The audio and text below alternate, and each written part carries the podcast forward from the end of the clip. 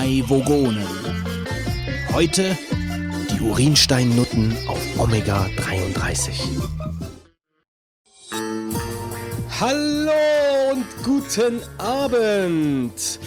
Nachdem sich Fitz nach einer durchgesoffenen Nacht ans Steuer unseres immer noch auf der Flucht befindlichen Vogonenraumers setzte und am mittigen Ausläufer des linken Spiralarms der Galaxis falsch abbog, begann eine interstellare Irrfahrt, die wir auf dem Super Donkey Day als fünfbändiges lyrisches Epos mit dem verheißungsvollen Titel Die drei Vogonen und die vier Hängebrüste von Omega 33 mit den namensgebenden Protagonisten zusammen veröffentlichen werden.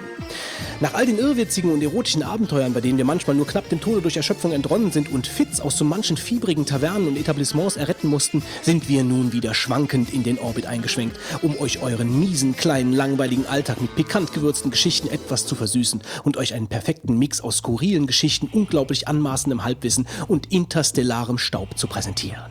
Lehnt euch zurück, lasst euch einem Drogenrausch gleich in euer Innerstes fallen und seht dabei zu, wie wir dort alles auf den Kopf stellen. Schließlich sind wir bei Folge 69 angekommen. Was kann da noch schiefgehen, frage ich euch. Wer sind wir denn überhaupt? Heute mit dabei sind der Götz, ey, hi.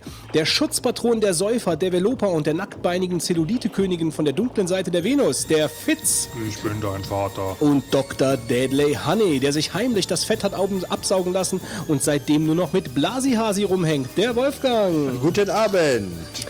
Ja. Reden wir doch mal über dich, Götz. Schön euch zu sehen. so lange her. Ja. Hast du die Zähne weißen lassen, Wolfgang? Jeden Tag. Photoshop. Jeden Tag. Jeden Tag. Du Perlweiß. Nee, Also? Photoshop. Photoshop. Ja, du hast so ein Geheimnis ist- CS6-Gesicht. Ja, äh, das Geheimnis ist, ich nage jeden Tag an blanken Knochen. Aha. Ja. Ja, aber Anwälte, es ist so weit gekommen jetzt Ja, mittlerweile.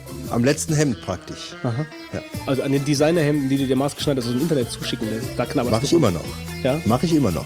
Ja. Du lässt also immer noch arme Thailänder für dich äh, schneidern. Was heißt Also, das, die du bist dann- du bist dann so ein die Typ- Hemden sind nicht billig. Also ich, ich, ich kenne jemanden, der, also mir hat mal jemand erzählt, äh, das machen auch viele Leute auf dem Golfplatz so, die melden sich im Golfclub an, weil es hip ist und stylisch, aber essen dann ihr belegtes Brötchen im Auto. Und so ist das bei dir dann So, scheinbar so auch. ein Typ wäre ich, meinst du? Ja.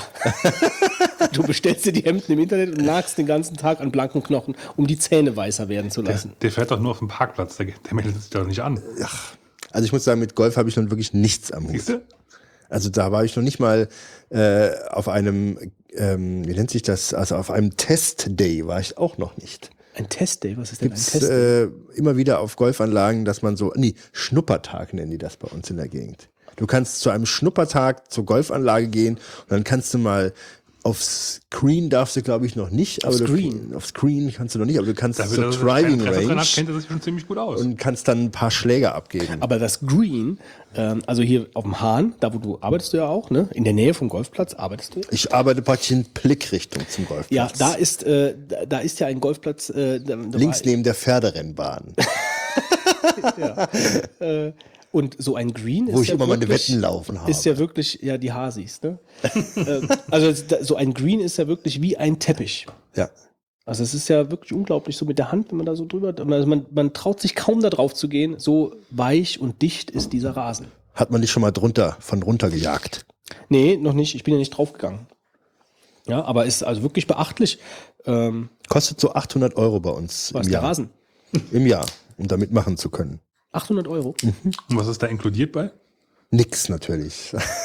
ja, also ich, ich glaube, du zahlst 800 Euro und dann bist du halt Mitgliedschaft und kannst äh, die Anlage benutzen im Jahr. So ungefähr. Aber Aber ich, dann zahl- dann zahlst du wahrscheinlich dann nochmal irgendwie die, die Green Fee, glaube ich, oder heißt das doch, oder was? Ja, ich glaube nicht, also das kommt ja jeder, i- ähm, immer auf den Golfplatz an sich an. Aber bei dem kleineren, den ich jetzt meine, dann ist das, glaube ich, ungefähr.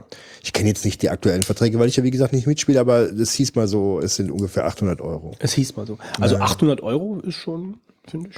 Ist sogar noch recht günstig äh, im Vergleich zu dem, äh, wie das früher in Golf ähm, Clubs gehandhabt wurde, dass du dich entweder einkaufst ähm, und man halt natürlich auch durch diese Beträge äh, den Mob fernhalten will vom Green.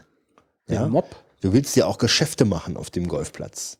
Und wenn du da jetzt irgendwelche äh, billigen Eintrittspreise nimmst, wo dann Lieschen Müller ankommen kann und dann noch mitspielt, dann ist das Haben nicht, Sie meinen Ball gesehen? ja, dann ist das nicht mehr Sinn der Veranstaltung, denke ich mir. Also du meinst, ähm, da oben werden auch viele Geschäfte abgeschlossen auf dem Green. Ja, also ich glaube, da ähm, ist das irgendwie so gang und gäbe, dass der Golfverein mit irgendwie auch so eine Gesellschaft von Provision bekommt.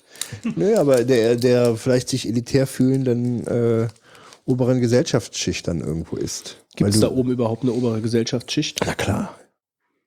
Na Die klar. fängt schon bei 800 Euro im Jahr an. Du würdest dich wundern, ehrlich gesagt. Ja, wahrscheinlich. Ja, ja. Zumal die Leute ja auch von ein bisschen weiter herkommen und äh. Den Landeiern mal zeigen. Ja, Wo der aber ich mal, es gibt ja auch Leute auf dem Land, die Kohle haben, richtig. Mir hat letztens mal jemand erzählt, wir haben ja jetzt eine unglaubliche Anzahl von Windrädern hier auf dem Hunsrück, wenn dir das schon mal aufgefallen ist.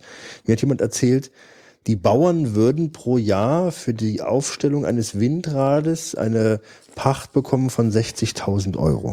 Für eins. Ja, Das kann ich mir nicht vorstellen. hab gesagt, das kann doch nicht sein, das ist Nee, viel das zu kann ich mir viel. nicht vorstellen. Auch wenn das wäre, wäre es der Hammer. Also das ist viel Geld. Ja, Vor allen Dingen ähm, auf so einem Acker, da passen ja ein paar hin. ja, ja. Also wenn jemand was weiß, auch von unseren Hörern, ich würde da gerne mal Land kaufen. Äh, ähm, ich würde gerne mal Preise wissen, äh, in welchem sich das bewegt. Also ich glaube auch, ich bin veräppelt worden. Aber ähm, äh, das waren dann eher Windmühlen, die man die mir da irgendwie Ja, ich nicht wollte. Aber wobei die Leute, die mir das erzählt haben, jetzt keine, oh Mann, ich hau jetzt mal ab sich gegen das Mikro, keine Gauner gewesen sind. Und keine, also keine Halunken, von denen ich jetzt denken würde, die erzählen eh Quatsch. Oder es liegt an einer mangelnden Menschenkenntnis. Ja, also warten wir mal ab. Vielleicht hat ein Hörer da Informationen für uns. Naja, auf jeden Fall haben wir uns heute mal wieder getroffen, nach gefühlten fünf Monaten. Ja, es war auch schön, euch mal so lange nicht zu sehen. Es, es hat sich gut angefühlt. Aber heute sind wir mal wieder da. Wir hatten Gründe, muss man sagen. Mal Stimmt zu- ja so nicht Ja. ganz. Den Wolfgang habe ich zwischendrin sogar mal ganz kurz gesehen. Aber Ja, ich stand ja schon mal hier vor der Tür mit meinem Rucksack. will aufnehmen. genau, und dann hieß es, Dim Götz. Was? Und dann, ja gut, dann muss ich nach Hause fahren, wenn so. das so aussieht. Ja, stimmt, ja, stimmt. So, und dann äh, war der Aber Abend ich, ich, ich ähm, wir, wir wollen das aber trotzdem ins rechte Licht drücken. Ähm, es war ja nicht nur der Götz. Ne? ich hatte auch mal, Es war so einfach, dass es einfach nicht so richtig der Flow gepasst nicht, hat. ne? Ja? Und der Flow muss halt eben da Ja, sein, ja. sonst ist der Flow nicht da. Und wenn der Flow nicht da ist, dann ist der Flow nicht Wir da. sind auch schon etwas nach Hause gefahren, weil hier kein Flow am Tisch war. Ja, genau. Wir nehmen ja immer beim Fitz auf. Ja. Der Fitz ist auch nach Hause ja, gefahren. ich bin auch mal nach Hause gefahren. Er ist dann einmal ums Haus gelaufen. Worüber reden wir denn? Lass uns doch mal reden Nichts über, passiert, oder? In der Zeit Zwischenzeit, oder? Ja, aber was? über ein Ereignis, was immer näher rückt.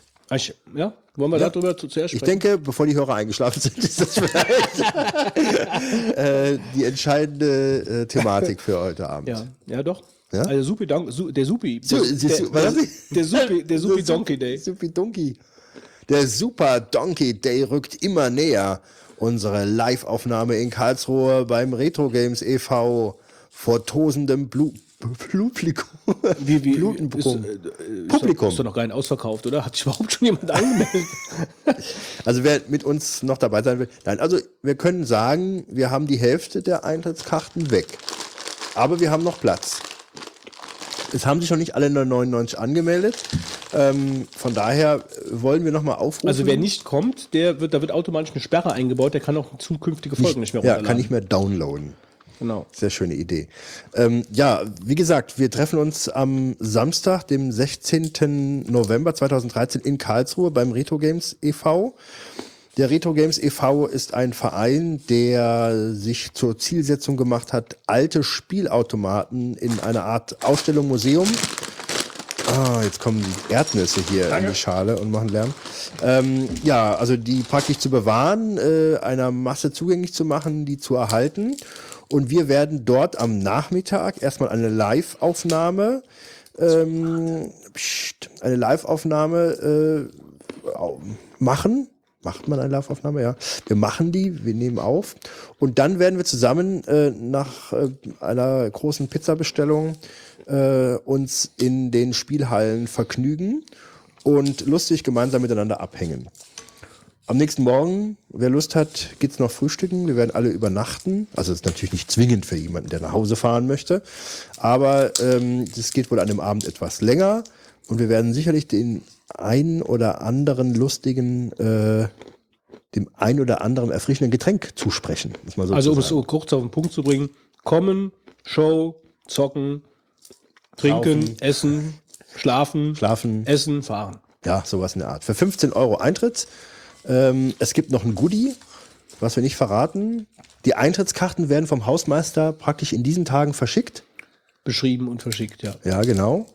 Ähm, also vielleicht haben schon die ersten was. Und ja, ansonsten. Vielleicht sollten wir noch sagen, also wir legen im Endeffekt drauf, die 15 ja, Euro. wir haben ähm, jetzt äh, ausgerechnet, das wird also eine Sache, die wird diesmal finanziell für uns sehr problematisch also das ist jetzt, das ist jetzt kein, äh, kein Wink mit dem Betonfall, dass wir spenden wollen. Es, es geht nur darum, dass wir vielleicht noch ein paar Teilnehmer kriegen. Nein, leg mir bitte nicht in den Mund, worum es mir geht. Äh, ist, äh, ich weiß jetzt gar nicht mehr, warum ich das jetzt gesagt habe. Also es ist einfach so, dass wir die 15 Euro ähm, auf jeden Fall verballern für Die verballern das wir. Event. Für sinnlose Sachen halt. Nutten, Koks. Genau. Wie man das so kennt vom Fitz. Ja. Und der Götz, äh, Bei so Events halte ich mich immer ganz nah beim Fitz auf. ja. ja, also von daher, Gar nicht so dumm. da ist sicherlich die letzte Veranstaltung von uns in Karlsruhe beim Retro Games e.V. ist, wird man so sagen können. Ja, das wird die erste und Danach letzte, lassen sie uns nie wieder rein. Ja. die erste und letzte Veranstaltung sein beim Retro Games TV. Ähm, von daher ist es äh, die einmalige Gelegenheit, äh, uns äh, in einem äh, tollen Ambiente Im Flow zu erleben. im Flow zu erleben, äh, an den äh, Spielautomaten und wir würden auch gerne euch die Hand schütteln und einen lustigen gemeinsamen Abend miteinander verbringen.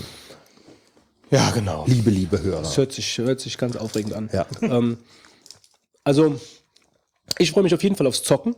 Ja. Und äh, ich, äh, also, Ganz wichtig, bevor du wieder weißt, was du sagen willst. ich weiß die ganze Zeit, was sage ich. Das ist eine dramatische Pause, Wolfgang. Ich lege eine dramatische Pause ja, ein. dann äh, Ja? geh, geh, geh, Damit jetzt, die geh Hörer- jetzt mal ab. Wie geht, ja, ähm, also ich bin momentan im Trainingslager bei Bank Panic, Mr. Do, äh, Gallagher. Haben die alle nicht. Haben die alle nicht? Natürlich, also dann, dann ist es aber kein Retro Games e.V. Also dann können wir aber direkt woanders hingehen.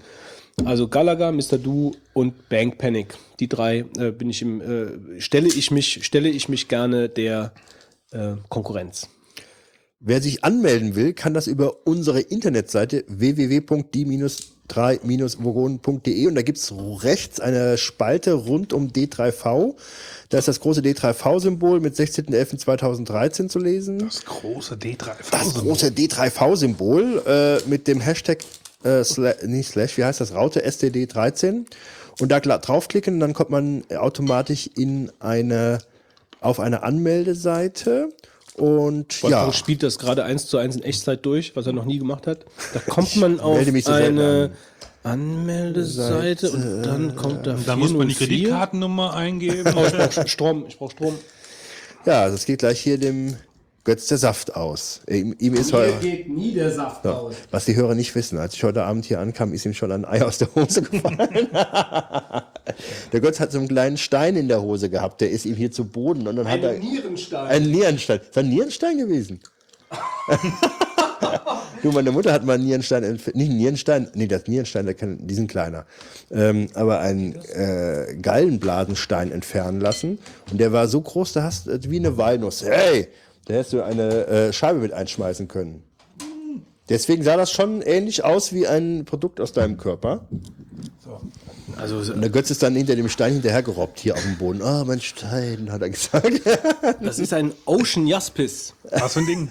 Das ist, also, äh, ist für Ocean- Pissoir Ein, gedacht. ein Ocean Jaspis. Nein, es ist kein Urinstein. Urinstein.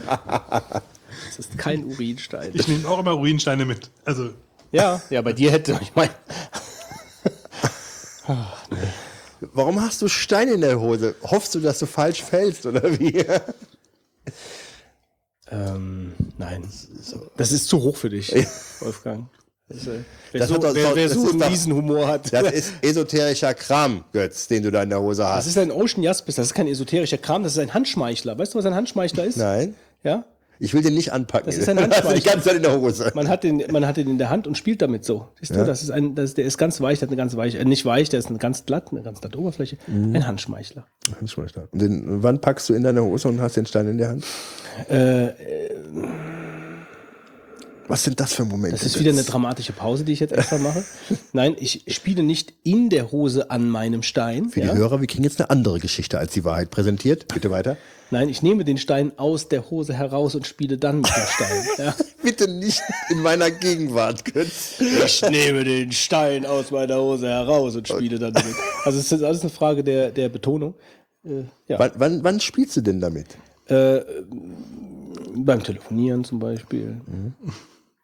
Beim Diskutieren mit dir. Da kann ich dann schön draufdrücken, anstatt dir ins Gesicht zu hauen. Besser du, äh, besser du massierst ihn, als du ihn mir an den Kopf schmeißt. Also hör mal, wer Freunde hat, die Blasihasi heißen, der sitzt im Glashaus und sollte nicht Moment mit Steinen mal. werfen. Wer hat den Blasi Hasi denn überhaupt meinen Twitter-Account gegeben? Ja, weiß nicht. Du wolltest am Anfang, dass er 40 Folge, äh, Follower hat.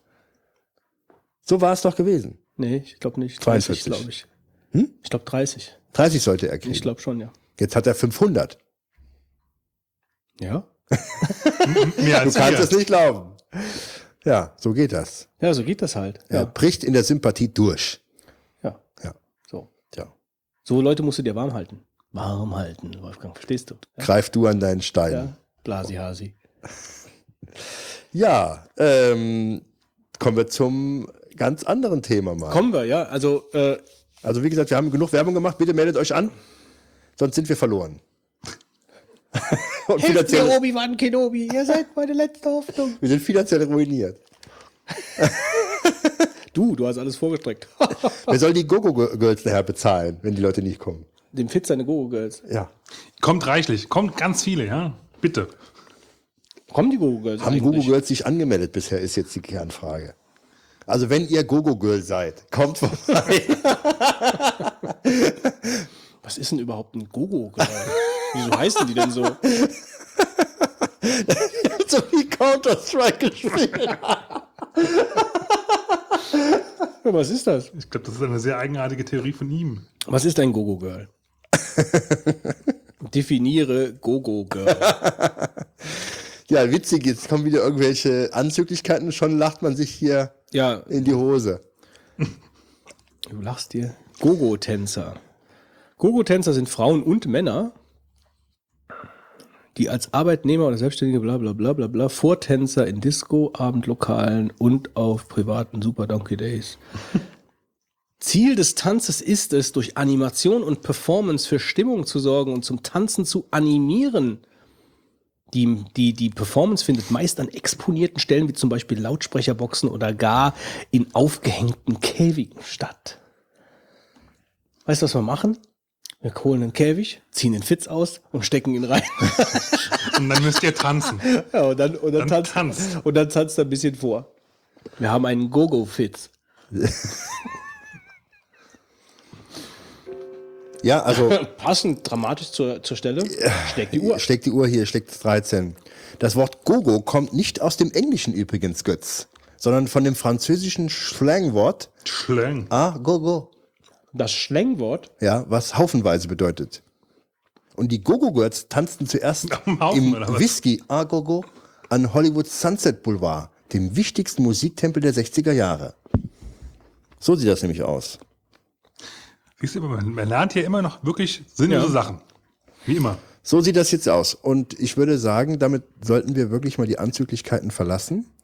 Sonst kostet das hier wieder Hörer ohne Ende. Ach, Noch mehr. Wir haben noch keine mehr, oder? Ja, ähm, ich würde mal vorschlagen, kommen wir mal zu einem technischen Thema. Wie zum Beispiel. Unsere Internetseite. Oh, das ist aber sehr technisch heute. Ja. was? Fitz. Dann soll ich was erzählen. Also du willst, du bist mal ruhig, ja? Dann, dann kann ich jetzt mal ein bisschen was erzählen. Gibt's ja ganz selten im Leben, aber ab und zu muss ich ja auch ein paar Sachen loswerden. Es lässt sich nicht vermeiden, sagen wir es so. Genau. Ähm, ich habe ein paar Sachen hier aufgeschrieben und zwar äh, ging mal die große Reinemacher-Aktion bei uns am Server rum. Hab mal wieder alles geupdatet, was teilweise auch zu kürzeren Ausfällen geführt hat, aber ist, glaube ich, nicht großartig, Gott sei Dank, aufgefallen. Ähm, also neuestes WordPress mit neuesten Plugins. Wir, hab, wir haben bei der Gelegenheit auch äh, Alles nur vom Feinsten. Richtig, wir haben da haben dann auch bei der Gelegenheit sind wir gewechselt von äh, Podpress zu Podlove vom äh, diesem deutschen Podcast-Projekt, was man unter anderem auch ganz gut an dem neuen Podlove Player erkennt, der jetzt auch Folgenkapitel unterstützt. Wir haben letzte Folge welche drin gehabt zum Testen mal, wie es von der Ablauf her ist. Wir sind uns noch nicht ganz sicher, ob das weitermachen werden in der Form, aber ich denke, es kam nicht schlecht an. Und ja, wir sind jetzt quasi ganz auf dem neuesten Scheiß ja, in der Richtung. Unter anderem ähm, werden wir jetzt auch noch ein bisschen, bisschen rumprobieren mit ein paar Sachen auch, äh, wie die bei uns in den Flow reinpassen. Ist doch alles nicht unbedingt ganz fest, so wie, wie wir es jetzt im Moment machen, aber ähm, wir wollen jetzt auch diese, ähm, dieses Open-Shono-Format mal ausprobieren. Werden wir diese Folge mal machen. Ist für uns ein bisschen ungewöhnlich, weil es nicht alles das darstellen kann, wie wir es so eigentlich gewöhnt sind, aber wir schauen mal, was bei rumkommt und hoffen langfristig natürlich darauf, euch ein bisschen besseren Service anbieten zu können, ohne für uns mehr Arbeit haben zu müssen. Bin mal gespannt, wie das läuft. Wann mich Götz anrufen wird und sagen wird, äh, wie mache ich denn das jetzt hier? Fitz 100 Punkte. 100 Punkte für den Satz. Ja, der hat Ilja von dir abgelenkt, ne? Das ist nicht abzulenken, der hat einfach mal die Wahrheit hier getroffen. So sieht's doch aus. Der hat dich rüber angerufen und so, äh, hier ist der Götz. ja, genau, vor allen Dingen angerufen, ne? Nee, in Wahrheit habe ich Rauchzeichen gemacht. Ich meine, du, du kannst, du kannst Deine Kollegen im. Büro, die wählen dir die Nummer, da halten sie den Hörer.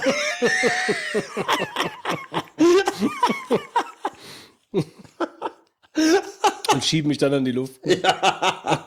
Klar. So, genug Dreck geschmissen. Weiter geht's, Fitz. Ja, ähm, also wir probieren jetzt da mit allen möglichen neuen Sachen mal rum. Ähm, haben jetzt auch unter anderem Ocean Jaspers, Jaspers Dinger, ne? Also Urinstein hat jeder von uns mittlerweile an der Hose. Wir spielen mit allen möglichen neuen Sachen rum, Fitz, genau. genau, wir schauen mal, was uns davon gefällt, was euch davon gefällt. Und ja, Komm bitte wieder zum Thema zurück. Bitte schnell. Bitte schnell. Bitte schnell Kurve kriegen jetzt. gut, komme ich mal zum, zum Server an sich. Das ist zwar immer noch der alte Server, aber Hetzner, unser, unser Rechenzentrumsanbieter, war so freundlich und hat allen Kunden, die sie haben, äh, jetzt einen größeren Uplink geschenkt. Zum selben Preis wie vorher auch. Das heißt, wir haben jetzt äh, 200 Mbit garantiert, was das Doppelte wäre von dem, was wir vorher hätten. Und äh, könnten theoretisch, wenn die Nachbarn im Rack mit zulassen, bis zu 1 Gigabit rauskriegen. Ich bin mal gespannt. Ähm, ich denke mal, eigentlich für uns gar nicht schlecht, weil in der Regel brauchen wir ja keine großen Bandbreiten bei uns auf, auf der Webseite, aber wenn die neuen Folgen raus sind, könnte es für uns durchaus ein Vorteil werden, wenn wir da ein bisschen, bisschen Luft nach oben haben. Und äh, ich bin mal gespannt, ob das auch so funktioniert, dass es jetzt ein bisschen ruhiger wird, wenn die Show veröffentlichen. Ich gehe mal davon aus. Ja. Soweit zum technischen Teil erstmal vom Server. Ähm, machen wir doch mal wei- weitere technischen Sachen mit der Apple Keynote, würde ich mal vorschlagen. Achso, das war's schon zum Server. Ups, Ja, du hast gesagt, soll ich kurz was. habe ich gesagt? Irgendwie habe ich das Gefühl, wir haben die Namen heute Abend vertauscht. Ich habe mich gerade selber rausgerissen, auch gut. Fitz hat sich rausgerissen hier. Äh, ja, zur Apple Keynote, also finde ich, äh, ist ja jetzt eh so ein bisschen lange her. Was ich dazu sagen kann, also ich äh, denke darüber nach, äh, groß zuzuschlagen, jetzt äh, noch in diesem Jahr. Ähm, also ich werde mir wahrscheinlich ein iPad kaufen. Jetzt, also 22. Oktober ist ja wahrscheinlich dieser, dieser Vermutlich, Event, ja. vermutlich. Äh, ist ja der iPad-Event eigentlich. Normales oder Mini? Ein normales. Woher wisse, dass es ein iPad-Event ist? Ja, also. Was soll kommen? Es soll doch, ist doch auch gesagt worden, es kommt eine komplett neue Gerätekategorie. Ist Nee, auch, glaube ich, irgendwo ist das gesagt nicht, worden. Ist das nicht erst danach? Also so wie ich das mitbekommen habe, wird das jetzt kolportiert als, als iPad, äh, iPad Day. als, als iPad-Event. Und der iMac ist ja auch so nebenbei aktualisiert worden, ohne jetzt großartig Event. Aber ich gehe schon fest davon aus, dass die ähm, bei, dem, bei dem Event äh, Mavericks wird wahrscheinlich auch vorgestellt, jetzt in einer, in einer relativ finalen Version. Golden Master ist ja schon draußen, was eigentlich das Anzeichen dafür ist, dass. Also früher wäre es so, dann wäre der Zeitpunkt gewesen, wo, wo das Ding in die Presse gegangen wäre und dann halt gedruckt worden wäre. Also auf CDs gedruckt, ja, nicht so. Ähm, und mittler, heutzutage lädt es ja eh nur noch runter. Es ist eigentlich im Prinzip so gut wie fertig. Ja. Und äh, da wird sich, ich denke mal, das wird dann auf der, auf der Keynote am 22. mit rausfallen. Und ich ob denke- das, ob das erwähnt werden, weil, ja, doch müssen sie eigentlich. Doch, natürlich erwähnen die das. Und ich glaube auch, dass die Dann werden sie aber auch den, Ähm, den Mac Pro vorstellen. im wollen. Zusammenhang mit den mit den mit Mavericks halt auch äh, die MacBooks aktualisieren, den Mac Mini aktualisieren, tippe ich schon. Also das kommt einfach. Ja, wobei ich weiß nicht, ob sie das auf der dabei. Keynote mit rausbringen werden, in in der neuen. Ich glaube, dass da wird dann, wenn Also Meinst du, es kommt vor Weihnachten noch ein neues Event, noch ein weiteres nein, Event? nein, deswegen. Sie werden meiner Meinung nach jetzt dieses eine Event nur vor, vor, dem, äh, vor Weihnachten haben. So, und sie müssen im Prinzip eigentlich neue, neue iPads vorstellen. Das wird kommen, bin ich mir eigentlich relativ sicher. Ähm, und das Ja, die werden aber wahrscheinlich. und Mavericks muss ja auch irgendwann Das, vorgestellt ich werden. meine, so ein Event ist wie lange? Anderthalb Stunden? Ja. So, und, und das iPad, glaube ich, äh, wird nicht so viel, so viele Neuerungen bringen, dass sie das jetzt großartig, also sie werden erstmal die Quartalszahlen eine Viertelstunde machen, dann werden sie das iPad Ja. vorstellen, so, dann gibt's den Fingersensor, äh, gibt vielleicht, äh, obwohl die zusätzlichen Pixel kommen erst nächstes Jahr, äh, also da wird nicht viel passieren, ein bisschen schneller, ein bisschen leichter, wahrscheinlich ein bisschen am Formfaktor geschafft und dann kommt ein neues iPad äh, Mini und das normale iPad und dann ist da ein Haken dahinter. Dann machen sie ein bisschen eine Show zu, zu Mavericks, wo sie das ein bisschen erzählen. Ich glaube den MacBook und, und wahrscheinlich stellen, das, stellen sie den Mac Pro vor und ähm, ich glaube nicht, ich Also- glaube nicht, dass die großartig jetzt ähm, bei, bei Mac Mini und so irgendwie, die sagen, die, vielleicht sagen sie es gar nicht, aber die aktualisieren Ja. das, denke ich, einfach in diesem Zuge mit. Ja, ähm, da sind jetzt, glaube ich, ich habe bei Mac Buyers Guide, habe ich mal geschaut. Alles rot, glaube ich, gell? Ja, es ist relativ viel rot und es ist auch ähm, Also rot heißt nicht kaufen. nicht kaufen, warten. Äh, und das stehen ja halt auch immer so die Tage da, wie lange es das letzte Mal gedauert hat, bis sie es aktualisiert haben. Und es wäre jetzt eigentlich nicht dran, also sie hätten schon noch ein bisschen Zeit, aber ich glaube schon, dass sie es machen. Und auf jeden Fall denke ich halt jetzt im Moment drüber nach, mir ein iPad zu kaufen, das 32er. Ähm, habt ihr, habt ihr 16er oder 32er? Ich habe äh, das eine iPad mit 16 Gigabyte und habe damals schon gesagt, fürs iPad ist eigentlich zu wenig, weil du tendenziell da halt auch viel, Vi- viel Videozeug und Bilder Ja. drauf hast, was Ich die denke einfach auch, Platz, ja. Platz brauchen. Halt. Ja, also ich denke auch. Also das 64er ist mir zu, zu viel, glaube ich, äh, oder zu teuer, kann, je nach wie man es wie man's halt drehen will mit gibt es beim iPad so. eigentlich noch 16er? Gibt es überhaupt Ich noch? glaube schon, ja. Weiß gar nicht. Ich glaube schon. Du hast auch einen 16er? Nee, 32er. Würde ich mir auch wegen den Filmen nicht äh, mehr weniger Aber nehmen. du es ist aber jetzt auch nicht so, dass du ständig an die, an, an die Grenzen stößt. Nee, also sag mal so, du musst ja bedenken, wenn du einen 16er holst, du hast ja schon keine 16, ja, du hast ja schon Ja, klar. äh, 14 oder 13, wie viel es dann sind. Dann hast du noch ein paar Apps drauf ähm, und gerade die Filme, also da äh, würde ich sagen, Wie groß ist ein Film? Ja, gut, ja, du wandelst die ja um, ne, in Ja, ja, dieses klar, Format. deswegen, ja. Aber ich müsste jetzt wirklich lügen, aber du musst schon rechnen, dass nachher ein Film nachher ein Gigabyte wegnimmt oder so. Mhm. Wenn du die Top-Qualität dann wandelst, ungefähr. Gut, also ich weiß nicht, klar werde ich ja auch Filme gucken, aber dafür werde ich es mir nicht kaufen. Ähm, aber ich werde mir einen 32er holen. Ähm, und jetzt mit dem, mit dem iPhone, ich habe ja das iPhone 4 noch, ich habe das 4S ja übersprungen. Äh, und da bin ich momentan auch dran. Ich habe heute mit der Telekom telefoniert. Äh, da ist aber, da können wir vielleicht noch kurz über die Tarife sprechen, weil da habe ich mich auch ein bisschen Ganz jetzt kurz eingehakt, eingelesen. aber äh, was soll denn das neue iPad jetzt wirklich Besseres bieten? Außer wieder dann so eine äh, Ja, ich mein, Finger äh, genau das. Also ich, deswegen meinte ich ja, Die also die, werden auch, wenn, wenn wird es ein 64-Bit-Prozessor dann auch werden, wie jetzt beim iPhone, denke ich mal. Also wenn es wirklich sowas Bahnbrechendes wäre, dann äh, hätte man davon jetzt schon mehr gehört, weil Apple, wäre es im iPhone drin. weil Apple äh, es ja nicht mehr so geregelt bekommt äh, mittlerweile. Oder Terror. Ich hab die Nase geputzt. Echt? Hat keiner gehört. da hängt noch was, Wolfgang, links. Danke. Also äh, du hast mich jetzt ein bisschen aus dem Konzept Ja, so gebracht. war absolut. also ich glaube, ich glaube nicht, dass ähm, da sowas Bahnbrechendes kommt, weil sonst wäre es mittlerweile bekannter, weil Apple kriegt das nicht mehr so gut unter den Teppich gekehrt vor den, vor den Events. Ich glaube, da ist halt einfach noch ein bisschen Platz für Mavericks und den Mac Pro, den wollten sie sowieso im Herbst vorstellen. Ja, ja, also muss eigentlich da kommen. Also- so, von daher äh, passt das schon. Naja, auf jeden Fall habe ich ähm, heute mal mit der Telekom gesprochen, wegen iPhone 5S. Und ich habe mich dann noch dagegen entschieden, das äh, zu nehmen, äh, weil mir die Zuzahlung noch ein bisschen zu hoch ist für das iPhone. Du bist jetzt bei welchem Vertrag? Ich habe jetzt den Complete, ähm, warte mal, ich bin gerade mal hier die Tarif, Tarifdetails. Ähm, ich habe den Complete M, Com- Complete Comfort M heißt er, glaube ich. Also, ja, also mittlerweile kommt ja auch im hab- Namen nicht mehr durch. Also den habe ich ja, den gibt's ja auch gar nicht mehr. Ähm, aber das war wieder typisch Telekom. ja, Also ich kann hab- auch eine Geschichte zu erzählen. Ich, äh, also wie gesagt, Meine Geschichte wird gleich, die ich später im Marvin erzähle, niemand toppen. Das Okay, garantiere aber ich jetzt euch. fang erstmal. Ja. Ähm, ich versuche gerade hier die, ich habe, verstehe ich jetzt gar nicht, ich habe den, den Vergleich, warte mal gerade, Vergleich. Dann sp- springe ich mal ganz kurz ein, wer Ja, ja, mach du mal. Ähm, Wolfgang, 5C. Was sagst du denn zum 5C? Also erstmal von, von den, von den Hardware-Spezifikationen. Boah, also sowas interessiert mich überhaupt nicht. Ich hätte, ähm, ich kann jetzt nicht, Hättest, hättest du dich ja- ist das 5C nicht das Vierer, äh, 4S? Fünfer im Prinzip. Eigentlich mit ein bisschen äh, mehr Sachen, dass du halt jetzt auch da ähm, LTE-Bänder mehr kriegst. Also besseren LTE-Empfang hast. Mhm. Du kriegst übrigens bei uns überall LTE, nur nicht den Tramtreiber. Und drumherum überall. ist geil. Und das ist aber so eine Kunststoffhülle, die dann drumherum Genau, ist. Ne? Ja. Also- Also deswegen hat mich das überhaupt nicht äh, interessiert. Die Farben fand ich Die Farben sind grässlich, aber gut, das die, ist die, ja jetzt die so. neuen, die Hüllen dafür, also dieses, Also ich habe mich da nie groß mit beschäftigt, als ich gesehen habe, dass er so äh, nicht so wertig verarbeitet ist, weil das ist Ich für mich ja gerade das Argument für äh, so ein iPhone, dass ich da ähm, also ich habe noch keins in der Hand gehabt, aber ich glaube schon, dass Apple es auch hinkriegt, dann, was, was, wenn du es in der Hand hältst, da auch ein Wertigkeitsgefühl zu haben. Ja? Das traue ich ihnen durchaus zu.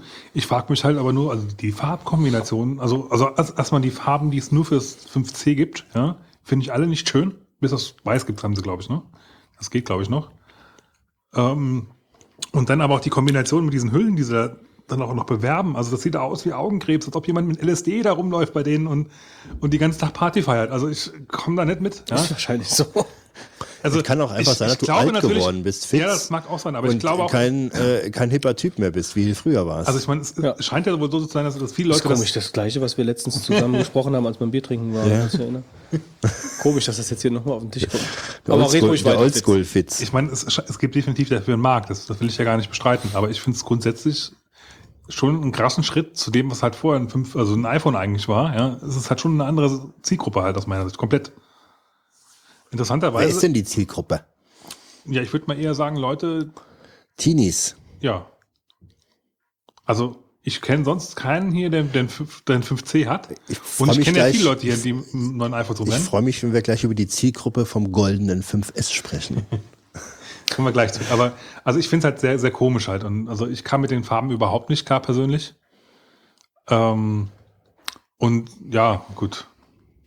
Und es war ja dann auch schon krass, als die Telekom dann rauskam mit den, mit den 5C-Vorbestellungspreisen, die eigentlich schon genauso auf demselben Level waren wie damals die 5, 5er-Preise. Da habe ich mir schon gedacht, oh Gott, was, was, was passiert denn jetzt nun? Ja. Und gebe jetzt dem Götz die Steilvorlage zu seinen neuen Tarifen. Die Steilvorlage. Also, wie gesagt, ich habe heute bei der Telekom angerufen und ähm, ich benutze momentan das 4 Vierer mit dem Complete M. Da habe ich 350 Megabyte an Daten Flat Rate. Ähm, habe, glaube ich, 200 Inklusivminuten und 40 SMS inklusive. Und eine Multisim, die ich ja so dazu bekommen habe. Da musste man ja damals nichts bezahlen. Und äh, jetzt sind ja seit dem Vierer ist ja schon einiges rum, ich glaube drei Jahre oder so. Also schon einiges an Zeit an Zeit rumgegangen. Ja, ähm, und es hieß damals, als ich dann äh, die 24 Monate Subventionierungszeit rum hatte mit, mein, äh, mit meinem iPhone, hieß es, okay, wir stufen dich jetzt im Vertrag runter. Dann habe ich, glaube ich, 10 Euro weniger bezahlt pro Habe Monat. ich auch gemacht. Und äh, dann hieß es aber auch, das ist dann kein Problem, wenn du ein neues iPhone haben möchtest, meldest dich einfach bei uns und dann kannst du den Tarif aussuchen und dann wird der Vertrag dann so gesehen. Bis dahin läuft der Vertrag einfach weiter. Habe ich heute bei Telekom angerufen, habe genau so gesagt, so und so und so und so. Und dann hieß es, war, ähm, hatte ich irgendein Mädel dran, die hat mir dann gesagt, äh, äh, äh, die hat überhaupt nicht verstanden, worum, also wenn ich Rückfragen gestellt habe, da hat sie das einfach nur, was sie vorher gesagt hat, paraphrasiert, neu formuliert und ist überhaupt nicht auf das eingegangen, was ich gesagt habe.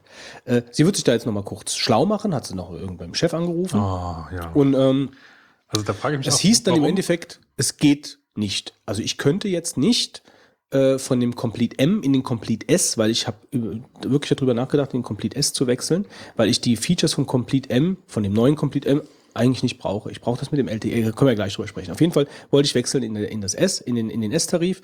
Und das ging nicht nach ihrer Meinung. Und ähm, dann habe ich gedacht, okay, ich, äh, also mit der Begründung, dass ich ja so gesehen nach den zwei Jahren wieder den Vertrag um zwei Jahre verlängert hätte.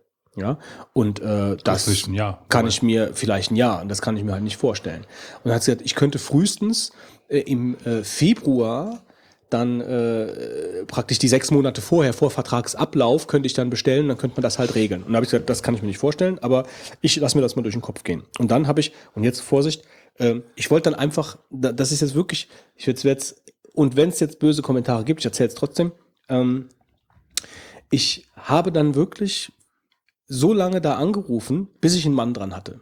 Weil ich mir gedacht hatte, Jetzt wird's aber Hast du richtig. Ja, direkt ja, pass aufgelegt? auf, ja, pass Hast auf. du dann direkt aufgelegt, oder? ja, pass auf, ich erzähle dir genau, wie Oh, es war. verbunden. Ich, ich, ich, ich Vergaloppier erzähl's allen. Und ich, hab, ich vergaloppiere mich immer gerne.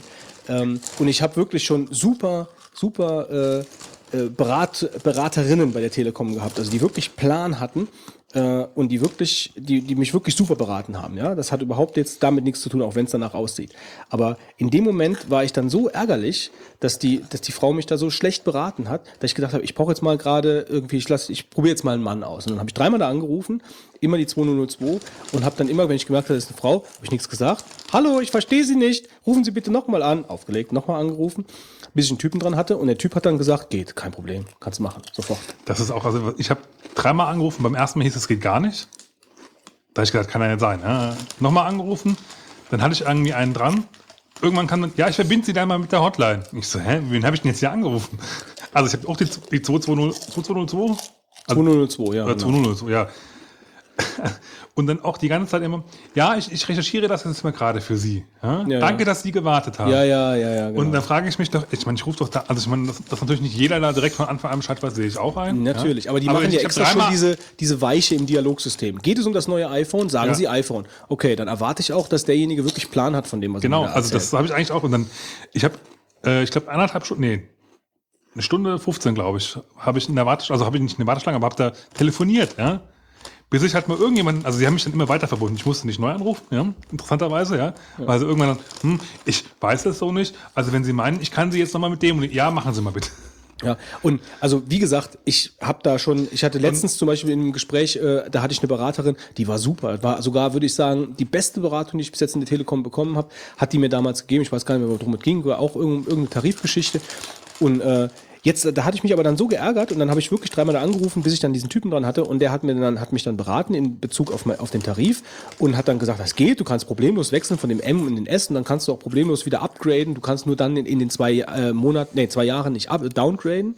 Das geht nicht, aber du kannst problemlos jetzt von deinem alten M in den S wechseln. Das geht.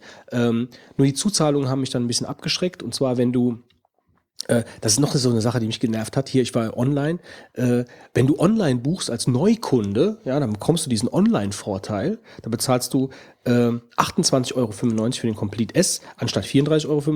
Für den Complete M bezahlst du äh, 42 Euro statt 49 Euro. Ja, das ist richtig dick eigentlich auf zwei Jahre hingesehen. Ja, klar. Ähm, aber das geben sie natürlich nur Neukunden. Warum geben sie das den Bestandskunden denn nicht auch den Online-Vorteil? Sie können den doch beiden geben. Also das, da, fühlt, da fühlt man sich doch als Bestandskunde echt scheiße. Dann, dann fragt man halt, warum geht das nicht? Ja, sie können das ja machen, sie können einen neuen Vertrag abschließen, bekommen sie eine neue Rufnummer. ja, super, nein, das möchte ich nicht. Ah ja, dann müssen sie 49 Euro bezahlen. Finde ich total krank. Was ich auch, ähm, also ähm, ich habe dann also ähm, bestellt, ja, und dann hieß es ja, es kostet, kostet äh, 400 Euro halt ihr, ihr Telefon. Ich meine, gut. Ja, dann kommt dann aber noch 50 Euro äh, äh, Gebühr drauf. Ich so, wofür denn jetzt Gebühr? Ja, das ist so, das kann sie mir jetzt auch nicht erzählen. Da hab ich dann auch gedacht, also da im Endeffekt, weil ich halt den Vertrag gewechselt habe, von, von, von, also eine, eine Stufe kleiner halt, ja. Ich habe auch nicht, nicht gesagt, ich habe jetzt keine Lust, 70 Euro im Monat zu bezahlen, sehe ich nicht ein, ja. 50 ist reicht, ja. Das reicht vollkommen aus. Und diesen Schritt finde ich auch sehr heftig. Äh, was ich auch interessant fand, als ich mich online ange angemeldet habe, dann hieß es ja, du kannst verlängern. Also der erste Berater hat gesagt, nee, sie können gar nicht verlängern. Ne? Ich so, online kann ich es aber. Also irgendwo stimmt ja was in dem System nicht. Ah ja, gut. Hat er mich dann weiter verbunden. So, beim nächsten ging es dann darum, online kriege ich ähm, vorgeschlagen, oder habe ich direkt vorgeschlagen, ohne dass ich irgendwas gemacht habe, sondern direkt einfach so als Standardvorschlag von dem, was er mir vorgeschlagen hat, diesen äh, For Friends Tarif. Den kriegst du aber nur, wenn du Student bist. Oder ich glaube, es ist auch irgendwie Jugendlicher oder irgendwas halt, ja. Also wäre bei mir schon lange, lange weg halt, ja. Und ich habe auch noch nie einen, einen Studententarif da gehabt. Hat er mir aber direkt vorgeschlagen. So, jetzt ist ja die Frage gewesen, hätte ich mich jetzt vielleicht dumm stellen sollen und hätte einfach vielleicht online machen sollen, ja, und hätte dann, weil das gibt auch ein relativ, ähm, hätte, hätte mir Ersparnis gebracht beim, beim ähm, Gerätepreis, Hälfte. Was ja bei den Gerätepreisen jetzt auch sich lohnt, ja. Bei 400 Euro, 200 Euro ist schon, schon ein Unterschied halt. Und ähm, die Frage ist halt nur, ich hatte ein bisschen Schiss davor, wenn sie halt wirklich dann kommen, äh, hier, äh, können Sie mal gerade hier bitte Ihre Imma- Imma- Immatrikulationsbescheinigung vorzeigen? Habe ich halt nicht mehr. Ja, so.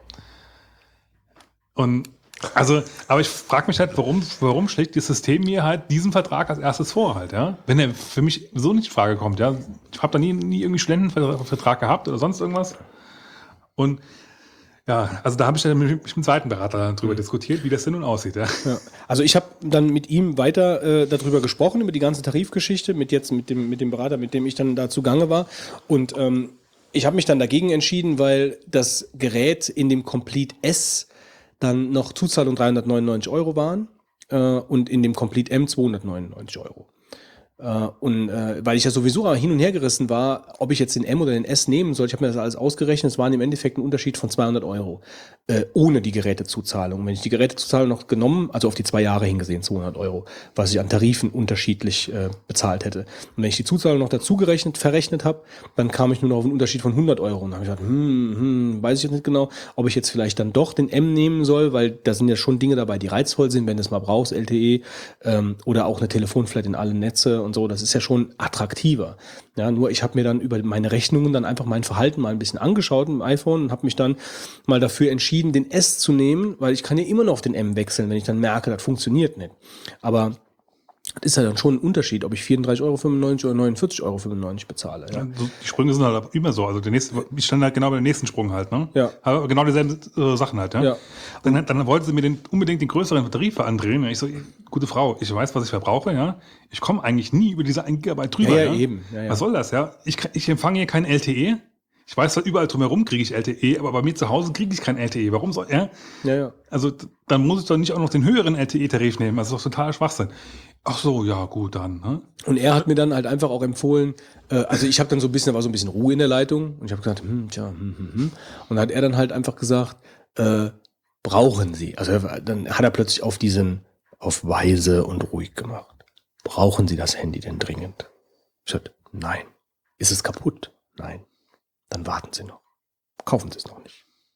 Warten Sie noch bis nach Weihnachten. Dann machen Sie noch einen, gutes, einen guten Deal. Und dann habe ich gesagt, gut, machen wir das so. Und jetzt werde ich dann nach Weihnachten erst zuschlagen. Was soll denn da kommen jetzt? Also ich bin mal gespannt. Also ich glaube nicht, dass es nach Weihnachten groß runtergehen wird. Schauen wir mal. Also er hat gesagt, es geht sicherlich runter bis Weihnachten. Gut, Also, die Frage ist natürlich auch, wie viel halt immer. ja, das ist natürlich klar. Für, also für 10 Euro, ja. Also, aber ich habe jetzt nicht so den Drang, dass ich es jetzt unbedingt jetzt heute und morgen haben muss. Ähm, ich warte das jetzt mal ab. Und er hat auch gesagt, also die Preise, die dann für Weihnachten runtergehen, die gehen auch nicht wieder hoch. Das heißt also, ich kann dann im Januar äh, oder so das Ding mir zulegen und fertig. Naja, auf jeden Fall ähm, wird, äh, also ich würde jetzt auch noch, ich bin halt nicht so ein iPhone-Nutzer, also ich brauche das iPhone eigentlich so in dem klassischen Sinne, wie das die meisten wahrscheinlich benutzen. Also ich mache kaum was mit Apps, ich spiele mit dem Ding nicht, ich telefoniere damit, mache meine Termine, meine Mails, meine Adressen äh, und mehr mache ich damit nicht. So, das heißt, ich käme eigentlich mit meinem iPhone, wie ich es habe, klar, ich bräuchte eigentlich mir kein neues zu kaufen. Das große Problem ist, dass iOS 7 jetzt auf dem Gerät drauf ist und ich den Sprung halt mitgemacht habe, schon allein so sicherheitstechnisch, so ich dachte, ja gut, jetzt auf dem alten Betriebssystem zu bleiben. Und das war ein Fehler. Also Welches äh, hast du nochmal? Vier? das Vierer. Ja, das war ein Fehler. Ja, das, war ein das, Fehler. Das war ein Fehler. Also ich habe das. Äh, Wolfgang lebt auch noch, ja. also ja, ich höre ja euch gespannt zu, aber dass man aufs Vierer das iOS 7 Also ich hab da das ambitioniert. Ja, aber ich muss auch dazu sagen, äh, zu meiner Verteidigung, dass ich das so gar nicht wahrgenommen habe. Also ich dachte, dass ich ähm, überhaupt nicht für das, also dass mein iPhone überhaupt nicht für das 7er äh, äh, qualifiziert ist. Ich dachte, das kommt da gar nicht drauf. Und da kam dann irgendwann, war hier in iTunes, ich weiß so im Stress, ah, äh, neue, neue, neue iPhone-Version, neue klack, klack, äh, okay, updaten, ja, und ich habe da nicht, hat nicht groß iOS 7 oder so gestanden, sondern hat irgendwie Version irgendwas.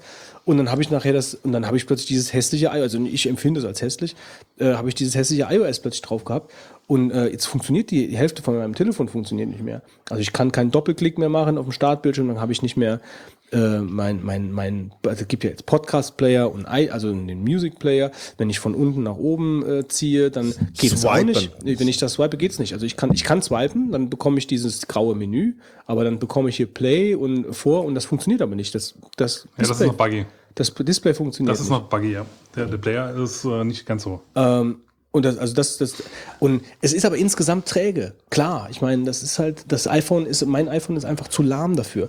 Aber äh, ein Downgrade kann ich ja sicherlich jetzt so problemlos auch nicht mehr machen. Da muss ich wieder ein Backup zurückspielen und den ganzen Kram. Von daher werde ich das jetzt noch so benutzen. Das geht. Das ist jetzt nicht Katastrophe oder so. Aber ähm, dann werde ich für das Neue, äh, werde ich dann noch ein bisschen warten.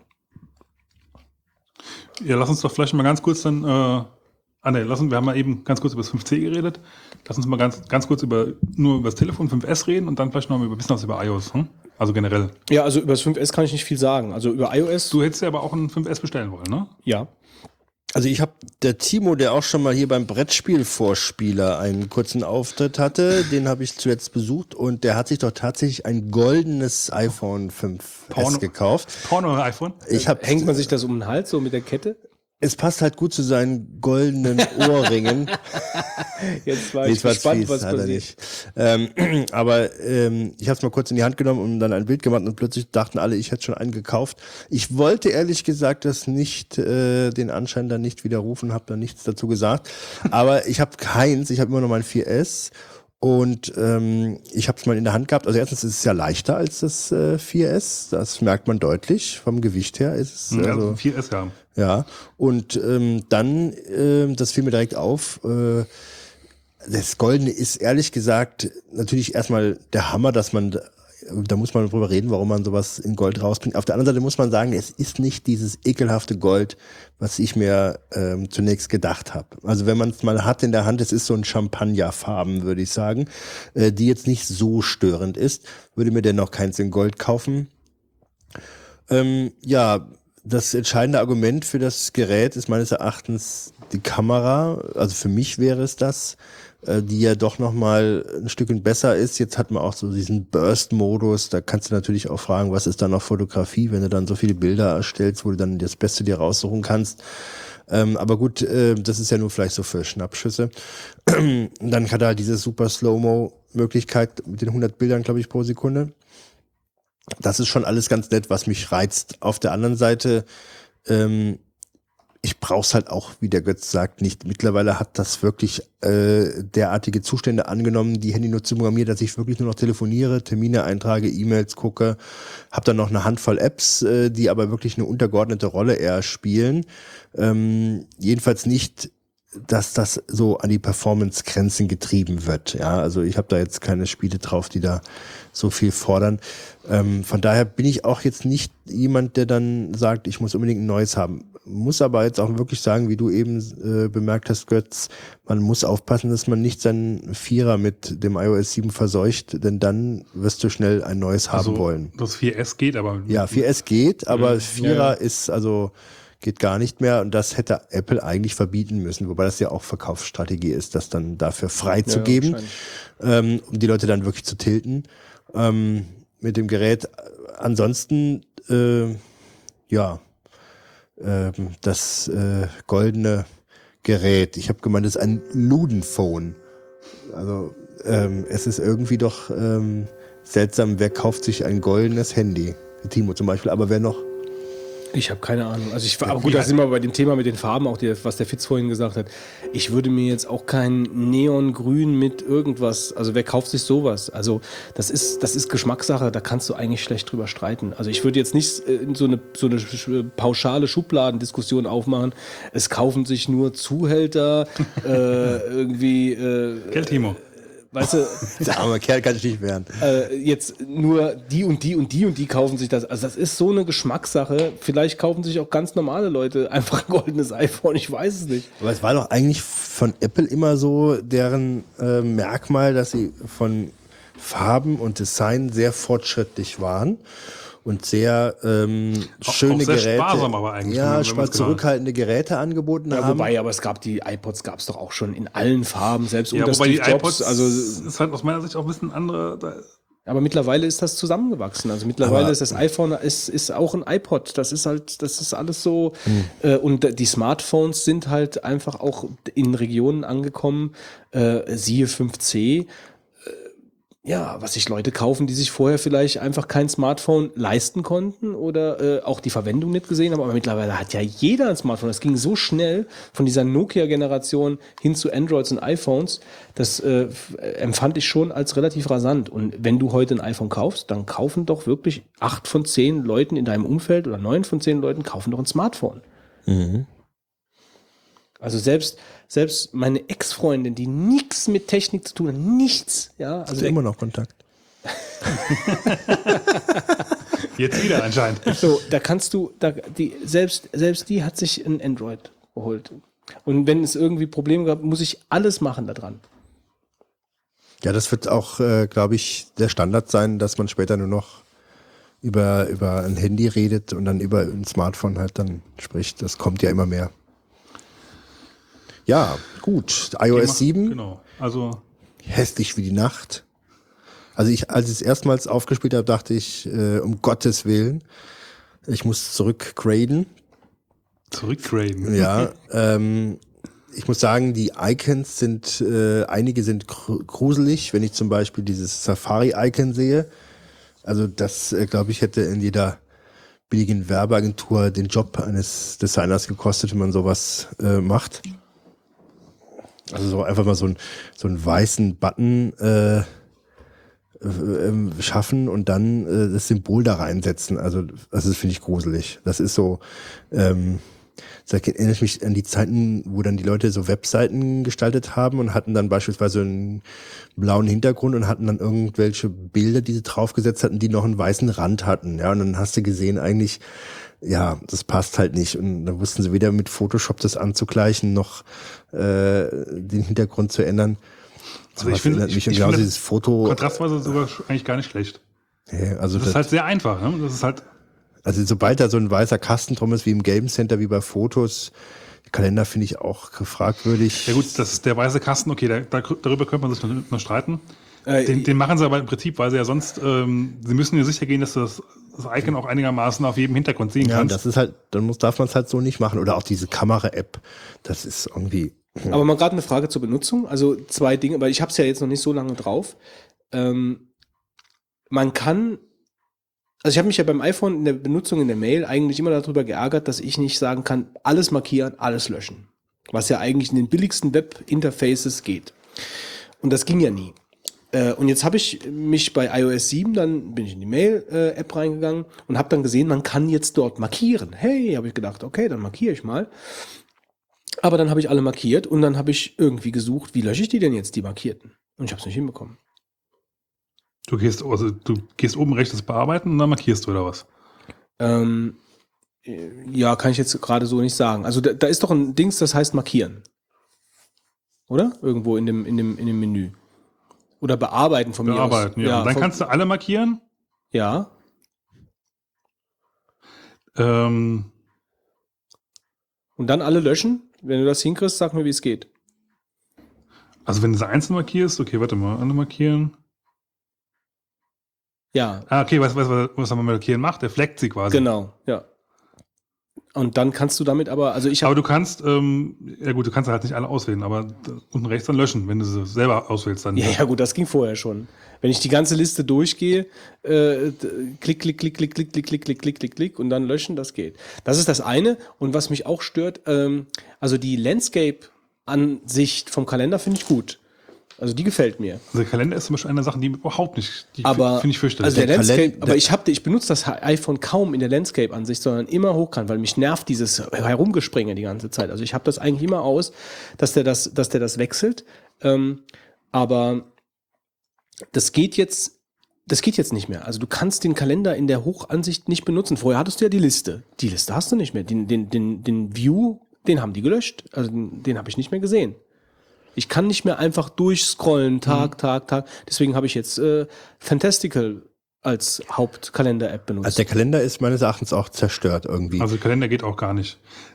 So toll die Animation ist, dass du da immer quasi weiter reinzoomst im Endeffekt, ja, das finde ich sinnvoll, aber du kriegst ja nichts angezeigt, ja. Also das ist halt, du kannst nicht damit sinnvoll arbeiten, aus meiner Nee. Sicht. Schlimm, was ich halt, äh, also insgesamt bin ich sagen, komme ich eigentlich mittlerweile relativ gut mit klar.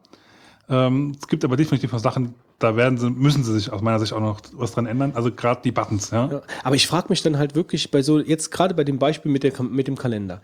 Also, wo, wo entsteht denn die fragwürdige Entscheidung, diesen Listenview, den man so hat, wo man so durchscrollen kann, wo man einfach nach und nach die Wochen sieht, den rauszuschmeißen? Warum schmeißt man das raus, wenn man den schon hat? Das verstehe ich nicht. Also, wie man da wirklich dann sagen kann, ah ja, den brauchen wir ja eigentlich nicht. Ja, natürlich brauchen wir den. Schon allein für die Leute, die, jetzt, die das Handy immer so benutzt haben. Und jetzt kann ich doch nur noch, das Einzige, was ich machen kann, wenn ich das hochkant benutze, äh, rübersliden in den nächsten Tag, rübersliden in den nächsten Tag, rüber, so, und das andere ist doch viel übersichtlicher. Also sowas kann ich, so Designentscheidungen kann ich nicht verstehen, wie man sowas macht. Überhaupt nicht. Ähm, Und grundsätzlich auch sonst. also, ja gut, sagen wir mal so, Design, wie gesagt, die sind, ich finde es an sich nicht, nicht, nicht schlecht, aber ich denke, sie haben noch viel Arbeit vor sich, bis es halt so ist, dass man es wirklich auch benutzen kann. Ja, darauf kann ich mich auch einlassen. Also es ist Zwar- teilweise komme ich auch mit dem mit dem Look klar. Man muss sich natürlich an so Sachen auch immer gewöhnen, natürlich. Ähm, aber Also was top ist, finde ich, dass man dann hochslidet und dann hat man die Möglichkeit Flugmodus, WLAN, Bluetooth, ja, ja, das, ist, Nachtmodus. das, das ist gut. äh, Lautstärke, Helligkeit, Den Nacktmodus. den Nacktmodus einzuschalten, genau Taschenlampe einschalten und äh, das ist top. Ja. Also das ist wirklich eine Da müssten Idee, sie die, den, den Player noch hinkriegen, dass er zuverlässig funktioniert. Ja. Das fun- tut, er nämlich aber bei anderen Handys auch nicht. Ja, also, Ach so, das ist keine Sache vom vom Nein, Vier. Mhm, okay. das ist wirklich ganz toll. Ähm, was bei den Fotos mir aufgefallen ist, wenn du so ein Bild gemacht hast, dann hast du dann, wenn du in der Anzeige guckst, dann hast du eine ungefähr 80-prozentige Darstellung, dann fehlen dann so 20 Prozent. Und dann kannst du manchmal mit zwei Fingern nochmal rauszoomen und dann hast du das ganze Bild. Das war beim alten iOS äh, so. Und das geht jetzt gar nicht mehr. Du hast manchmal das Problem, dass du ein Foto gar nicht mehr komplett ansehen kannst. Äh, das ist ein bisschen schwierig zu erklären, aber wer das Problem schon mal festgestellt hat, der wird wissen, was ich meine. Ja, ansonsten, ja, das sind so, und jetzt ähm, noch mal kleiner machen irgendwie, dass du die 100% bekommst und noch mehr, noch mehr kleiner machen. Ja, ich weiß es nicht. Also ich, mir fällt das so auf manchmal, weil man dann genau überlegt, wo soll das Bild enden und dann guckst du nachher an in der Ansicht, dann ist das irgendwie nicht 100% dargestellt. Aber das könnten Bugs sein, den sie halt irgendwann beheben. wobei ich halt insgesamt die, die Foto-App eigentlich so gar nicht schlecht finde. Also, Die hat sich auch verändert, ne, wenn man drauf Ja. drückt. Äh, Man muss also manchmal überlegen, die, ob er überhaupt ein Bild gemacht hat. Übersicht halt mit den, mit den ganz kleinen äh, stilisierten äh, Fotos finde ich gar nicht schlecht, weil ungefähr weißt du ja, was, was, was farbig da drin vorkommen müsste. In den Fotos, also das finde ich gar nicht schlecht und auch, dass man dann weiter rein. Also natürlich gibt es auch da noch Verbesserungsbedarf, aber die Idee finde ich zum Beispiel gar nicht schlecht. Kalender geht halt gar nicht aus meiner Sicht. Schlimm finde ich grafisch auch den, den Kompass.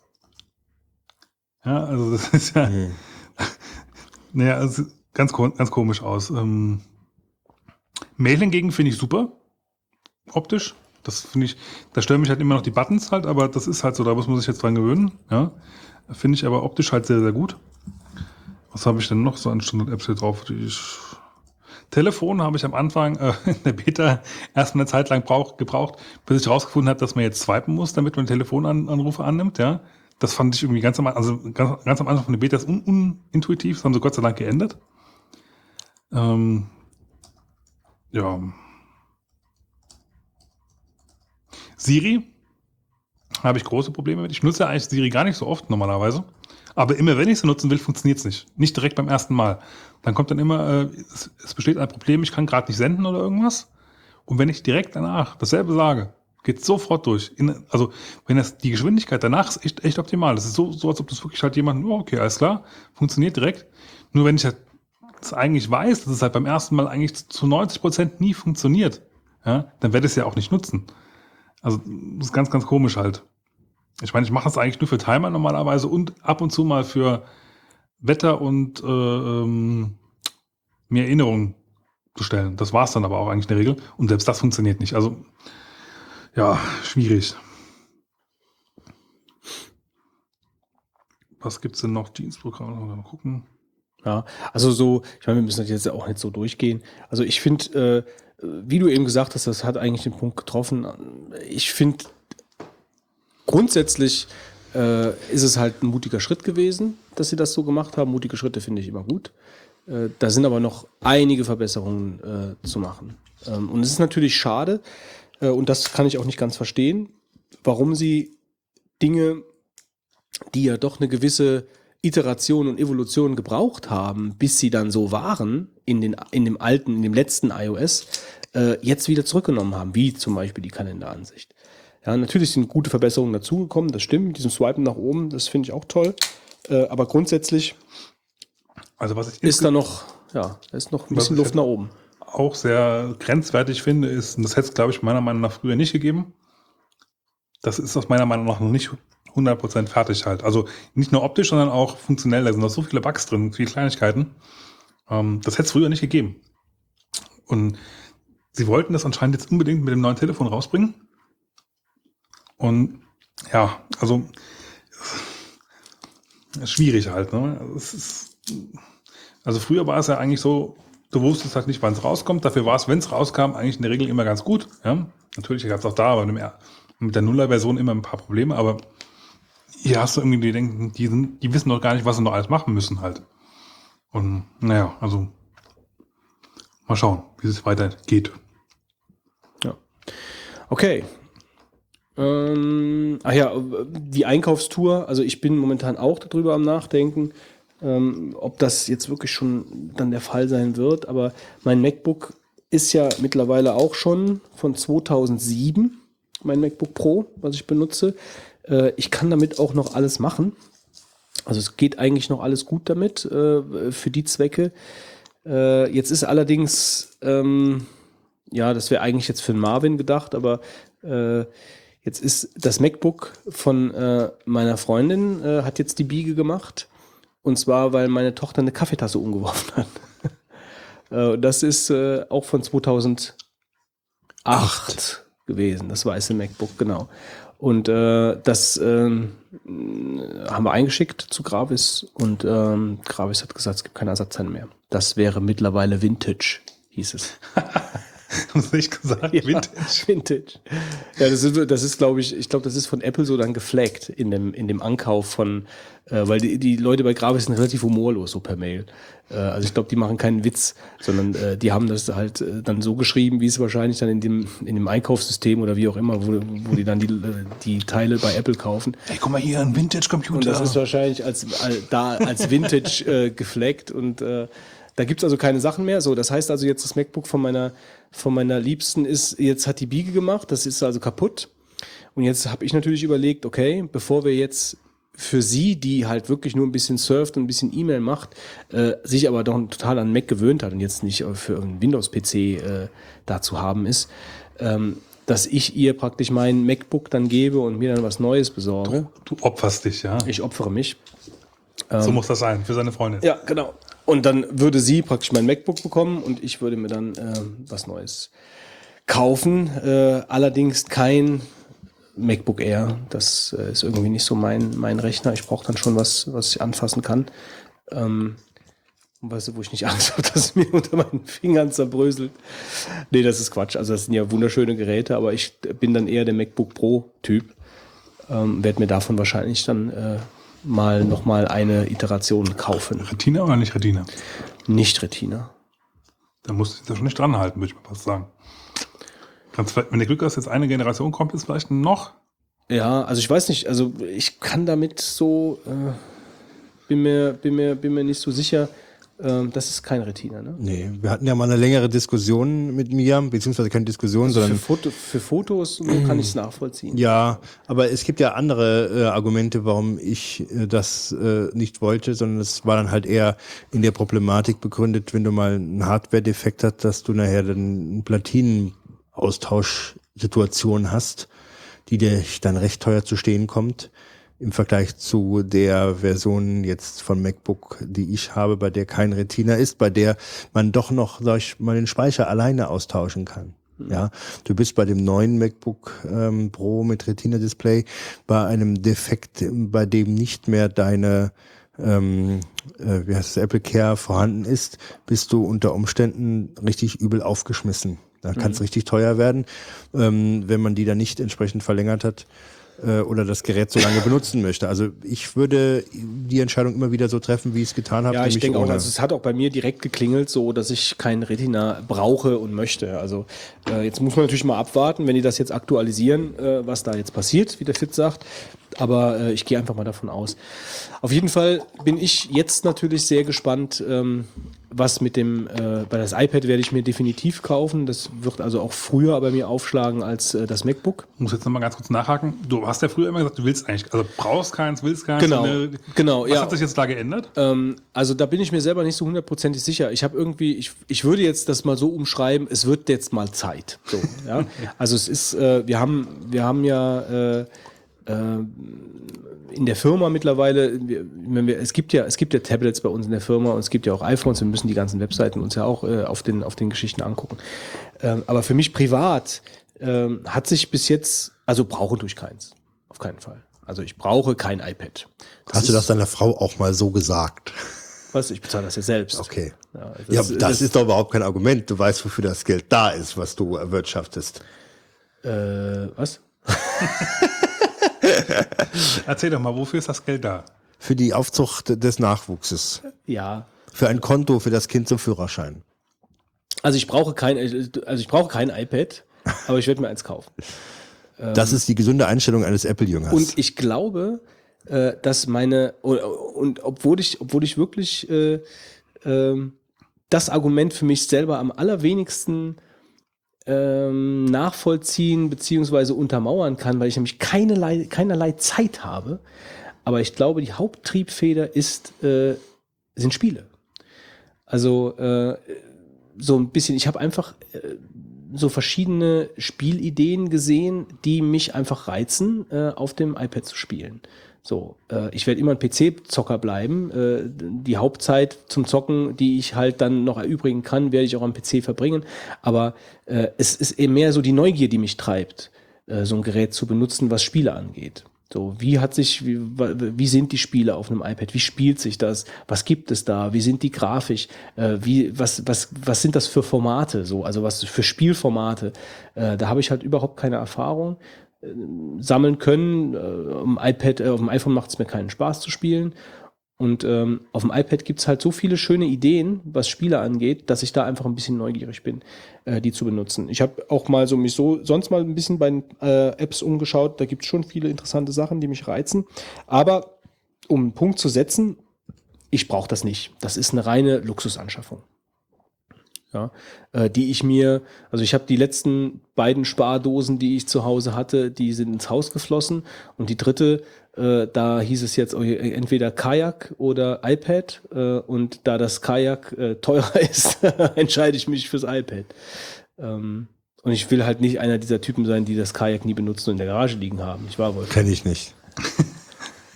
Kenne ich nicht. Ja, wenn Hochwasser kommt, Du wirst dein Kajak noch früh genug brauchen, Götz. Ich werde da, ich werde mir erstmal dein Kajak leihen Ja. und werde damit mal ein bisschen durch die Gegend fahren. Oder wir fahren mal zusammen ein Ja, bisschen jetzt durch ist mir zu kalt. Ja, Wenn ich da jetzt in die Mosel kippe, dann ist vorbei. Ja, da habe ich einen Kajak. ja, gut. Aber vielleicht kaufe ich mir auch alles überhaupt nicht. Und äh, es ist momentan nur so ein bisschen in meinem Kopf. Und ich bin gespannt, was am 22. passiert. Reden wir doch mal über Gummibärchen, Wolfgang. Ja, da müssen wir noch eine Geschichte vervollständigen. Wir erinnern uns, dass der gutmütige Timo, der mit dem goldenen Handy und der Brettspielvorspieler äh, aus der Brettspielvorspielerfolge ähm, uns doch tatsächlich vor zwei, drei Folgen einen riesigen Gummibär schenkte, der die Ausmaße äh, von Fitz fast erreichte ähm, und den wir hier gerade so auf den Tisch legen konnten von äh, Haribo, also ähm, essbar. Und äh, wir haben gesagt, also wenn wir den jetzt anschneiden, haben wir die große Problematik, dass wir den überhaupt nicht schaffen. Und ähm, da jetzt äh, Götz sagt, dass er solche Sachen ja auch schon alleine gegessen hat, ihm dann aber recht schlecht war, Was, bitte? äh, ich äh, auf Diät bin und äh, Fitz äh, das, was für die hohle Zahnkehle ist, hätte ich, ähm, konnten wir uns nicht einigen, was wir damit machen. Und dann haben wir gesagt, ähm, wir wollen ihn jetzt doch nicht selber hier aufessen, sondern wollen was Gutes tun. In karitativen Zwecken zuführen. Karies, kommt das von Karies? Ja, vielleicht. Ja, auf jeden Fall haben wir uns gesagt, warum nicht den kleinen Kindern schon äh, eine Zahnbehandlung an äh, Gedeihen äh, lassen. angedeihen lassen. Sponsored bei D3V. Genau, ähm, wir haben uns gedacht, lass uns doch mal, wie gesagt, Milchzähne äh, ähm, äh, verderben mit dem äh, Riesen Haribo äh, Bärchen und äh, haben uns entschlossen, diesen Riesen Haribo äh, Bärchen einem Es war übrigens kein Haribo, sondern es war ein Trolley. Okay, Entschuldigung, dass ich die ganze Zeit äh, Haribo gesagt habe. Ich habe viel Geld dafür bekommen. Ähm, haben uns überlegt, äh, diesen riesen äh, Trolley ähm, Bärchen einem Kindergarten oder war es Schule? Ich weiß es jetzt gar nicht mehr. Schule. Schule an der, an der Grundschule zukommen zu lassen, ähm, wo die Kinder dann wirklich äh, eine Woche lang Essen hatten. in der Pause das dann kriegen. Und ähm, der Götz hatte dann einen, äh, eine Schule gefunden, die dann ganz gerne ähm, die Verantwortung auf sich genommen hat. Dort Lebensmittel von einem älteren Mann äh, vorbeikommt und immer sonst am Zaun steht, äh, entgegenzunehmen. Und wir haben äh, ein äh, Foto, äh, auf dem äh, die Kinder zu sehen sind mit dem äh, äh, Bärchen, das wir auf unserer Internetseite veröffentlichen werden. Also mal in die Shownotes reinschauen. Und äh, danke nochmal, Timo. Tut uns leid, dass wir es nicht selber gegessen haben, aber wir haben lange diskutiert und kamen eigentlich äh, zu dem Ergebnis, dass es das Beste ist, ähm, den Kindern das zukommen zu Einfach lassen. aus dem Grund, dass wir ihn auch nie gegessen bekommen hätten in Wir hätten einer ja, Folge. das ist. In einer Folge ging es nicht und äh, wir wollten eigentlich mit dem was Besonderes machen, weil das war Genau. jetzt wirklich so ein schönes Geschenk, äh, haben wir gesagt, dass äh, daran vielleicht auch ähm, eine große Kinderschar, Eine große Kinderschar Kinderschar. daran Freude haben kann. Ja. Ähm, dafür nochmal vielen Dank. Äh, wie gesagt, der ähm, Bär ist einer äh, guten Verwendung äh, ähm, zuteil gekommen, ja, kann man so sagen. Und äh, ja, das ist die Bärchengeschichte. Gut. Die, die Bärchengeschichte. Kannst du deinen Kindern in Zukunft dann irgendwann mal vorlesen? Genau, könnte ich machen. Wenn sie nicht vorher Karies im Endstadium. Fitz, willst du was über Good Old Games erzählen? Oh Gott, das ist schon so lange, dass ich diese Na Nachricht eingetragen habe. Dann gucken, ob ich es noch zusammenkriege. Warte mal ganz kurz. Du musst äh, ma nicht. Machen wir gerade was anderes. Ich lese mal ganz kurz in der Zeit durch, worum es ging. Okay, ähm, dann erzähle ich kurz etwas ähm, zum Abschluss des Jahres zum Haus. Wo bin ich jetzt gerade? Was passiert? Ähm, nein, nicht einschlafen, das dauert nicht lang. Also, eigentlich habe ich schon alles erzählt, auch was ich momentan mache. Nur jetzt in der Theorie habe ich es erzählt und in der Praxis, nachdem ich jetzt Erfahrung gesammelt habe, vielleicht nochmal kurz zusammenfassend. Also das Haus ist jetzt komplett verkleidet mit, äh, mit Holz. Ähm, komplett hinterlüftet, das hatte ich erzählt, wie das funktioniert, warum das gemacht wird, das hatte ich alles gesagt. Ähm, also das lä- lässt sich ja auch nachvollziehen, wenn man kurz drüber nachdenkt. Also bessere Zirkulation der Luft, das Holz kann besser atmen, das Holz äh, kann seine Feuchtigkeit, die es aufnimmt, besser abgeben, etc. So, und dann ähm, ging es ja darum, welche Farbe, äh, in welcher Farbe streiche ich das Holz. Da habe ich mich dann für Schweden Rot, Falluröd entschieden. Äh, das nennt sich so. Ähm, bin dann im Internet auf einen sehr kompetenten Farbhändler gestoßen, und zwar einen schwedischen Farbhandel in Hamburg. Nein, ich werde nicht gesponsert. Äh, Die Leute sind wirklich gut, also egal, wen man da am Telefon hat, es sei denn, es ist gerade die, ähm, die Frau, die, äh, die an, am Telefon sitzt, also ähm, die kann einen immer, immer jemanden rufen, der Ahnung hat. Und die beraten einen wirklich sehr gut. Ich habe Farbe gekauft, Öl und ich habe also Farbe, Grundierung, Öl und Terpentin gekauft. Ähm, Grundierung äh, Leinöl mit Lösemittel verbunden. Äh, dann die Silikonalkydfarbe, das Falluröd ist das, also das nennt sich so, Silikonalkydfarbe. Das ist Fassadenfarbe. Äh, wunderbar zu streichen, äh, sehr gut zu verarbeiten. Und ähm, Grundierung, und es geht eigentlich beim Streichen jetzt darum und warum das, warum das ein bisschen zeitaufwendiger war. Also ich habe jetzt praktisch drei verschiedene Holzarten am Haus. An mein, mein Altbau ist im Endeffekt lasierte, sägeraue Fichte, die jetzt schon einige Jahre am, am Haus ist. Also äh, der Urbau ist schon Baujahr 65, dann ist 75 nochmal ein Teil dran gebaut worden, auch dann verkleidet mit, mit sägerauer Fichte, die dann lasiert wurde mit, äh, in schwarz.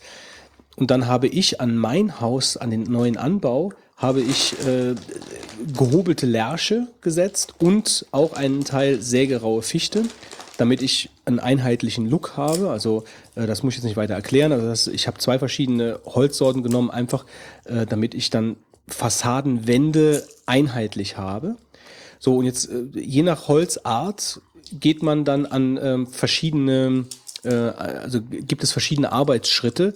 Bei dem sägerauen Holz braucht man keine Grundierung. Das heißt, man, man äh, ölt das mit dem, mit, dem, mit dem Leinöl, muss dann, um das zu sättigen, damit sich das, wenn es an der Wand ist, äh, nicht mehr so großartig verzieht. Durch, äh, weil Holz arbeitet ja immer und dass man das so minimal wie möglich hält, wird das halt gesättigt.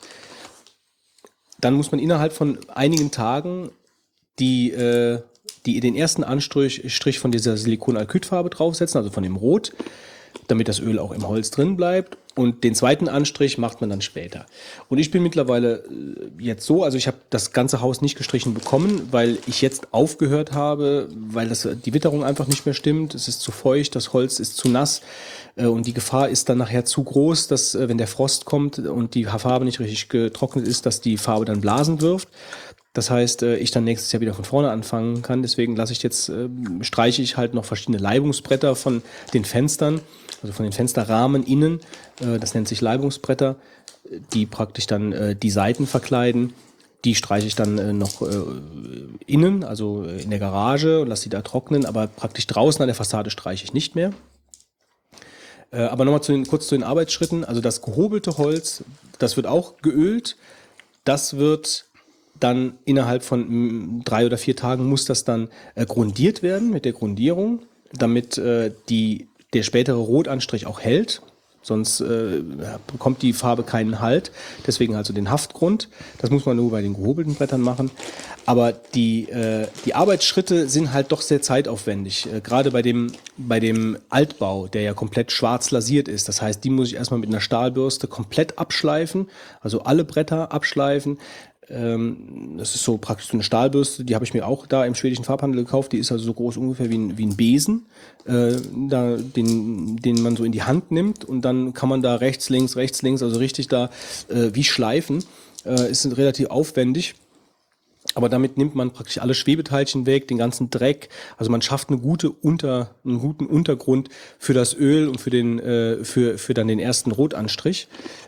Und was ich auch noch gemacht habe, ist die, die Ecken der Bretter, also die Vorderkanten der Bretter, äh, mit einem groben Schleifpapier zu bearbeiten, so dass halt der Übergang nicht zu spitz ist äh, und die Farbe da nicht abblättert nachher. Also praktisch einfach die Holzkanten gebrochen mit einem groben Schmirgelpapier. Einfach drüber gegangen, einmal so rat, rat, rat, rat, rat, drei, vier Mal hin und her, dann ist die, dann ist die so ein bisschen, bisschen angebrochen, also nicht gebrochen im Sinne von kaputt, sondern das nennt sich einfach nur gebrochen, dass die, dass der Winkel von dem Brett nicht mehr so 90 Grad ist, sondern dass da so eine kleine abgerundete Ecke vorne ist. Dann hält die Farbe darauf besser. Ja, das ist es eigentlich. Ähm, also das ist also jetzt vom Arbeitsschritt sehr aufwendig. Erstmal abbürsten äh, mit der Stahlbürste, dann äh, hobeln, also beziehungsweise mit, der, mit dem Schmirgelpapier, dann ölen, dann den ersten Anstrich machen. Äh, ja, das ist alles schon bisschen aufwendiger. Wir haben halt teilweise noch in dem, an dem alten äh, Anbau haben wir noch die, die Bodenplatte ein bisschen mit Styrodur gedämmt. Das heißt, äh, äh, da hat noch die Bodenplatte ein bisschen blank gelegen. Da zieht dann gerne Feuchtigkeit rein. Ähm, und da haben wir, da habe ich dann ein bisschen ausgeschachtet noch äh, um das Haus rum. Da haben wir dann noch mit Styrodur reingesetzt und diese Styrodur dann halt noch mit Metall also mit, mit Zinkblechen verkleidet. Ähm, und da, das heißt jetzt, also es geht jetzt so 30 Zentimeter in den Boden rein, da wird die Bodenplatte mit dem Styrodur eben ein bisschen äh, vor Feuchtigkeit und vor Kälte geschützt. Davor noch ein Blech, damit die Feuchtigkeit, äh, die am, an der Fassade runtertropft, nicht da, äh, da, da reinzieht unten. Und ähm, ja, und jetzt habe ich praktisch so gesehen mal Pause gedrückt. Dramatische Pause. und werde dann im Frühjahr wieder weitermachen. Ja, soweit zum Haus. Ja, ich konnte mittlerweile wieder nachlesen, was ich mir damals, also, äh, warum ich es eingetragen habe. Und zwar, Good Old Games äh, wurde hier auch schon ab und zu mal erwähnt. Ich glaube, primär von Götz. Ähm, ist eine Plattform, auf der man alte Spiele kaufen kann. Ähm, für Mac und aber auch für den PC, glaube ich, gell? Götz? Ja, ich glaube schon. Und also, ich glaube vor allen Dingen Windows, aber ich kann noch mal kurz nachgucken. Und ähm, die haben auf jeden Fall jetzt auch noch eine Indie-Plattform aufgemacht, ähnlich wie Steam. Und ähm, vielleicht mal gerade nur, mal so eingeworfen. Also mich wundert das schon, dass die äh, also es gibt ja scheinbar wirklich viele Leute, die da kaufen. Also die, die erweitern, die sind ständig dabei, die machen ständig Angebote. Also ich glaube, denen geht's ganz gut, den Jungs. Und die, äh, äh, und die verkaufen wirklich alten Kram. Ja, aber das scheint fun zu funktionieren. Ich finde das super. Also ich finde das, ich finde das richtig Ja, gut, klasse. meine, die Programme gibt's ja schon, ja. Das ist ja der, der Vorteil beim digitalen Gütern, dass du halt, wenn du sie einmal hast, ja, Ja, ja. kannst du sie ja beliebig verkaufen. Das ist ja dann, Ja, ja, das, das ist ja auch alles DRM-frei, ne? genau, das ist, äh, also Ja, aber hier Kyrandia, weißt du, so die, die Trilogie Kyrandia für 6 Dollar. So, ich meine, klar ist das günstig, aber es muss ja noch genug Leute geben, die das spielen. Also das kaufen sicherlich keine Sammler, die kaufen sich die Boxen, für sie ins Regal zu stellen. Sondern Das müssen ja Leute sein, die wirklich die alten Schinken geil finden. Und das kann ich gut verstehen, ich bin ja so einer. Ja, aber dass, dass es davon wirklich dann doch so viele gibt, das, noch mehr wie du. das, äh, das wundert mich irgendwie schon. Nun, denn sie machen jetzt aber auch was mit neueren Sachen. ja, du hast ja, dein Einwand ist angekommen und ja, ich kann ihn verstehen und ja. Ja, ja. Nun denn? Sie bauen auf jeden Fall jetzt eine Indie-Plattform auf. ähm, Und das Interessante dabei ist, dass sie halt äh, den, den Spieleentwicklern anbieten. Also erstmal, das das werden DRM-freie Titel, genauso wie, wie sie bis jetzt halt haben. Sollen, sollen die Spiele halt dann nachher auch werden.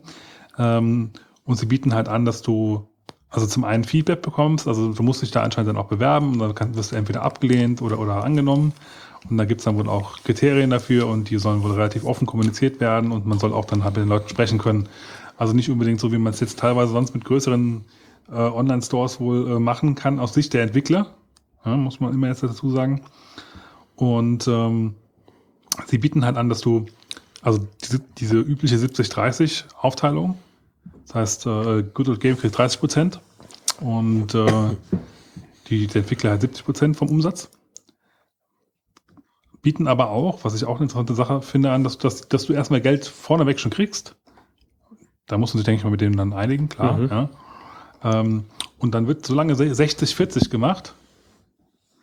Äh, also krieg, kriegt halt Good Old Games ein bisschen mehr Prozente, bis, bis halt quasi dieser Betrag erreicht ist, den du halt dann quasi im Vorfeld gekriegt hast. Und dann wird das 70-30 umgestellt. Finde ich eigentlich eine faire Sache. Mhm. Ja, und ähm, das finde ich eigentlich sehr interessant, dass er halt dann quasi auch ein bisschen, weil das ist ja, denke ich mal, auch der, das interessantere Geschäftsmodell dann erstmal halt, ja. Weil du musst ja am Anfang auch dann, dann Leute halt finanzieren können, die das programmieren und, und, und sich dran setzen. Ähm, bin mal gespannt, was da so rauskommt. Generell kann man ja so sagen, dass jetzt auch ähm, Sony und so ja mittlerweile viel mehr auf und, und Steam auch ja viel mehr auf Indie-Leute gehen halt, ne? Und auch viel mehr das auch promoten und versuchen dann da auch. Ja, dieses Steam Greenlight ist ja, so. Äh, finde ich eigentlich gut. obwohl das äh, Steam Greenlight auch nicht nur. Also was mich gewundert hat, ich habe darüber nachgedacht, mir dieses Legend of Zerzura zu kaufen. Das ist so ein, ein, ein Point-and-Click-Adventure von Dedelic. Und das ist ja kein Indie. Das ist ja, ja, aber das ist dann trotzdem bei, bei, bei Greenlight drin. Also das, das kam so nicht einfach in den Katalog scheinbar rein. Und das, da muss man jetzt für voten. Also das nur am Rande. Also das ist jetzt nicht nur, nicht nur Indie-Kram. Also was heißt Indie-Kram? Ich mag die Sachen ja. Ja, das war's dann. Aber das ist auch, äh, der, der jetzt bei Good Old Games ist auch von die Indie-Sachen auch, auch für den Mac. Also, oder ist das, ist das nur Windows? Das haben sie, also habe ich jetzt nicht so direkt rauslesen können. Ich nehme davon an, wenn es natürlich eine Mac-Version gibt, werden sie es mit anbieten zum selben Preis. Ähm, ich kann mir halt nur also vorstellen, dass halt nicht unbedingt jeder Indie-Developer unbedingt dann direkt auch so plattformübergreifend seine Sachen anbieten wird. Das ist mal so die Frage halt, ne? Die müssen ja dann auch gucken, wo sie dann. Ich gehe jetzt mal davon aus, dass es jetzt nicht unbedingt also, lukrativ ist für, für alle Entwickler halt, sondern eher wirklich für, für die wirklichen Indie-Sachen halt, ja. Wobei sie jetzt hier äh, als Beispiel ja schon mal FTL und, und äh, Legends of Grimrock drin haben und so, also jetzt auch nicht gerade unbekannte Sachen. Mal gucken. Bin mal gespannt, was da so alles passiert. Also ich denke mal, da wird insgesamt noch relativ viel passieren. Ich glaube, es werden halt viel mehr auch kleinere Sachen kommen. Was ich gut finde eigentlich. Ja. Jo. Was haben wir denn noch? Was haben wir noch? Ähm, der Wolfgang wollte noch was erzählen zu. Was war's denn? Was war's denn, Wolfgang? Was war's denn? Nee, Bundestagswahl? Genau, Wolfgang. Bundestagswahl, aber das, das Thema ist ja fast durch, muss man ja sagen. Ja, ja, Für, für unseren letzten Folgenthema, äh, Folgentermin äh, wäre es interessant gewesen. Ich äh, hatte mich bisschen über die Bundestagswahl äh, gewundert, ehrlich gesagt, dass zum Beispiel auch nach diesen dramatischen Datenskandalen auf der Welt ähm, dann doch die Piraten mittlerweile ähm, keine Bedeutung mehr spielen auf Bundesebene, beziehungsweise mh, sie es nicht geschafft haben, in den Bundestag einzuziehen. Ich glaube, 2,x Prozent haben sie gehabt. Und äh, ich das irgendwie sehr erschreckend fand. Jetzt ist auch die FDP aus dem Bundestag hinaus äh, katapultiert worden. Das ist ja so eine Partei, die in den letzten Monaten ganz gerne gedisst wurde, war aber ja letzten Endes auch jemand, der für die Freiheit im Internet kämpfte. Ich will jetzt keine FDP-Werbung machen, aber jetzt ist ja eigentlich für die Menschen im Internet, muss man sozusagen, der größtmöglichste Unfall eingetreten. Denn durch Die Menschen im Internet. ja, äh, so ist das doch. So wird das doch gesehen von den Politikern.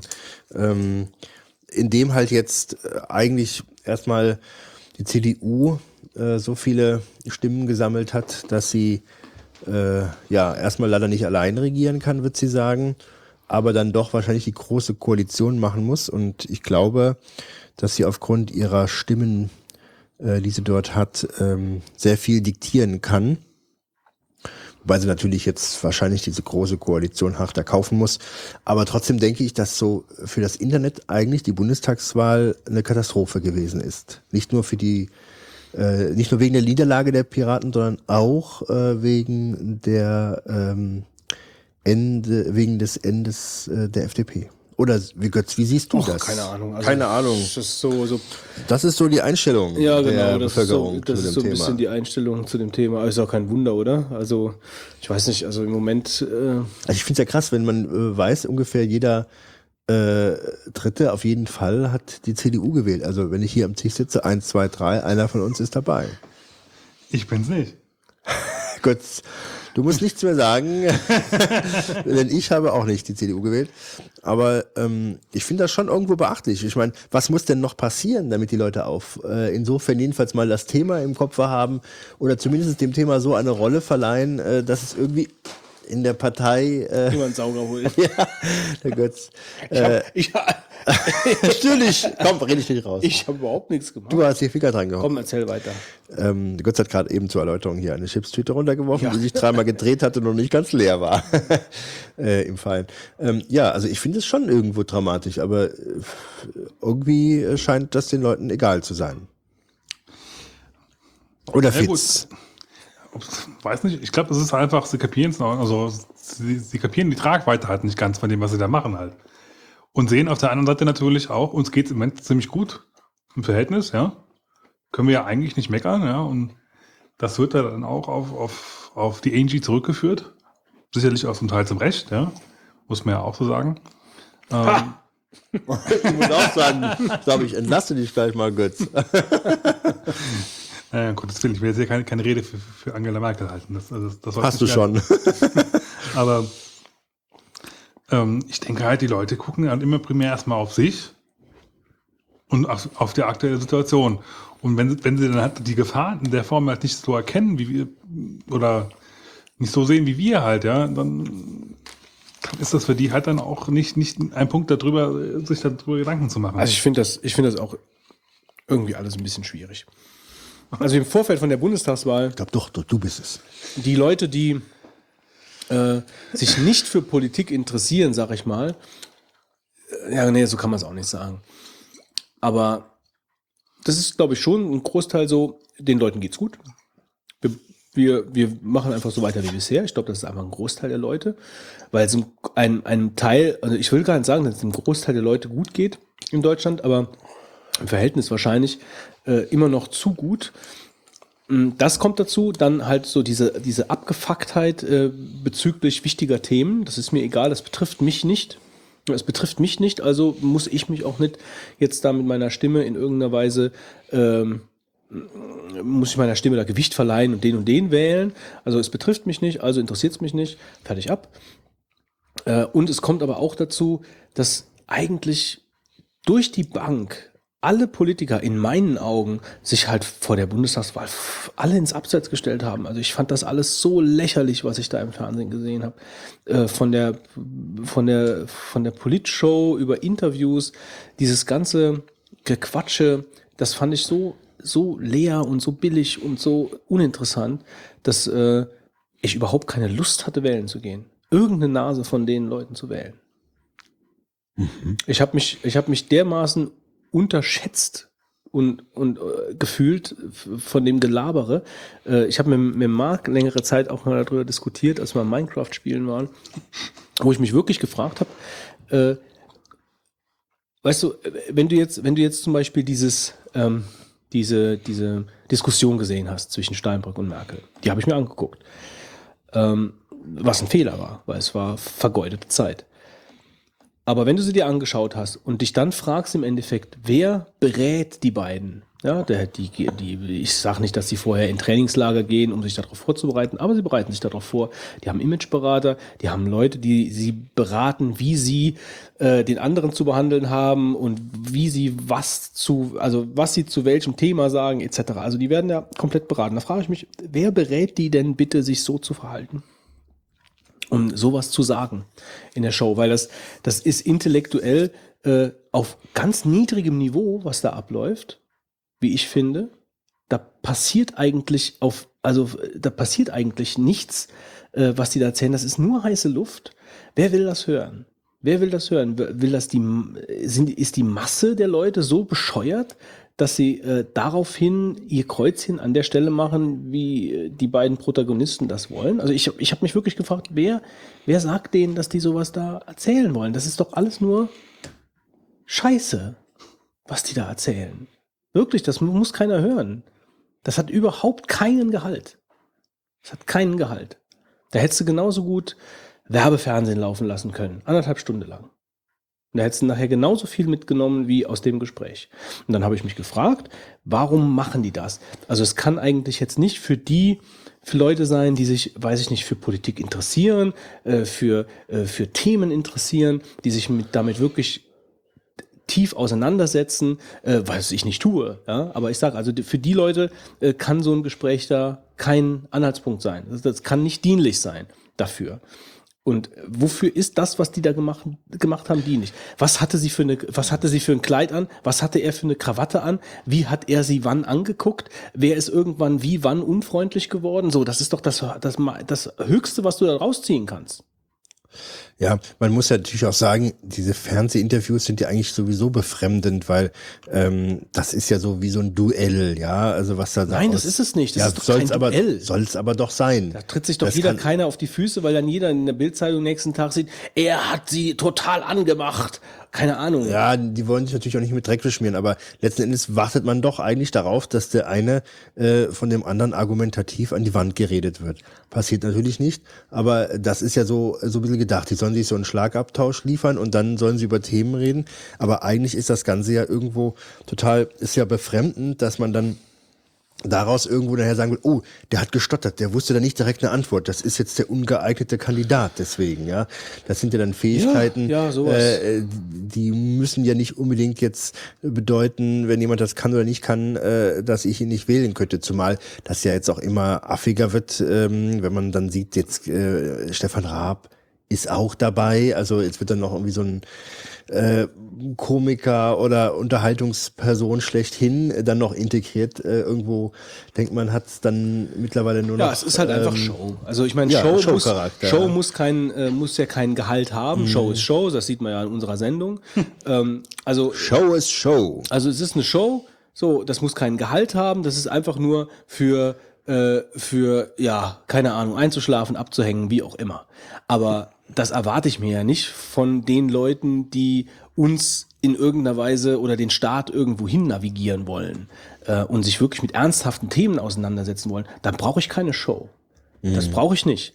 Ähm, und die machen das wahrscheinlich um, keine Ahnung, weil sie denken, ah ja, die Typen da draußen, die denken sowieso nicht nach, die äh, interessiert sowieso nicht, was abgeht, sondern die müssen wir mit irgendwelchen so oberflächlichen Plattitüden und so bei der Stange halten und dass wir so irgendwie dahin kriegen, unser Kreu das Kreuzchen an unserer Stelle zu machen. So kommt mir das vor. Und das, da mache ich nicht mit. Das ist mir, also ich hatte wirklich keine Lust, irgendjemanden zu wählen. Tja. Also es ist schon. Also ich war wählen. Also, aber ich habe ich hab wirklich Schwierigkeiten gehabt. Es war mir wirklich relativ egal, weil niemand da war, wo ich wirklich das Gefühl hatte, das ist jetzt jemand, der, der bringt uns jetzt nach vorne oder so. Oder, oder der, der, der setzt die, die richtigen äh, Stiche an, an, an, an die richtige Stelle. Weißt du, wir werden beherrscht vom Lobbytum, wir, wir sind ähm, da, das ist ein Vergiss gutes es. Schlusswort. Nee, vergiss es. Das ist halt wirklich, das, das ist voll, die Karre ist voll im Dreck. Das, so. So. Damit sind wir fertig mit den News, würde ich doch sagen.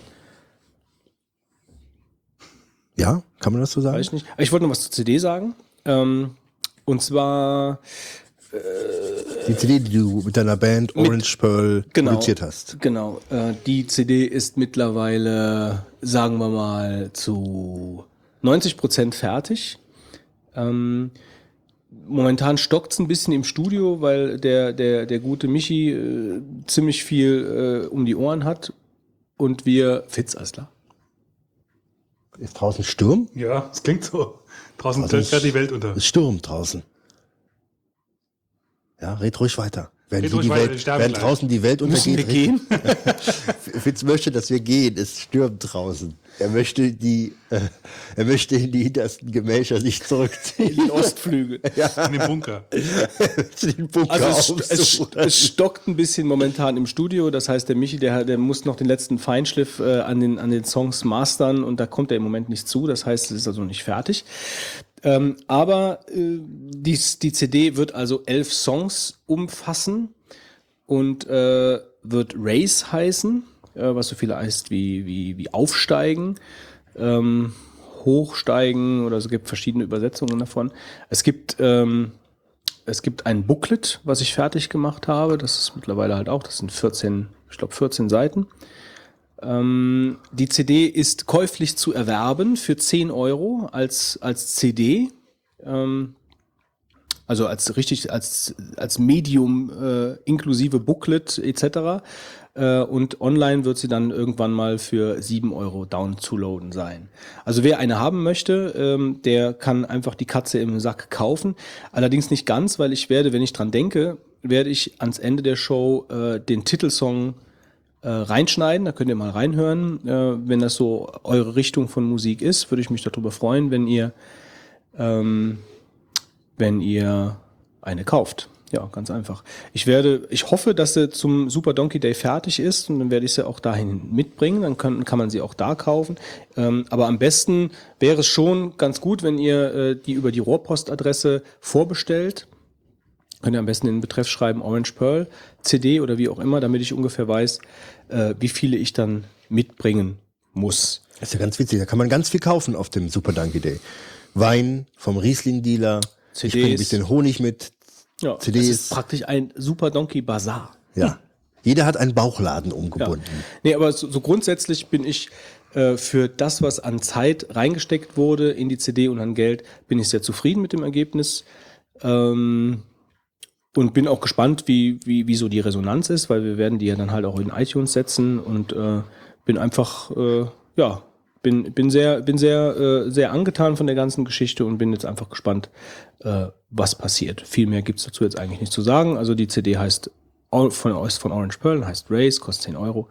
Äh, und ihr könnt am Ende der Show einfach mal reinhören und mal schauen, äh, ob das so das Dingen ist, was euch gefällt. Ja, gut. So, was gibt's denn noch? Opas mit Kapitelmarkenfeed habe ich hier gerade gelesen, aber das ist, glaube ich, falsch gewesen. Opus. Wir könnten noch. Nee, komm. Lass, Komm, sagen wir mal weiter. 42 20 Sekunden. Drei, 20 Sekunden, Wolfgang! drei, zwei, eins, go. Puh, das aber schwierig zu lesen. Mit Metro Last Light wird aller Voraussicht nach ein weiterer hochkarätiger Titel auch unter Linux veröffentlicht werden. Wie lange das Spiel noch auf sich warten lassen wird, ist allerdings nicht klar. Der offizielle Webbrowser des GNOME Desktops Epiphany wird künftig nicht mehr Google als Standardsuchmaschine nutzen, sondern auf DuckDuckGo aufsetzen. Die Mitte August veröffentlichte Version 2013-018 der bekannten Partitionierungsdistribution Parted Magic kann dem Anschein nach nicht mehr kostenlos heruntergeladen werden. Anwender, die eine binäre Variante der Distribution nutzen wollen, müssen für den Download 5 US-Dollar bezahlen. Mit der mittlerweile 14. Alpha-Version stellt das Team rund um das Echtzeitstrategiespiel 0AD, das ist fast so wie unsere, äh, unsere wie heißt das, Software, äh, Spiele-DVD, Ja. tralala. so war das hier. Nur die bringen ja wenigstens jedes Mal was raus. Also mit der mittlerweile 14. Alpha-Version stellt das Team rund um das freie Echtzeit-Strategiespiel 0AD Anno Domini auch eine Crowdfunding-Kampagne vor, die das Spiel im kommenden Jahr massiv voranbringen soll. Benötigt werden 160.000 US-Dollar. Welche Kryptographieverfahren sind im Lichte der Spionageaffäre noch sicher verwendbar? Debian-Projektsekretär Kurt Röckl analysiert in seinem Blog die Lage. Der freie Civilization-Clone FreeCiv wurde nach über zwei Jahren Arbeit in einer neuen Version veröffentlicht. Zu den Neuerungen gehören unter anderem eine Ausweitung der möglichen Kartengröße, Map-Image, KI-Verbesserungen und diverse Fehlerkorrekturen. Das Projekt OpenZFS hat seine Existenz bekannt gegeben. Das von Sun initiierte Dateisystem soll nun ein gemeinschaftlich entwickeltes offenes Projekt für Linux, FreeBSD, Illumos, Illumos? Illumos und macOS X werden. Die Flight Gear Entwickler haben ihre freie Flugsimulation mit zahlreichen neuen Funktionalitäten versehen und in der Version 2.12 veröffentlicht. Und die Open Source DVD, eine Sammlung von freier Software für Windows, äh, ist in Version 35 mit zahlreichen Aktualisierungen erschienen. Auch die Spiele-DVD ist in einer neuen Ausgabe mit diversen Updates verfügbar. Vielen Dank. Du änderst Bitte sehr gut. immer nur, nur, nur die Zahl, oder? Aber nur, wenn es dann wirklich auch soweit ist. Ja, war da jetzt wirklich Sturm da draußen? Oder Ja, irgendwas war draußen auf jeden Fall. Bislang nicht natürlich. vielleicht ist Nicht Batman, natürlich. Batman am Fenster vorbeigeflogen? Batman. Bist du ein großer Batman-Fan? Nein, ich habe aber jetzt gerade Batman Begins geschaut. Äh, Der ist mir irgendwie äh, im, äh, über die Füße gefallen. Ich hänge ja mit den Filmen mindestens so hinterher wie mit den Spielen. Ähm, ist ja von, von Christopher Nolan. Und äh, den fand ich überraschend gut, muss ich Äh, sagen. danach kommt doch The Dark Knight. Ja, den bin ich äh, jetzt gerade am Schauen. ja, Der ist, der finde ich sehr, sehr gelungen. Aber weißt du, was ich geschaut habe? Ähm, Nein? Ich habe mir Lawrence von Arabien angeschaut. Mit, ähm, wer, wie heißt er noch? Von Obi-Wan Kenobi, der Schauspieler? Alec Guinness. Alec Guinness? Ja, ich glaube schon. Mittlerweile schon tot. Ist ein ultra langer Film. Ich glaube, der dauert vier Stunden und handelt von einem britischen ähm, Soldaten, der äh, in Arabien äh, so gesehen Karriere macht. Ich fand den gut. Also es ist ja so ein Klassiker, so wie Ben Hur oder oder oder ähm, der mit Kirk Douglas hier, der ähm, wie heißt er denn noch? Äh, also auch so ein so ein alter Schinken. Also ich fand ihn überraschend gut. Äh, habe mir alle vier die ganzen vier Stunden angeschaut. Ich habe ein bisschen gebraucht, bis ich den dann fertig geschaut habe. Aber es ähm, ist halt wirklich so ein so ein monumentaler Film mit Anthony Quinn und Omar Sharif und Alec Guinness, also so richtig die alten Recken. Und äh, war sehr, war sehr angenehm zu, zu gucken. Äh, überraschend hart manchmal, so in dem, was passiert ist für so einen alten Film. Ähm, aber sehenswert. Und danach dann bin ich äh, Zum Dark Knight. zum Dark Knight, genau. Das Aber war natürlich eine Kulturrevolution irgendwie. Also von dem. Hast du ihn geguckt? Du bist noch dran. Ich bin noch dran, ja. Also ich finde, äh, der ist ganz toll gemacht. Bei Batman finde ich immer ganz witzig. Das ist ja, sag ich mal, jemand, der im realen Leben nicht als Batman bekannt ist, wie alle Superhelden eigentlich, ja. Dann geht er durch den Raum und sagt, ja, guten Tag, äh, wie geht es Ihnen? Und dann geht er dann praktisch äh, als Batman irgendwo raus. Im nächsten Moment sagt, ja, ich bin Batman. Wir müssen Sie aufhalten. Das ist, das ist eine Trilogie, ne? Also und jetzt gibt's wieder einen Neustart. Oder wie habe ich das, ich verstanden? Also jetzt, ich glaube, es gibt noch- jetzt wieder einen neuen, es ist wie bei James Bond, es gibt jetzt wieder einen neuen Batman, äh, äh, wieder anders. Das also kann ich, sein. Das ist doch, das ist doch, das ist doch Batman Begins, The Dark Knight und The Dark Knight Rises. Ich glaube, das sind die drei Filme, ne? Ja. Das hat mich immer fasziniert an Batman, dass er seine Stimme, äh, obwohl er eigentlich nur ein Kostüm anzieht, seine Stimme für sich völlig äh, in drei Bassetagen tiefer irgendwo äh, wiederfindet. Naja. Ja, aber ich, äh, wie gesagt, also den Batman Begins, den fand ich wirklich äh, sehr gut. Also schön düster, so, das hat mir schon gut gefallen, muss ich sagen. Aber ich würde sagen, wir kommen jetzt heute zu wirklich unwichtigen Themen. Und zwar kommen wir mal äh, heute, ich meine, wir haben ja immer sehr, sehr interessante Deep Thoughts gehabt in den letzten Wochen.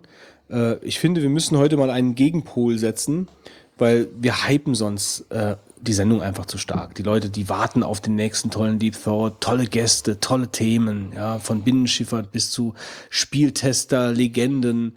Äh, und dann dachten wir heute, äh, wir ziehen die ganze Sache dann doch mal nochmal richtig auf den Boden äh, der Tatsachen zurück und sprechen über Honig, Wolfgang. Wir sprechen über Honig, das ist mein Einsatz.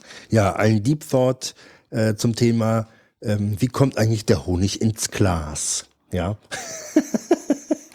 ähm, wir haben Hört schon an, hört sich an wie von der Quelle bis zur Mündung. Also- Langweilig. ähm, wir haben schon lang, länger nicht mehr über Bienen gesprochen. Lange, lange konnten wir es vermeiden. Lange. Ja, so dass ich gesagt habe, wir machen einen knappen, äh, knackigen, knappen äh, Bienen äh, Deep Thought. Der Götz schraubt Na, was ein ist das hier? neu erworbenes. Es Äh, ist Honig von Wolfgang. ja. Oh, da ist Natur Tolles. Aroma Ja. und sündhaft teuer. Aber äh, du wirst gleich erfahren, mit viel äh, Mühe und Liebe gesammelt. Ja, also ich wollte ein paar Sätze zu Honig äh, sagen, wie ich den gewinne, wie das. Was ist denn Ähm, eigentlich aus dem Hyperhonig Hyperhonig geworden? ich habe nur ein anderes Etikett jetzt drauf, weil ich eben im, äh, im Gen die noch mitgenommen habe und hätte dir auch ein anderes noch geben können. Jetzt habe ich aber eins aus der Moselregion. Ist, ist das gelbe Mosel, gelbe Moselhonig irgendwie in Anspielung auf Catenon oder so? Also ich bin weit weg genug von irgendwelchen. Was sagst du? Die, die, die fliegen weit, die Bienen. Ja, also so überlegt weit euch das nicht. gut, Leute, wenn ihr in Karlsruhe Honig kaufen wollt. Also ich bitte dich, äh, der Wir sind relativ nah an Catenon, das sind ständig Störfälle. die, der, Flug, der Leichte Flugradius. nervös, nervöses Kratzen im Hals. Magst du vielleicht einen Löffel Honig? Ich bin doch nicht verrückt. Wir sind ja ungefähr, wie, wie weit sind wir weg hier? Äh, 120 Kilometer von Cattenom? Ich weiß nicht. Das ist auf jeden Fall zu nah, wenn Ich würde sagen, nicht, nicht, nicht, nicht weit genug. Also ich kann nicht verstehen, dass sie das Ding nicht schon längst abgeschaltet haben, nachdem was da immer. Äh, also da habe ich wirklich Angst. Also die verstrahlen die ganze Mosel. Wenn da irgendwas passiert, ist rum. Ja, dann gehen wir alle in Fitz seinen Bunker, den er eben schon aufsuchen wollte, als das Wetter schlecht Also hier ist wurde. wirklich, äh, hier ist stark, ein starker Landregen ist hier gerade im Einsatz, äh, der die Steillagen für die Winzer, für den Riesling-Dealer zum Beispiel morgen äh, in ein feuchtes Grab verwandeln kann, um es mal so auszudrücken. Wenn denn noch was hängt nach ja, dem Regen. Ja, wenn noch was hängt, äh, aber der, der Hang wird vielleicht nicht mehr hängen oder morgen dann äh, Einem abgehen. ja. Hier gehen immer einige Hänge ab mit den Winzern drin. Ja, es überschlagen sich auch ständig Winzer mit ihren Traktoren. Hier. Das hört man öfter. ja, also letztes, Hubschrauber stürzen ab. Ja, also letztes Jahr sind, glaube ich, zwei Winzer umgekommen, äh, die von einem Win äh, von, von gefällt wurden von einem Wingertsfall. Während sie mit dem Hubschrauber, un, äh, mit, dem, äh, mit dem Traktor umstürzen. Ne? Ja, mit dem, mit dem Hubschrauber über den Wingert flogen, genau. Die sind also praktisch mit dem Traktor, haben sich mehrfach überschlagen und dann vom Wein, äh, vom ähm, Ja. Pfosten, Weinbergspfosten aufgespießt worden. Pfahl nennt man das hier. Ja. Gepfählt worden, der Winzer. Ja, ja ähm, kommen wir zu was ganz anderem. Wie gesagt, zu meinem Honig. Ähm, ich äh, fange mal von vorne an, also von Adam und Eva. Ähm, zunächst muss man wissen, äh, Honig, der natürlich von Bienen gesammelt wird, wird von den Flugbienen gesammelt. Und bei den Bienen ist es ja so, na, je nach Lebensalter haben die unterschiedliche Funktionen. Ja? Und die letzte, der letzte Lebensabschnitt, ähm, den verbringt die Biene als Flugbiene, um praktisch ähm, Nektar und Pollen und äh, Propolis zu sammeln, äh, diese ganzen Tätigkeiten, Wasser zu holen, was halt alles dort ansteht. Das ist auch biologisch ganz sinnvoll, denn das ist natürlich auch die risikoreichste ähm, Tätigkeit, so dass wenn denn dann die Biene das nicht mehr äh, überlebt, weil ihr irgendwas zustößt bei dieser Sammelaktion, das gar nicht so schlimm ist, denn sie hat ja in ihrem ganzen Leben schon eine ganze Menge für das Volk getan. Würde das jetzt beispielsweise die Aufgabe sein, äh, direkt nach der Geburt, dann wäre das sehr heikel für so ein Volk. Also von daher sind es nur die älteren Bienen, die überhaupt äh, zur Nektarsuche ausfliegen. Und jetzt ist es so, dass die Pflanzen, die angeflogen werden, ähm, grundsätzlich erstmal den Nektar und die Pollen ähm, für die Bienen bereithalten. Und ähm, der Nektar, aus dem wird dann der Honig äh, gewonnen, der sitzt in der Knospe und da ist es so, dass ähm, die unterschiedlichen Pflanzen eigentlich auch äh, unterschiedlich von der Biene in Anführungszeichen bearbeitet werden müssen, damit man überhaupt an den Nektar herankommt. Ja, die ähm, hat auch Versuche gemacht mit teilweise mit Pflanzen, die die Bienen eigentlich noch gar nicht kennen können, weil sie nicht aus der Region stammen und hat feststellen können, dass die Bienen sehr intelligent sind, wenn sie solche Pflanzen besuchen und dann auch eine Methode finden, wie sie dort an den Nektar in der Knospe herankommen.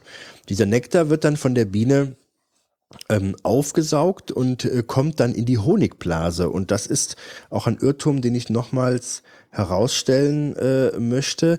Ähm, das, was an den Beinen äh, der Biene hängt und oft mal gesehen wird, in den Pollenhöschen, ähm, das sind halt die Pollen und das ist nicht der Honig, der transportiert wird, der sich praktisch äh, im Inneren der Biene befindet. Ja, ähm, ja der, der Honig, der wird dann äh, von der Biene äh, zurücktransportiert zum Stock.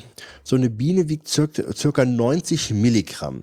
Fitz, was schätzt du denn, wenn die Biene 90 Milligramm wiegt, wie viel Milligramm sie denn transportieren kann an Honig? Klingt wie so eine Textaufgabe in Mathe. Drei Bienen können wie, wie viel können denn drei? Ähm, drei Bienen. So Drei Bienen können insgesamt äh, 270 Milligramm wiegen. Wie viel wiegt eine? 90 Milligramm. Ja, aber wie viel könnte denn eine Biene transportieren an Honig? Also ich schätze mal, dass die schon relativ viel transportieren können. Würde man sagen 30 Milligramm? Ja, sogar 50.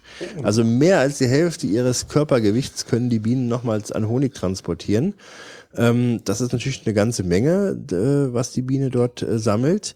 Ähm, wobei, wenn man da jetzt mal äh, weitergeht, ähm, wenn man das ausrechnet, braucht man ungefähr 50.000 Flüge, um so ein Glas äh, voll werden zu lassen. Ein Glas Honig, 500 Gramm. Also das ist schon eine ganze Menge. Ähm, ja, so ist das. Äh, ja, das Besondere, ähm, wenn die Bienen sich den Honig einverleiben, ist auch, dass jede Pflanze zu unterschiedlichen Zeiten nur geöffnet hat. Also das heißt, die Biene muss wissen, wann sie ähm, Pflanzen anfliegt und wann sie das gar nicht mehr kann. Also die hat dann nicht nur eine Landkarte im Kopf, ähm, damit sie wieder sich zu Hause nach Hause finden kann, sondern auch damit sie weiß, wo sie hinfliegt und das auch zu den richtigen Zeiten. Also das ist schon sehr kompliziert, ähm, dass die Biene sich darauf einrichten kann. Interessanterweise sind Bienen auch sogenannte äh, blütenstetige Sammler. Das bedeutet, dass die nicht unterschiedliche ähm, Sorten anfliegen bei einem Flug, sondern wenn die jetzt beispielsweise Löwenzahn anfliegen würden, dann würden die bei dem Flug nur Löwenzahn sammeln. Ähm, und Bienen sind eigentlich auch nicht dafür bekannt, dass sie jetzt beispielsweise äh, an den Kuchen oder an die Marmelade kommen. Äh, Bienen sind in der Regel wirklich nur an Blüten interessiert. Im August gibt es vielleicht mal die eine oder andere Ausnahme, aber im Prinzip findet man dann immer nur die Wespen, sodass letzten Endes die Bienen ähm, von den Blüten stets den Nektar einsammeln. Äh, ich habe mal kurz eine Zwischenfrage. Ja, bitte. Und zwar, ähm, du sprichst ja immer von Bienen. Ja.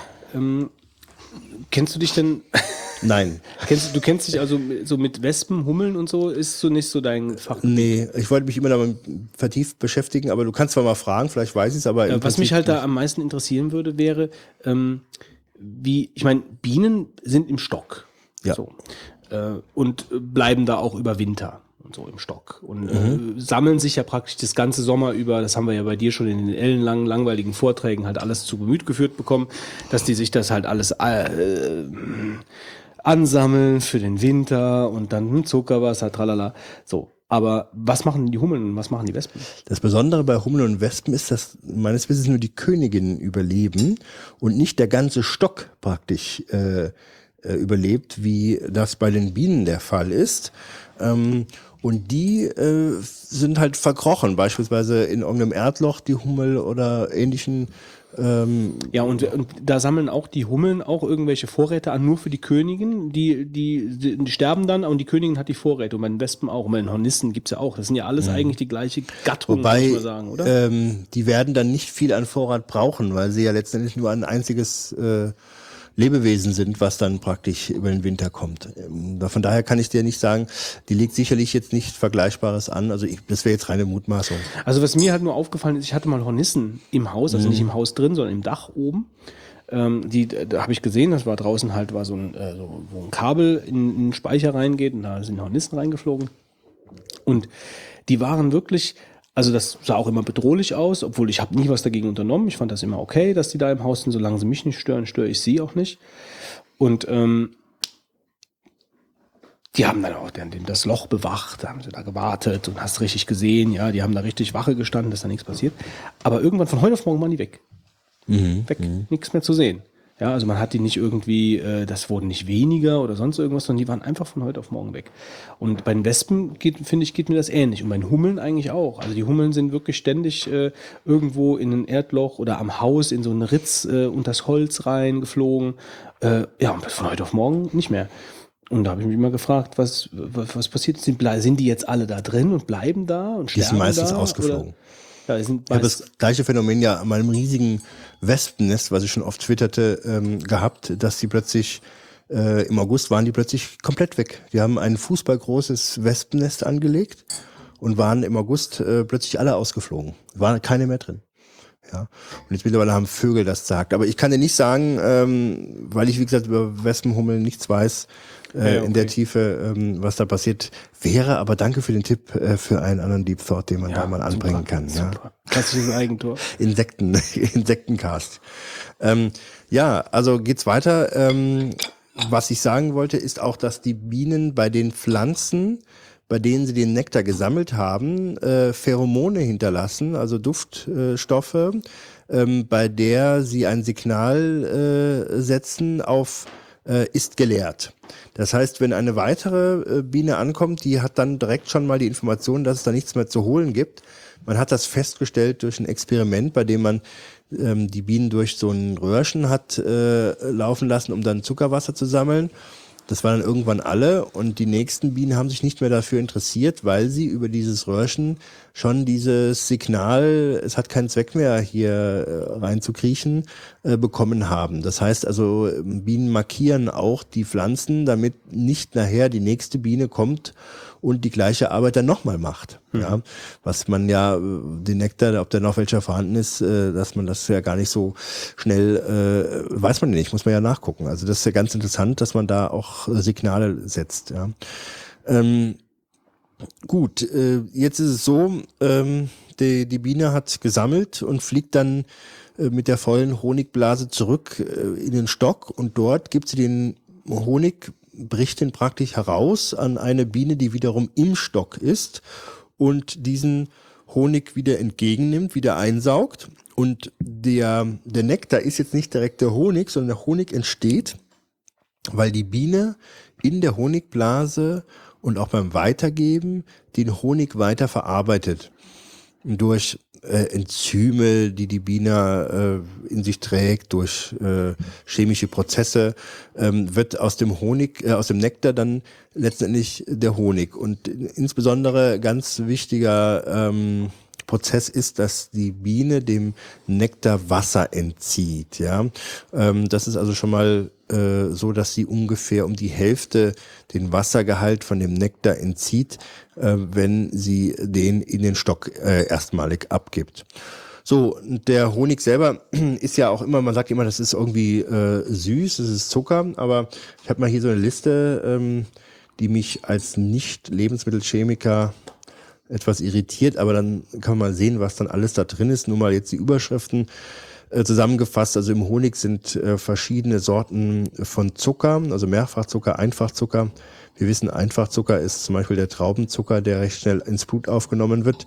Dann Enzyme, Vitamine, insbesondere B1, B2, B6, Vitamin H, Vitamin C, Mineralien, Mineralien von Kalium, Natrium, Calcium, Phosphor, Schwefel, Chlor, Eisen, Magnesium, Aber das ist doch jetzt, ähm, also Säuren, ganz kurz, Aminosäuren, äh, Hormone sind so auch noch drin. Äh, Ich wollte das ja eigentlich jetzt ein bisschen Insuline und auflockern. Aromastoffe. ne? Das, das muss jetzt einfach mal in der Trockenheit hier angebracht werden, bitte. Äh, also die der Rohrohrzucker, also der, der ganz normale, ich meine, du bist ja kein Lebensmittelchemiker, okay, ich ich merke aber schon, die Frage geht dahin. Ja, also man, man, man sagt ja, dieser normale raffinierte Zucker ist ja sehr sehr schädlich eigentlich, weil er, weil er nicht verarbeitet, richtig verarbeitet werden kann eigentlich im Körper, so wie ich das in Erinnerung habe. Ich weiß das jetzt auch nicht, also es kann auch falsch sein, aber er ist auf jeden Fall schädlich, äh, weil es halt eben so raffinierter Zucker ist. Aus Zuckerrüben, keine Ahnung, dann mehrfach raffiniert oder so. Ähm, mich würde halt interessieren, wo der Unterschied ist zwischen dem normalen raffinierten Zucker und dem Zucker, der dann im Honig drin ist, weil der ist ja dann irgendwo wirklich rein natürlich da ist ja nichts, beim Honig wird ja nichts zugesetzt oder, oder es wird ja nicht, wird ja nur praktisch aus dem, na egal, mach einfach weiter. Aber ich denke, du hast recht. Ja. Gut, dass wir verglichen haben. Jetzt kostet der Honig 5 Euro. Wir haben es angesprochen. okay, ähm, so, jetzt ist es so, was die Biene halt den ähm, Honig weiter an die äh, Mitarbeiterinnen ähm, Die Mitarbeiterin im Stock übergeben hat, ja. Und diese wiederum verarbeitet den äh, Nektar auch wieder weiter in ihrer Honigblase und wird ihn letzten Endes ähm, in eine Zelle ähm, einsetzen. Weißt du denn noch, Götz? Ähm, Ich weiß noch, dass es irgendwie alles eine sehr ekelhafte Angelegenheit ist, wo der, wo der eine das andere wiederkäut, dem anderen es übergibt, der wiederkäut, wieder hochwirkt, wieder Ja. weitergibt. We- Weißt du denn noch, äh, die Zellen, die äh, auf so einer Wabe halt drauf sind, welche Funktionen die haben können, äh, wie die benutzt werden, als was? Als Speicher für den Honig. Zum Beispiel. Sie können halt verschiedene Funktionen haben. Und das ist auch eine der ersten Sachen, die man so als Imker lernt, mal zu erkennen, wenn man eine Wabe sich ansieht, was ist denn da auf diesen Waben los? Da gibt es halt die Brutwaben, also Brutzellen, äh, wo halt, äh, sag ich mal, Nachschaffen, nach, äh, äh, Schaffungszellen, äh, Nachfahren äh, praktisch äh, geschaffen werden. Dann, Nachschaffungszellen. ja, äh, wobei der Begriff für die Königinzucht ähm, äh, interessanter ist. Aber dann gibt's halt Zellen, in denen nur Pollen gelagert wird. Ja. Ähm, dann gibt es Zellen, in der halt ähm, ja letztendlich der Honig, dann das ist ja das, warum es jetzt hier gerade geht, äh, eingelagert wird. Und es ist auch so, in der normalen Zelle, bei der Brut drauf ist, hast du eigentlich auch alle drei Stadien. Du hast in der Mitte Brut, dann hast du Pollen und dann außen hast du äh, einen Honigkranz. Ja, nur der reine ähm, Honigraum, der den Imker dann interessiert, ähm, der ist dann nochmal getrennt davon. Da gibt's also verschiedene Systeme, äh, wie der angesetzt ist. Bei mir ist es so, bei meinem Beutensystem, System, das ist Magazinbeute, das heißt, ich habe drei Zagen übereinander stehen, drei Kästen, die also praktisch keinen Boden und keine Decke haben. Und so können dann äh, die Bienen dann zwischen den einzelnen Kästen hin und her wechseln. Das sind aber dann in den Kästen halt, äh, muss man sich so vorstellen, wie so, äh, ja, so ein Kartei, äh, wie nennt man das? Ähm, Kasten, wo man dann so äh, diese Akten reinhängen kann, ja. Ähm, so ist das praktisch aufgebaut und dann hast, hat man das so, äh, sag ich mal, festgelegt, dass der obere Raum dann ähm, der Honigraum wird, weil ich lege nachher später ein Absperrgitter zwischen dem zweiten und dritten Raum, sodass dann die Bienen nur noch nach oben können, aber nicht mehr die Königin. Daher können die auch oben keine Eier legen, sodass ich praktisch oben zwangsweise nur Honig habe. Ja, das ist auch üblich halt, dass die Bienen dann ähm, den einen äußeren Bereich dann äh, nicht äh, als Brutraum benutzen, sondern halt für sich auch einen abgetrennten Bereich, äh, der dann später für die Überwinterung da ist. Also warum sammeln eigentlich die Bienen den äh, Nektar und erzeugen Honig ganz schlichtweg, weil sie Winterfutter sammeln. Das ist eigentlich der Hintergrund. Um nichts anderes geht es. Äh, Bienen sammeln Honig vielleicht bis Oktober und dann ist eigentlich zwischen November und Februar Pause. Das heißt November, Dezember, Januar, Februar mindestens mal vier Monate. Das kann ja noch länger sein, je nachdem wie der Winter ist.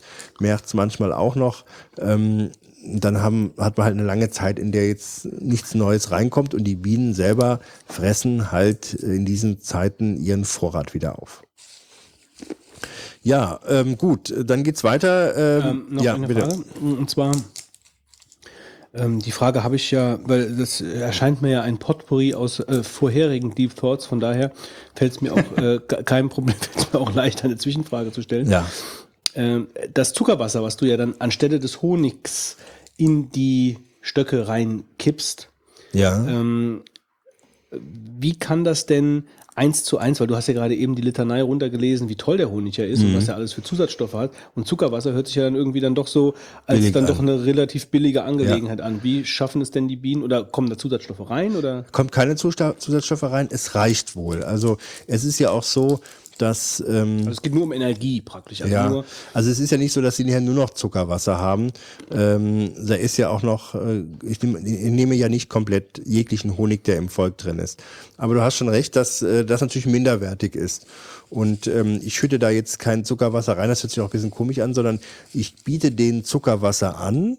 Äh, die Bienen kommen, äh, sage ich mal, ich habe also folgendes, ich stelle einen Kasten mit Zuckerwasser äh, auf den Bienenstock drauf, der aber wie, wie, wie ich äh, vielleicht schon mal geschildert habe, auch im Kasten drin ist. Das heißt, er ist also jetzt nicht freistehend, ähm, sondern der ist also praktisch auf den Stock draufgestellt und dann habe ich noch einen Kasten, sodass der praktisch im Volk steht. So, dann habe ich eine Schwimmhilfe oben drauf. Das kann beispielsweise Korken sein oder Gras.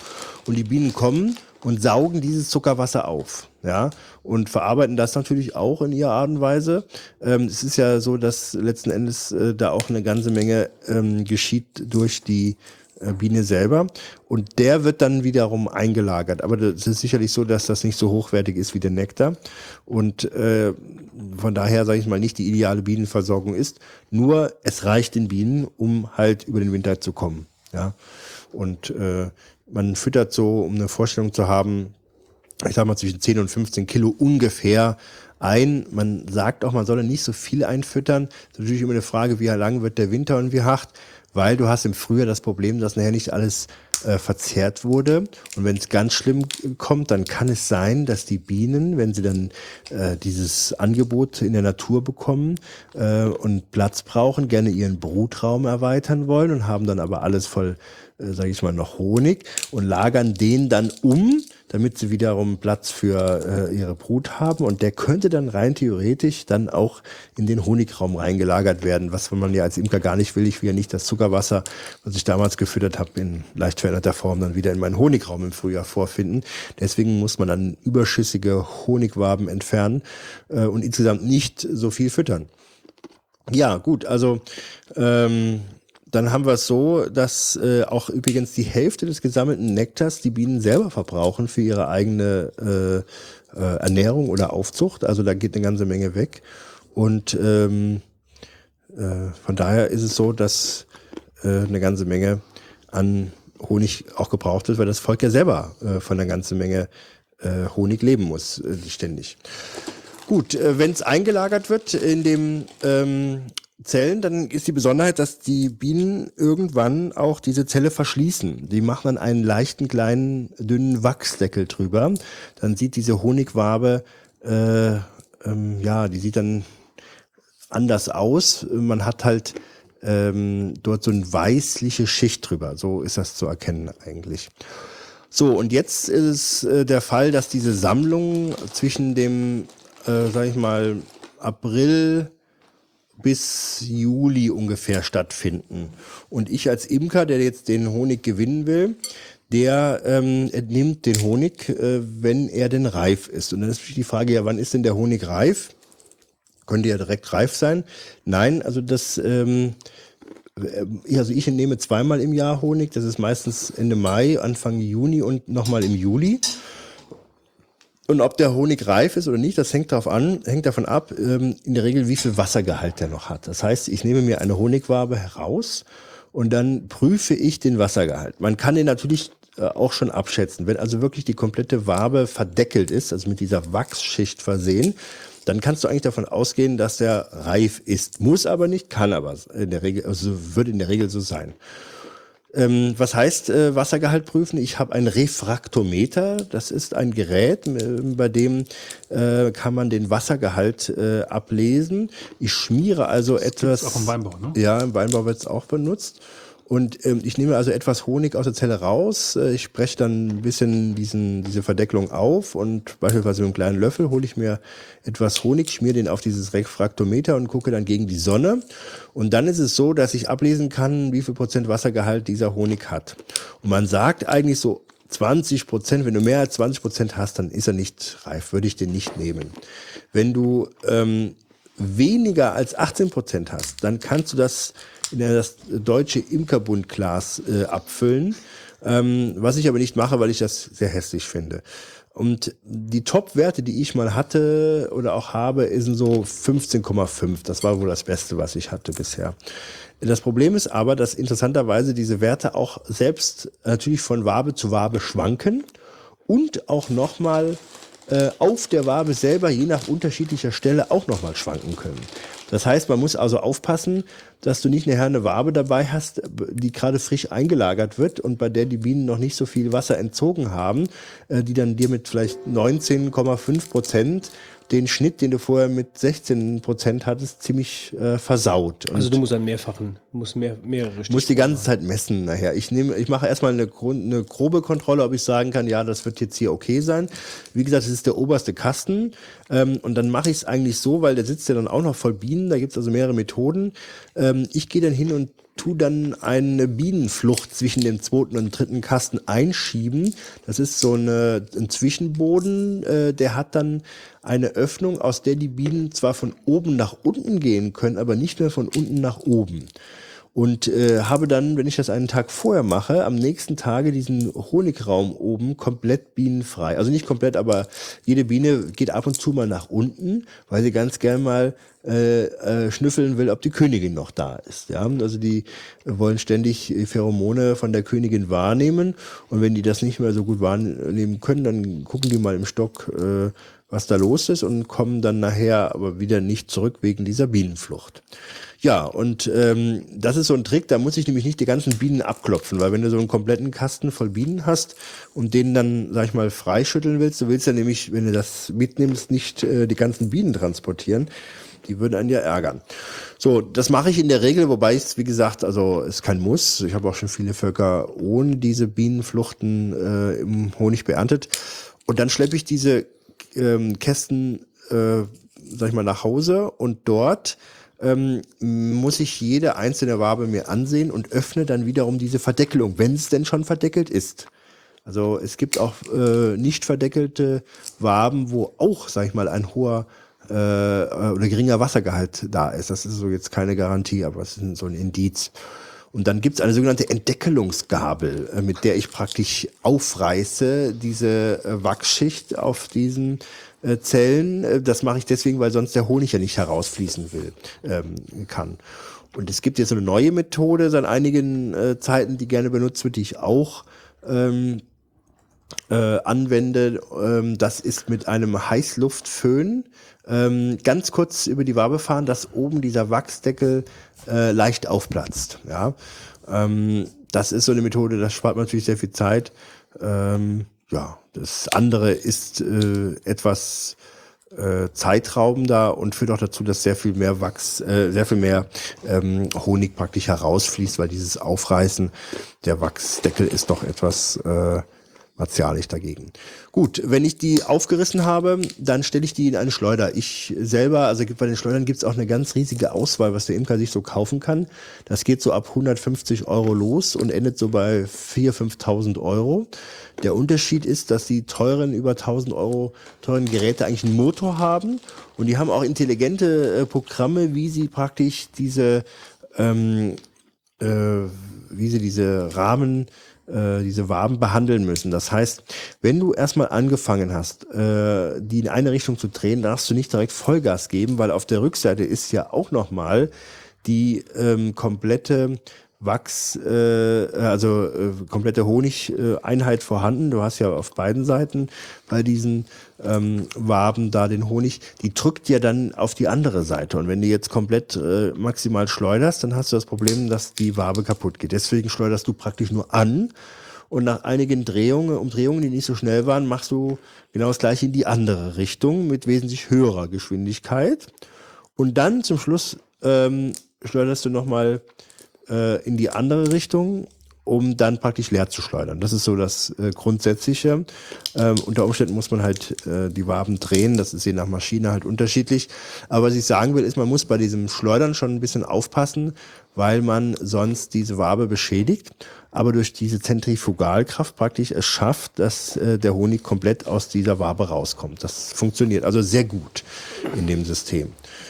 Ähm, wenn dann der Honig hinausgelaufen ist, läuft er erstmal durch ein Sieb ähm, in einen Eimer hinein.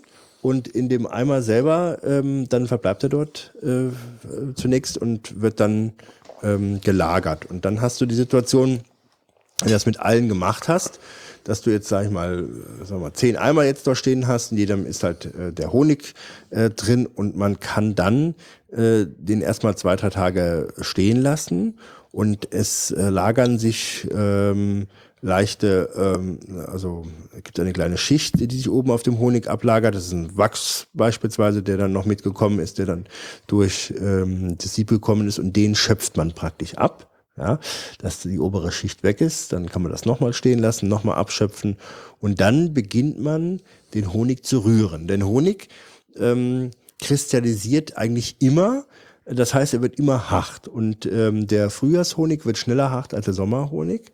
Und das Problem ist, wenn er nicht ganz hart ist, dann ist er so äh, wie Beton. Das heißt, du kannst eine Scheibe einwerfen, ähm, so dass du das ja eigentlich nicht möchtest, wenn du den verkaufst. Und dann fängst du an zu rühren und das Rühren, das sollte man eigentlich alle acht Stunden machen. Und das ist immer so eine Sache, wie man das behandelt. Ähm, das führt dazu, dass der Honig kristallisieren will ähm, aber die Kristalle wieder zerschlagen werden durch diesen Rührungsmechanismus. Und dadurch wird der dann zart, cremig ähm, und behält dann eine gewisse Konsistenz, die man dann halt möchte. Man tut diese Kristalle immer wieder zermahlen ja, und ähm, das kann eine Woche, im Sommer kann es dann drei, drei Wochen locker sein, bis überhaupt äh, sich was tut. Und der Honig wird dann plötzlich nach einer Woche, wenn man den immer wieder rührt, wird er immer fester, immer cremiger und irgendwann hast du so einen Zustand erreicht, bei dem du sagst, also jetzt wird das schon sehr schwierig. Ich übrigens rühre mit so einem Kraftmischer, äh, bei dem ein Bohrmaschinenaufsatzart draufgeschraubt wird ähm, und dann ist unten ein riesiger Rührhaken praktisch dran. Wer selbst Imker ist, also ich benutze das Gerät Apicremus 2 und ähm, das ist also wirklich, äh, bin ich sehr begeistert davon, also was man da für eine Honigkonsistenz äh, bekommt, die ist schon sehr klasse. Ähm, ja, und dann ist es so, dass jetzt einige Imker, die sehr viele Völker haben, und das ist jetzt mal so, so eine, auch so eine Sache, auf die man mal achten sollte, die gehen hin und ähm, können gar nicht alles äh, auf einmal jetzt dann abfüllen, sondern die lassen den Honig hart werden und werden den später wieder auftauen wollen. Und das ist etwas, ähm, auftauen heißt ja eigentlich nicht wirklich auftauen, dass er jetzt gefroren ist, sondern dass er wieder flüssig ist, weil sie ihn sonst ja gar nicht gut einfach abfüllen ähm, äh, können. Und das ist schon so eine Sache, wenn man jetzt Honig kauft, auf den sollte man achten, denn der Aufwärmvorgang, der ist sehr kritisch für den Honig. Wenn du mit mehr als 35 Grad den aufwärmst, kann es sein, dass da die Inhaltsstoffe äh, beschädigt äh, und zerstört werden. So kannst du natürlich teuren Honig kaufen von einem Imker, der überhaupt aber außer Zucker und Süß äh, gar nichts mehr enthält. Also toll ist, wenn der Imker dir sagen kann, ich habe den gerührt und direkt abgefüllt, denn dann ist keine Wärmebehandlung, hat dann äh, äh, stattgefunden. Äh, kurze Frage noch zu dem äh, klaren und trüben. Also hat das jetzt nur mit der mit Filterung zu tun oder also dass der, der eine Honig so klar und durchsichtig ist und der andere? Das kommt auf die Sorte an. Also, also von was die Blüten, ja. welche Blüten, okay, ja. so war das. Ja, und das ist also im Sommer ganz anders, also ist natürlich zu jeder Jahreszeit anders, weil immer wieder andere Blüten da sind, ja. Und deswegen äh, tut sich das anders darstellen. Ja, ähm, das also ist nur ein Kriterium. Man soll den Imker mal fragen, äh, wie machst du das? Tust du die erstmal hart werden lassen, später wieder auf, aufwärmen? Und wie gesagt, da kann man sehr viel falsch machen, weil wenn man nur mit 30 Grad aufwärmt, das dauert halt doch seine Zeit und man, wenn man da höhere Temperaturen einstellt, beispielsweise in so einem Wärmeschrank, äh, dann macht man den Honig kaputt. Und ähm, ich zum Beispiel habe ja nicht so viele Völker und kann mir das erlauben, allen Honig, den ich rühre und der dann leicht äh, fester wird, direkt abzufüllen in die Gläser. So, dann ist es so, wenn der halt äh, diese Konsistenz hat, dass ich den in Glas einfülle, Äh, und das war's dann eigentlich schon. Jetzt ähm, äh, gibt es noch den Trick, um dem Honig, das kann ich auch mal erzählen, noch mehr Feuchtigkeit zu entziehen. Also eben habe hab ich ja gesagt, dass ein geringerer Wassergehalt da sehr erstrebenswert ist, ähm, dass die dann diesen Honig ernten von den Bienen und dann lassen ihn erstmal in einem kleinen Raum mit einem Luftentfeuchtungsgerät stehen einen Tag, wo dann halt also in diesem Raum extrem geringe Luftfeuchtigkeit herrscht, was dazu führt, dass der Honig wieder ähm, Feuchtigkeit entzogen bekommt. Ja. Ähm, ist wohl zulässig, weil man greift nicht in den Honig ein. Er reagiert dann, sag ich mal, mit der Luft. Äh, ja, kein Problem. Ja, das ist äh, so vom Grundsätzlichen, äh, wie es abläuft, ähm, ist recht simpel in der Form. Ähm, wichtig ist, äh, übrigens, Götz, äh, Honig ist nichts für Kleinkinder, ja, ähm, denn im Honig sind auch Bakterien drin und die Babys haben äh, in ihrem Darm nicht äh, ausreichend äh, ähm, Abwehrkräfte dagegen. Und Wobei das ist ja, das ist ja, äh, so wie ich das verstanden habe, äh, ist das das Risiko, das. Also es ist jetzt nicht so, dass es immer so ist, wenn du einem Kind Nö. Honig gibst, dass es dann krank wird oder Ja, sonst irgendwas, ja. sondern das ist wie so ein bisschen wie, glaube ich, bei den bei diesen Rohmilchbakterien oder so, also bei diesen, Mhm. äh, ich weiß nicht mehr genau, wie sie heißen, äh, die ja manchmal dann auch, äh, da wird ja irgendein Käse zurückgerufen, weil dann die und die Bakterien, also ich habe den Namen jetzt vergessen, da drin sind äh, und so ähnlich ist das wahrscheinlich beim Honig auch. Also je nachdem, wie, wie hoch die Konzentration ist oder wie viele. Sicher, ja, ja. Aber es ist halt eine Frage der Menge und ähm, das heißt immer, Honig ist sehr gesund, dem werden ja eine ganze Menge äh, Wirkungen nachgesprochen. Ähm, aber es ist halt deswegen bei Kindern, bei kleinen Kindern, ich würde es halt denen nicht geben, wenn Nee, sie gut, nicht ich meine, äh, ein gewisses Alter haben. Äh, wenn man selber Honig kauft, also ich bin ein Gegner davon, Honig im Supermarkt zu kaufen. Interessanterweise wird in Deutschland viel zu wenig Honig hergestellt, es wird viel mehr konsumiert, ähm, so dass man Honig aus dem Ausland beziehen muss. Und ähm, der Honig selber im Ausland äh, unterliegt nicht im Ansatz den strengen Vorschriften, die in Deutschland äh, vorhanden sind bezüglich der Behandlung von Bienenvölkern oder mh, der Kampf gegen diese Varroamilbe, worüber ich ja auch schon mal besprochen habe, ähm, so dass dann Rückstände im Honig vorhanden sein können. Und ähm, wenn jetzt Honig aus aus Asien oder Amerika eingekauft wird, ähm, der dann verschnitten wird, äh, das ist dann überhaupt nicht mehr zu kontrollieren. Zumal, wenn du jetzt ein Honigglas im Supermarkt nimmst, schau mal auf der Rückseite, dann steht dann drauf Honig aus EG und Nicht-EG-Ländern, was ja nichts anderes heißt als Honig aus der ganzen Welt. Und ähm, du bist natürlich dann völlig äh, uninformiert, äh, was da mit den Bienenvölkern gemacht wird. Also insofern sollte man einen Imker äh, aus der Region bevorzugen und ihn neben ähm, den Sachen, die man vielleicht jetzt so erfahren hat, nochmal fragen, was er gegen diese Varroamilbe macht, äh, dieser Schädling, der die Bienenvölker am meisten bedroht. Ähm, da gibt's halt auch äh, Methoden, die dann Rückstände im Wachs beziehungsweise dann später im Honig auslösen können.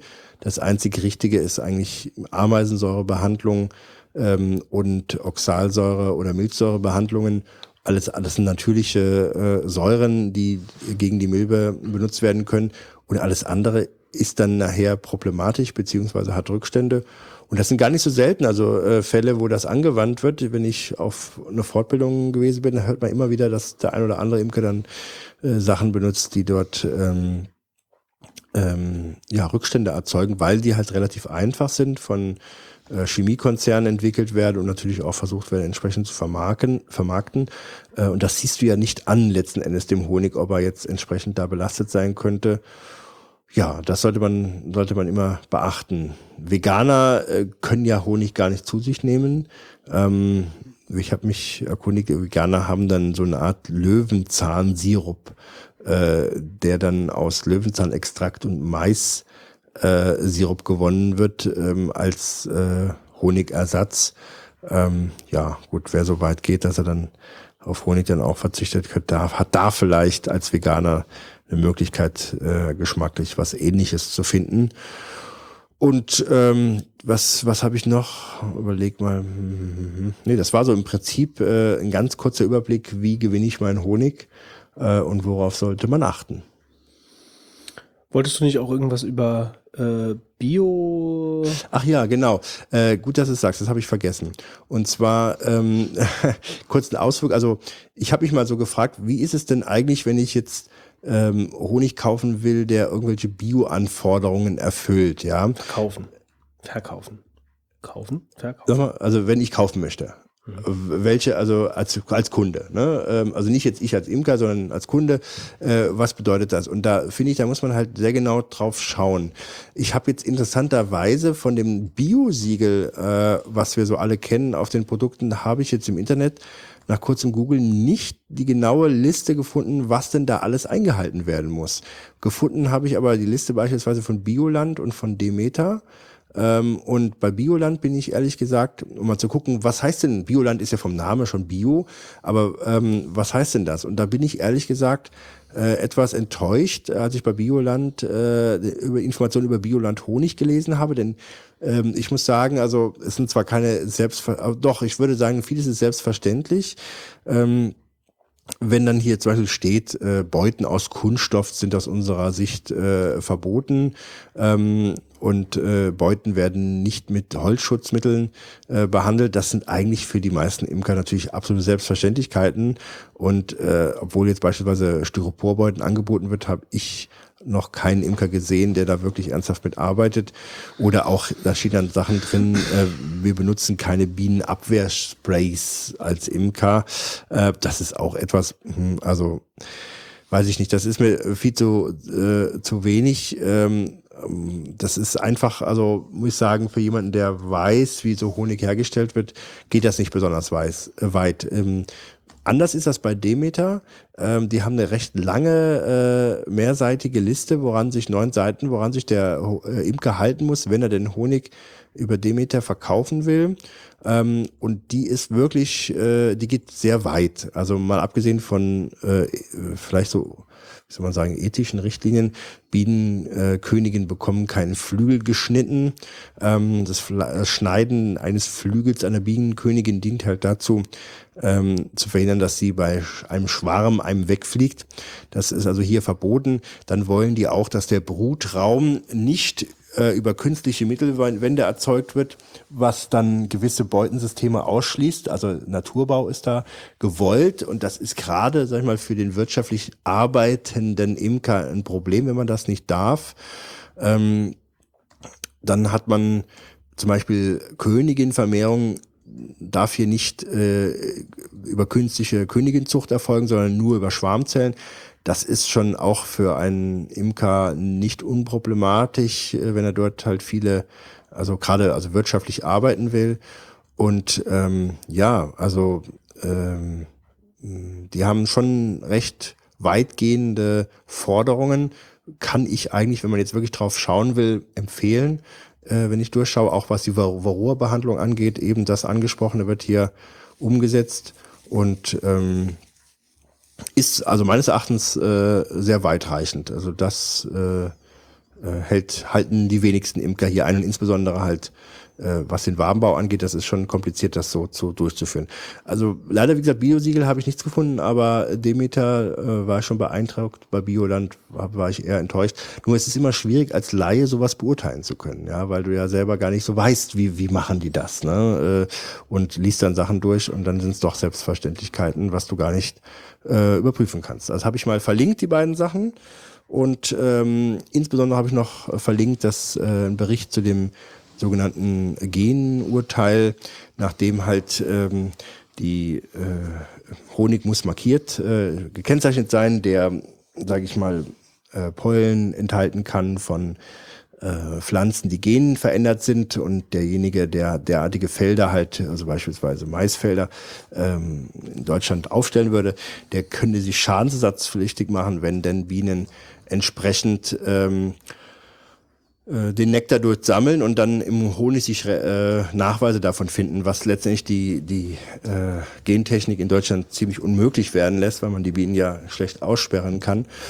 Und äh, das ist so, also so ein Durchbruch gewesen für Imker ähm, im, im Bezug auf die Problematik, wie ist es denn, wenn die Bienen dann genmanipulierte Pflanzen äh, anfliegen, ähm, dass sie dort halt Schadensersatzansprüche geltend machen können Und das ist äh, auch ganz interessant äh, zu wissen, dass man dann Honig aus Deutschland besser nur konsumiert, um halt auch diese ganze äh, Genpflanzenproblematik, äh, die Bienen halt aus dem Ausland anfliegen könnten, äh, zu umgehen. Ja. Das war es aber jetzt auch gewesen. Also ich finde das mit den, mit den Bio-Sachen bei so Naturprodukten auch problematisch. Also bei dem, beim Honig ist es ähnlich, finde ich, wie bei Shrimps oder Fisch. Nee, also das ist jetzt gar nicht, also wenn ich jetzt im, äh, im, im Supermarkt am, Tief, am Tiefkühlregal vorbeigehe und nach Shrimps schaue zum Beispiel und da stehen dann Bio-Shrimps, dann frage ich mich dann immer, was heißt denn Bio-Shrimps? Also die kommen doch aus dem Meer. Ähm, und so die Beobachtung, die ich jetzt gemacht habe, ist, dass halt diese Bio-Shrimps im Endeffekt nur Aquakulturen sind. Die sind dann irgendwo vor Schottland oder Norwegen äh, aber es sind halt Aquakulturen, die sind nicht Wildfang, ja. Also eigentlich sind ja Wildfang die wirklichen Bio-Schrimps, wenn du das jetzt so sagen kannst. Ich meine, äh, wenn du es in der Aquakultur hast, kannst du natürlich sagen, okay, die kriegen jetzt nur das und das zu fressen und draußen im, im, im Meer kannst du das nicht beeinflussen.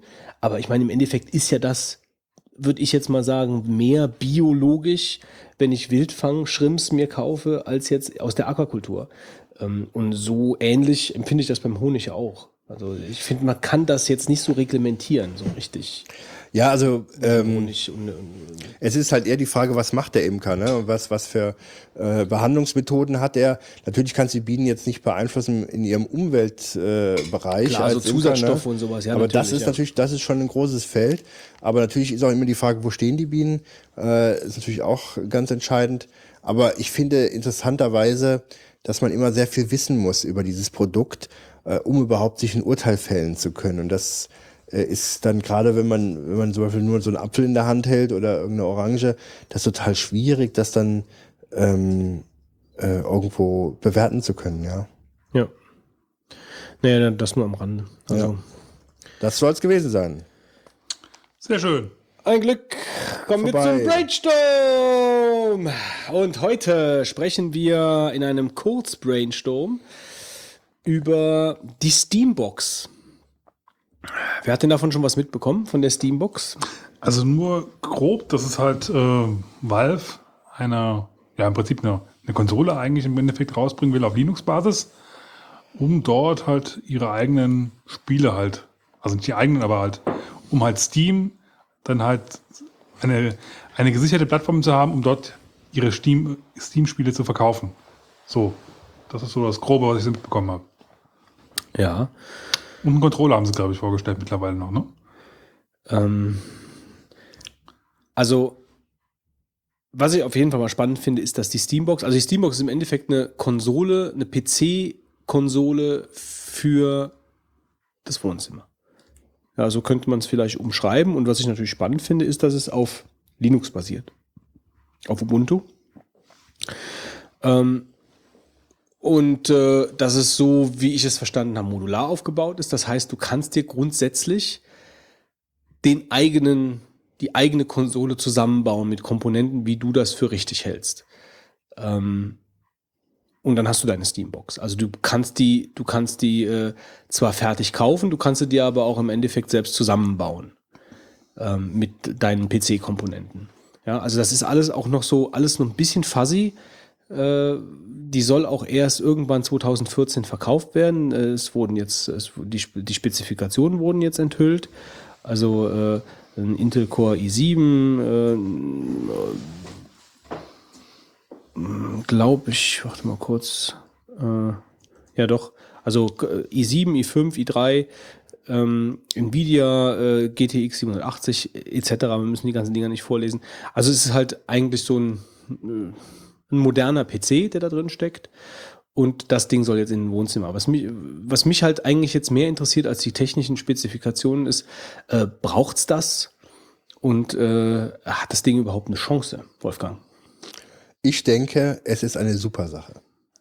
Denn ähm, irgendwo hast du doch den, den, das Ärgernis, dass diese Konsolen ähm, die PS3 und die Xbox, äh, beziehungsweise Xbox One und PS4, äh, den Markt für sich so selber ausgemacht haben und auch ziemlich alleine alles diktieren konnten. Und dann hast du diese PC-Spielewelt, die mit Steam ja eine ganze riesige Menge an Titeln, die auch super, super günstig äh, vorhanden sind mittlerweile ähm, darstellt, aber ähm, ja, irgendwo dann doch äh, Computerspiele sind. Also ähm, du sitzt am Schreibtisch und ich muss sagen, ich habe mich äh, mittlerweile sehr mit so PS3-Spielen angefreundet, weil du einfach gemütlich auf der Couch sitzt und ein ganz anderes Spielerlebnis hast. Und ähm, äh, es ist halt nicht geschafft worden, äh, diese Computerspiele ähm, irgendwie äh, in so eine Konsole äh, zu kriegen.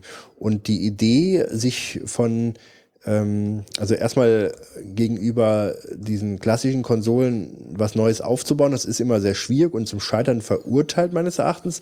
Aber da jetzt Steam dahinter steht mit diesen riesigen, riesigen Auswahl von Titeln, ähm, gebe ich der ganzen Sache auch eine höhere Erfolgswahrscheinlichkeit. Äh, ähm, und dann noch äh, berücksichtigt, dass sie, wie gesagt, jetzt einen Controller haben. Das heißt also, es wird halt wirklich als, als klassisches Konsolengerät äh, zu nutzen sein. Und ähm, was war noch? Ich habe noch irgendein Argument im Kopf gehabt. Ähm, ja, also weg auch von diesem ganzen Windows, weil du bist ja, Steam ist ja immer über auf Windows äh, und Mac äh, und Linux lief dann auch, glaube ich, ähm, äh, sag ich mal, abhängig gewesen und sind jetzt völlig äh, losgelöst, indem sie sich ihr eigenes, äh, ähm, sag ich mal, Betriebssystem praktisch schaffen dadurch. Also Ist, ist das denn nicht jetzt grundsätzlich eigentlich der, der, der Move? War da nicht irgendwas, dass, dass sie irgendwie Einschränkungen haben bei Windows 8? Ich meine, wir hatten da irgendwann mal, glaube ich, drüber geredet. Ganz, ganz Ja, also der Gabe Newell, der Chef von Valve, der zieht schon seit längerer Zeit über Windows 8 her. Also der, da gibt's schon Probleme. Ja, die haben ja gesagt, das wird das Ende irgendwo sein für sie. Da gab's so ganz schlimme Also jetzt nicht Kommentare. technisch, sondern das, das, das lag irgendwie, glaube ich, daran, dass, dass äh, sie irgendwie was von der Microsoft zahlen sollten oder was, damit sie da irgendwas irgendwas und ich glaube, daher kommt auch diese, diese, diese Bewegung halt, dass man sich, Wahrscheinlich, sich ja. jetzt selber was machen will. Äh, logischerweise nimmt man dann Linux.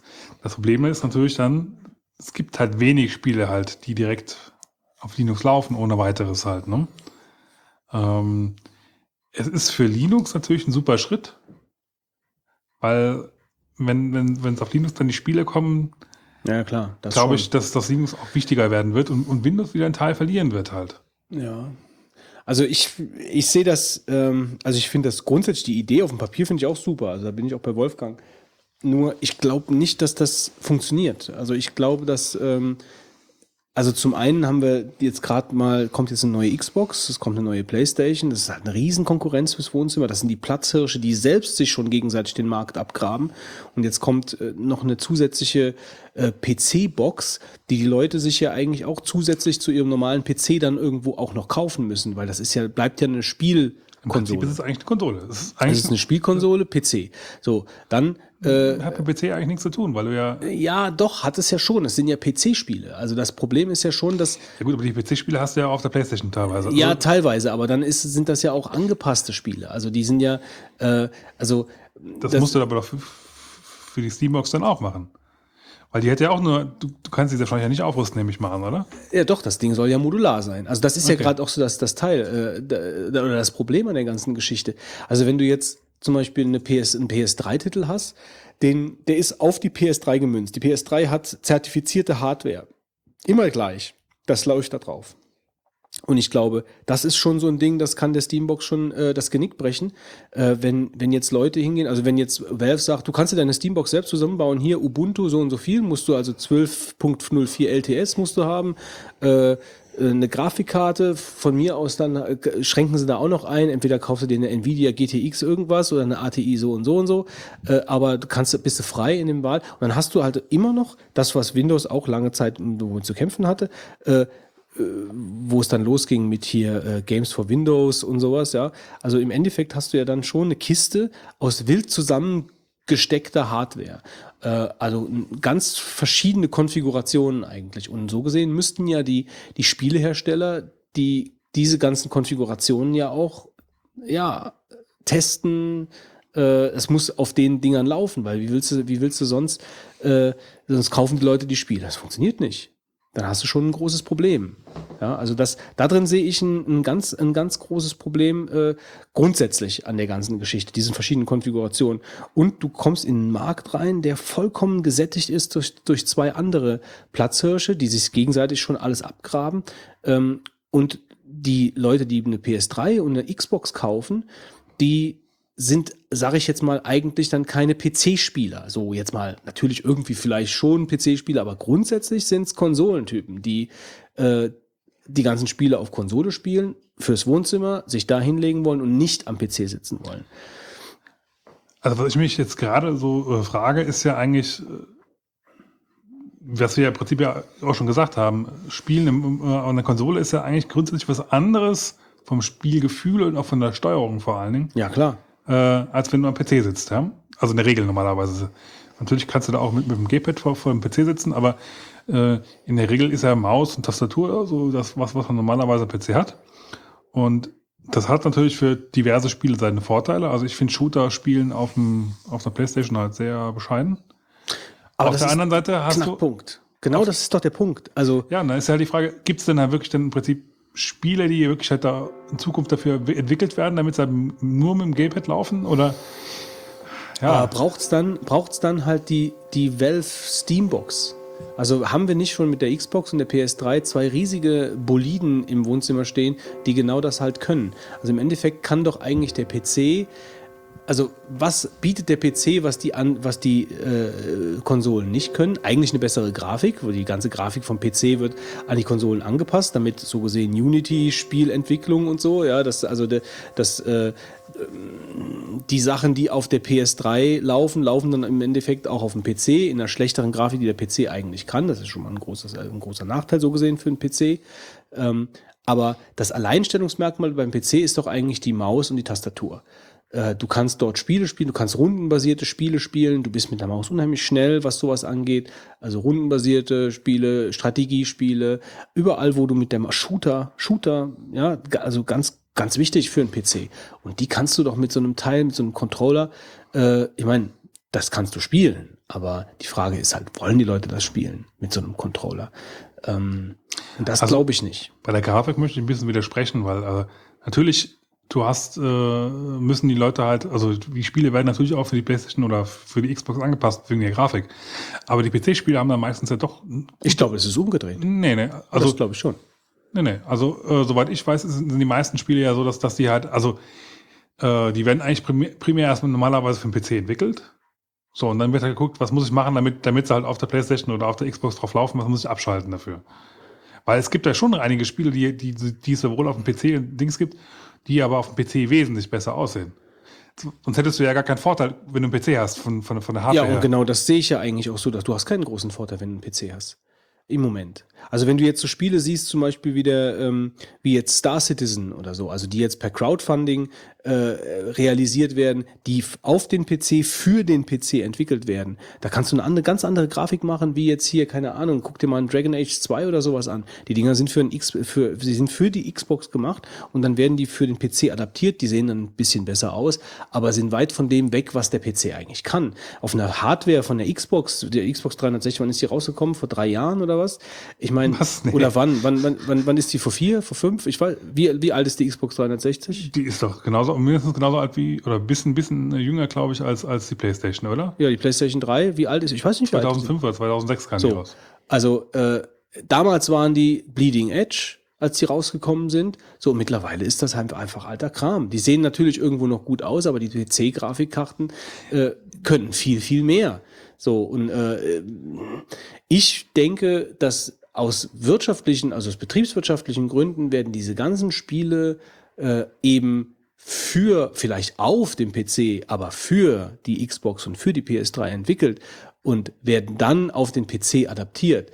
Und äh, also das siehst du bei der Steuerung, guck dir mal Skyrim die Steuerung an, also die Menüs und der ganze Kram, da siehst du, das ist für, das ist für Also die, auf hab, der Konsole. ich, aber wenn, du, wenn du so argumentierst, da gebe ich das Gegenbeispiel. Pro Evolution Soccer ist definitiv, äh, Menüsteuerung ist definitiv äh, von der Maus. Eigentlich. Das merkst du hinten und vorne, dass es eigentlich für eine Maussteuerung ausgelegt wurde, ist, das Menü zumindest, ja.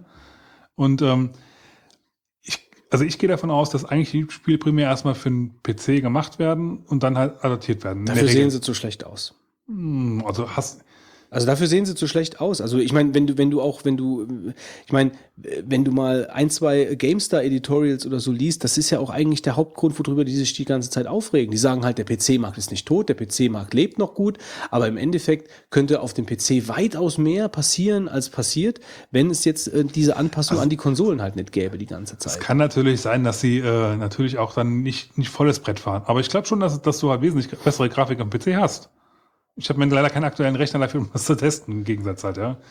ja Aber so ich bin mal gespannt, zum Beispiel, wenn jetzt, äh, wenn jetzt GTA 5 rauskommt für, für PC, ich wette mir das, das Welten besser aus.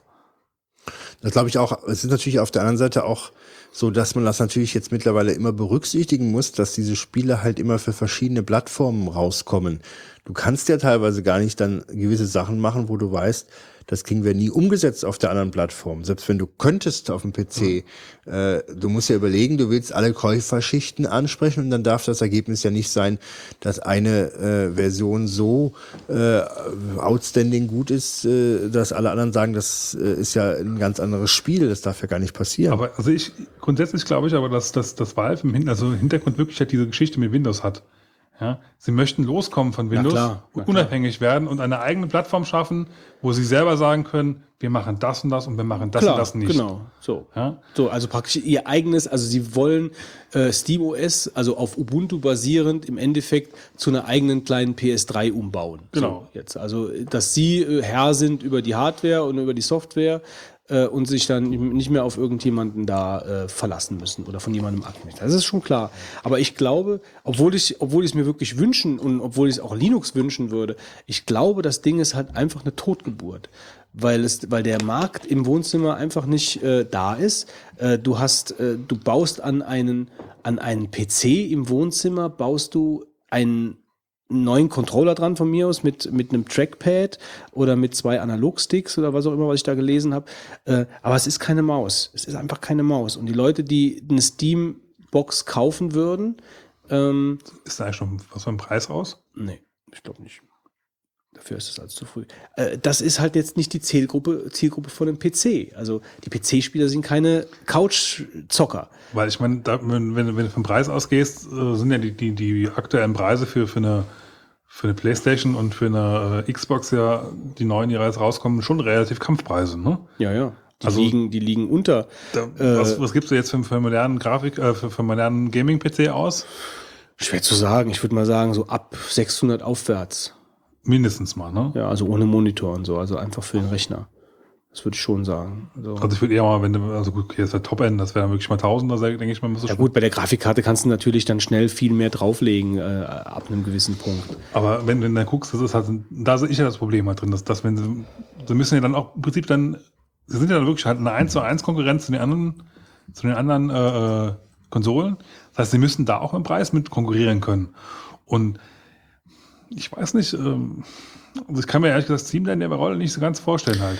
Also, also ich, wie gesagt, wir haben, wir haben die Xbox, wir haben PS3 und man darf ja auch nicht vergessen, der PC-Markt wechselt ja nicht mit dieser Steambox dann komplett irgendwie ins Wohnzimmer, sondern der bleibt ja bestehen, der ist ja immer noch da. Also die Leute spielen ja dann trotzdem noch am PC. So, und die Steambox, die, die, die fragmentiert halt den Markt weiter. Und ich weiß halt nicht, wie viele Leute da wirklich äh, dann darauf abspringen, vor allen Dingen, weil das halt diese, diese, die Steuerungsgeschichte äh, ist so ein, wirklich ein großer Knackpunkt an der ganzen Geschichte. Weil ich glaube, PC-Spieler, die äh, die runden Strategiespiele spielen und so Sachen, die brauchen halt die Maus. Shooter spielen, äh, also ich habe versucht, mehrfach Shooter auf Konsolen mit, mit, mit, mit, mit Controllern oder so zu spielen und habe das abgebrochen, also weil das irgendwie nicht ging. Ich meine, äh, der Marc zum Beispiel, der hat viele Shooter gespielt auf der Wii und auf dem äh, Nintendo 64, äh, ja, Nintendo 64 oder GameCube, wie auch immer, äh, und war damit zufrieden. Aber ich konnte das nicht. Also das fand das, fand das ganz eigenartig, da sowas zu steuern. Also von daher sehe ich das echt kritisch, da eine Erfolgschance zu prognostizieren. Glaube, das ist auch sehr schwierig. Man muss erst mal gucken. Das hängt dann da schon ein bisschen von den Spielen ab, die drauf rauskommen. Ja. Ja, und wenn du dich momentan, ich habe vor ein paar Tagen mal in Steam äh, in die Linux-Ecke geguckt, das ist halt vor allen Dingen Indie-Kram und die Sachen von Valve. Das ist nämlich genau das Problem. Das, das hat im Prinzip die jetzt quasi alles auf, auf Linux umsetzen müssen halt, ja.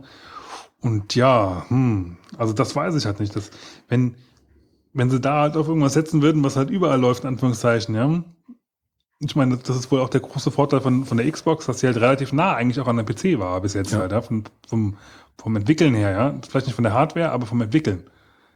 Und die neuen Konsolen kommen ja jetzt auch alle so raus. Das sind ja im Prinzip eigentlich, wenn genau alles genau, mittlerweile fast schon Sta- Standard-PCs, sage ich mal, ja. Ich glaube auch nicht, dass es dann in Zukunft so sein wird, dass, dass äh, die PlayStation jetzt äh, für, wieder für, für sehr sechs oder acht Jahre äh, da bleiben wird. Die wird jetzt für zwei, drei Jahre so sein und dann kommt eine neue raus. Weil nämlich dann viel einfacher die Hardware quasi ans Aktuelle anpassen kannst. Also ich würde es mir wünschen. Ähm, ich glaube nicht dran. Äh, und ich finde aber auch den Versuch irgendwie löblich, auch wenn Valve das nur aus eigenem Gewinnstreben macht. Aber ich finde den Versuch eigentlich löblich, äh, da Windows ein bisschen äh, in die Parade zu fahren und zu versuchen, Linux ein bisschen mehr auf dem Spielemarkt zu etablieren. Ähm, was halt auch noch so ein Thema ist, ist ja die, ist die Streaming-Sache von, den, von, von Spielen, äh, wie sich das halt in den nächsten Jahren mit dickeren Leitungen entwickelt. Äh, das wäre natürlich halt auch so eine Sache, die man mit so einer Ja, Steambox das dann. ich ist noch nicht, Ja, noch nicht aber so. das äh, ist sicherlich auch angedacht bei, bei Steambox, bei der Steambox, äh, das umzusetzen. Aber ich denke auch, selbst wenn sie so Titel wie Half-Life 3 oder so, wo alle drauf warten, äh, da exklusiv drauf äh, rausbringen, hat das Gerät es schon sehr schwer. Obwohl ich es mir wünschen würde. Also ich würde es, glaube ich, auch, äh, ich würde es auch benutzen für manche Spiele. Äh, aber ja, ich habe meinen PC als, als, als Gaming-Plattform so lieb gewonnen. Also ich brauche den Fernseher eigentlich so zum Zocken nicht. Also ich bin froh, wenn ich ab und zu mal ein bisschen Wii gespielt bekomme. Ich würde mir sowas also nicht kaufen, auf keinen Fall. Gut.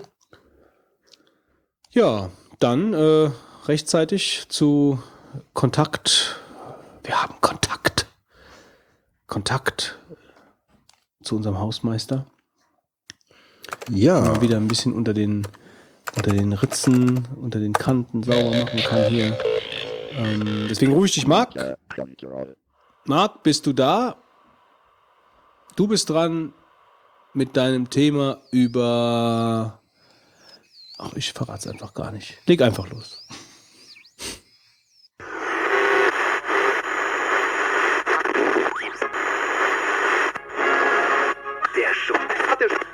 Prost. Prost. Hallo, hier ist euer Hausmeister. Heute mal wieder mit einem kleinen technischen Beitrag. Und zwar sitzt hier bei mir der Kjell. Hallo. Der Kjell ist ähm, seines Zeichens Student. Jo. Nebenbei Technik-Freak, äh, Apple-Fanboy und Naja, nicht ganz. ja, also wenn ich jetzt deine Ausrüst- Ausrüstung sehe, die du hier mitgebracht hast, ein dickes äh, MacBook, ein iPhone 5. Ähm, Nee, nee, also- nur ein vier. Nur ein Vier. Ja, das geht ja gar nicht. Ja. Hast du noch nicht jetzt hier irgendwie in welchen, irgendwelchen Schlangen gestanden, um so Nee. ein Plastik-iPhone dir zu holen? Nicht mein Ding. Ich bin ja noch ganz glücklich, dass ich ein Update bekommen habe. Ich war mir nicht sicher. Auch so ein schickes, buntes iOS 7. Aber das ist nicht das Thema. Wir sind, ähm, wie schon gesagt, bei dem, einem Technikthema. Und zwar habe ich überraschenderweise zu meinem Geburtstag vor zwei Monaten einen Raspberry bekommen und bin jetzt da eigentlich ziemlich infiziert. Und der Kjell ist ähm, auch so ein kleiner Raspberry-Freak. Mhm. Du hast vier Stück oder wie war das? Ich habe vier Stück, genau. Ein A und drei B. Modelle. Genau, da können wir gleich mal noch zu dem Unterschied kommen, was da so ähm, ja, A und B ist. Ähm, ja, wir können ja eigentlich mal gleich anfangen. So, was ist denn eigentlich ein Raspberry? Ein Raspberry Pi ist ein, ein Platinencomputer, der ähm, recht günstig ist und ähm, wenig Strom verbraucht. Ähm, Mhm. CPU ist ein ARM drauf Mhm. Und Wir können ja jetzt mal äh, auch gleich mit A und B anfangen. Also A Genau. war ja das erste, irgendwie logisch. genau, also ARM-Modell ist das kleinere Modell, da, ähm, da gibt es nur einen USB und kein Ethernet. Mhm. Und das ist eigentlich auch der einzige, äh, nee, und weniger RAM, also nur 200, Stimmt. 200 56 hat danke, danke, 56 Mhm. äh, Megabyte RAM. Und das B-Modell hat eben noch Ethernet und zwei äh, USB und im 512 Megabyte RAM.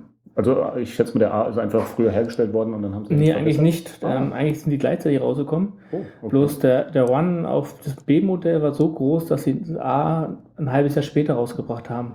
Ah, okay. Also es ist praktisch nur die Sparversion der A. Genau, äh, der Vorteil beim A ist, der verbraucht circa nur 1,5 Watt. Mhm. Und der B braucht eben durch das Ethernet-Port, braucht er so, ich sage mal, glaube ich, 2,5 bis 3 Watt. Eieiei, das ist ja unglaublich. Genau. ähm, von der Größe her ist der ja so ein bisschen über, man sagt ja immer die Scheckkartengröße Genau. oder so. Ich weiß nicht, mir kommt der ein bisschen größer vor, aber letzten Endes ist es ja egal. Also es ist wirklich ein richtig schön kleines ähm, Teil und ähm, funktioniert ja. Achso, vielleicht noch zu den Anschlüssen. Äh, Du hast eben ja auch gesagt, äh, der, das B-Modell, also ich würde eher sagen, wir bleiben mal so beim B-Modell. Mhm, das Sonst sind sie ja- identisch, sonst. Außer die Mhm. Unterschiede, die wir gerade aufgezählt haben.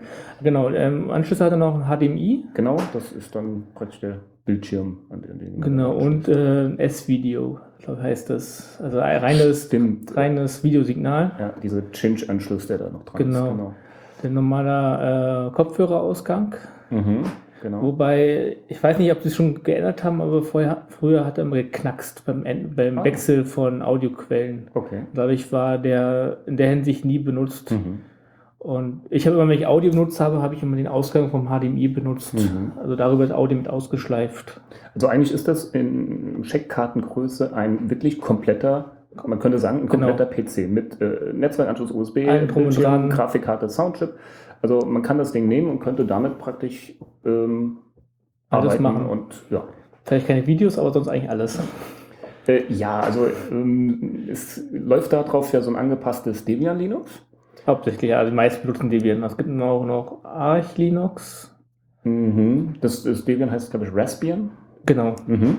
Ähm, Arch Linux, es gibt ja noch, glaube ich, äh, so drei, vier andere Sachen oder sowas. Genau. Also ich habe auch schon gehört, dass ähm, das BSD gibt es jetzt auch schon Mhm. äh, Leute, die sich hingesetzt haben, um BSD draufzupacken. Ich weiß zwar nicht genau welches.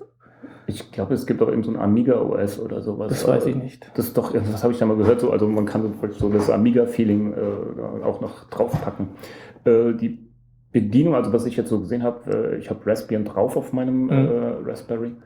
Ähm, also es ist ja schon so, äh, also richtig flüssig arbeiten kann man damit jetzt nicht in der Standardausstattung, aber zum Beispiel der Carsten, der unter Twitter ja als fensterlos äh, rumgeistert, der Mhm. hat auch zwei Raspberries, der ist eigentlich auch so ein bisschen so ein kleiner, ähm, ja, auch so ein Raspberry-Freak. Ähm, der hat, äh, was wollte ich eigentlich jetzt sagen? Jetzt, wo mein Handy so klingelt, bin ich irgendwie aus dem Trip gekommen. Ähm, wo waren wir gerade? Äh, Bei dem mit dem OS sind wir, waren wir. Ach ja, genau. Äh, der hat gesagt, da gibt es auch noch äh, irgend so Wayland-Anpassungen, kann das sein? Die das, äh, da kann man dann wirklich auch die Fenster richtig flott verschieben, der Inhalt bleibt auch drin und sowas. Also da gibt es auch schon so extra äh, noch besser angepasste Versionen, die dann das Arbeiten flüssiger machen. Ja, es wird auch mal schneller. Ähm, zum Beispiel die erste Raspbian-Version, da war also auf Desktop, für ein Desktop, Desktop-System war richtig langsam. Mhm. Und ähm, da haben sie aber jetzt immer mehr Anpassungen gemacht, wobei es auch mal richtig, immer schneller ging. Es ist jetzt so, sogar so weit, dass man sogar 1080p Videos flüssig Mhm. abspielen kann ohne Probleme. Das habe ich ja bei dir gesehen. Äh, kommen auch gleich mal zu, weil es ist ja Mhm. auch ein wirklich geiler Media-Player. Ähm, eine Sache haben wir eben noch vergessen. Ähm, der Raspberry bootet von der SD-Karte. Also Genau. das ist, glaube ich, äh, muss. Von. USB-Stick geht das gar nicht. Also der Bootsektor muss auf der SD-Karte Und sein. dann könnte man praktisch auch das System auf einem USB-Stick haben oder auf einer Platte, aber Genau. gebootet wird von der SD-Karte. Und hat keinen SATA, also noch wichtig. Also es geht nur über Mhm. USB ist der Ausgang. Ja. Gut, das ist natürlich so ein kleiner Flaschenhals, aber für so ein kleines Gerät, das eigentlich so jetzt ja nicht unbedingt eine riesen SATA-Platte dran haben soll, das ist eigentlich schon äh, ein, ein geiles Teil. Also Ja, das ist das. WLAN ist äh, keins dran Nee. oder drin, äh, hat ja den Ethernet-Port, aber ähm, man kann ja für 5 bis 10 Euro so diese kleinen äh, WLAN-Sticks kaufen, reinstecken in den USB-Port und geht. Genau, da gibt es manchmal noch Probleme, dass dann wieder USB-Core abstürzt, also sich neu startet. Aha. Das kann mal passieren. Äh, weil die am Anfang manchmal ein bisschen mehr Strom verlangen, als der Raspberry Pi hergibt. Mhm. Also es kann mal passieren, liegt einfach das Modell man hat. Äh, zum Glück bei meinen Modellen ist es, passiert das zum Glück nicht. Mhm. Wo, wobei ich natürlich auch selten WLAN abziehe. Also heißt, ich, ich starte, äh, ich pack bei meinem Raspberry Pi packe ich WLAN ran, wer WLAN haben soll, und starte dann. Ja. Und während er läuft, äh, ändere ich eigentlich am Setup nichts mehr. Dadurch ist es mir noch nie so aufgefallen. Ja gut, das würde ich jetzt auch nicht machen, unbedingt äh, also im laufenden Betrieb da irgendwie den WLAN-Stick rausziehen oder so. Also das Problem hatte ich jetzt auch noch nicht.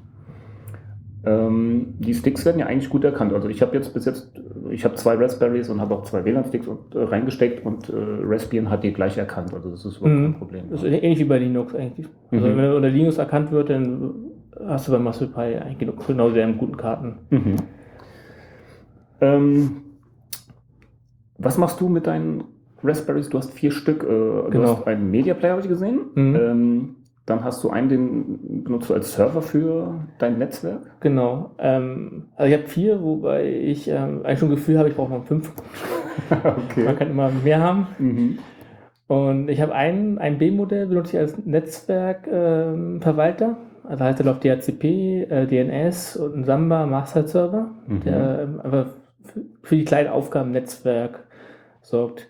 Ähm, früher habe ich dafür ein Sucris benutzt, wo Mhm. die ähm, Raspberry Pi noch nicht gab. Das war das sind auch ein Platinenrechner, die auch nur 255 Megahertz haben, Oh, okay. aber auch eben nur so 2 Watt äh, fressen, Mhm.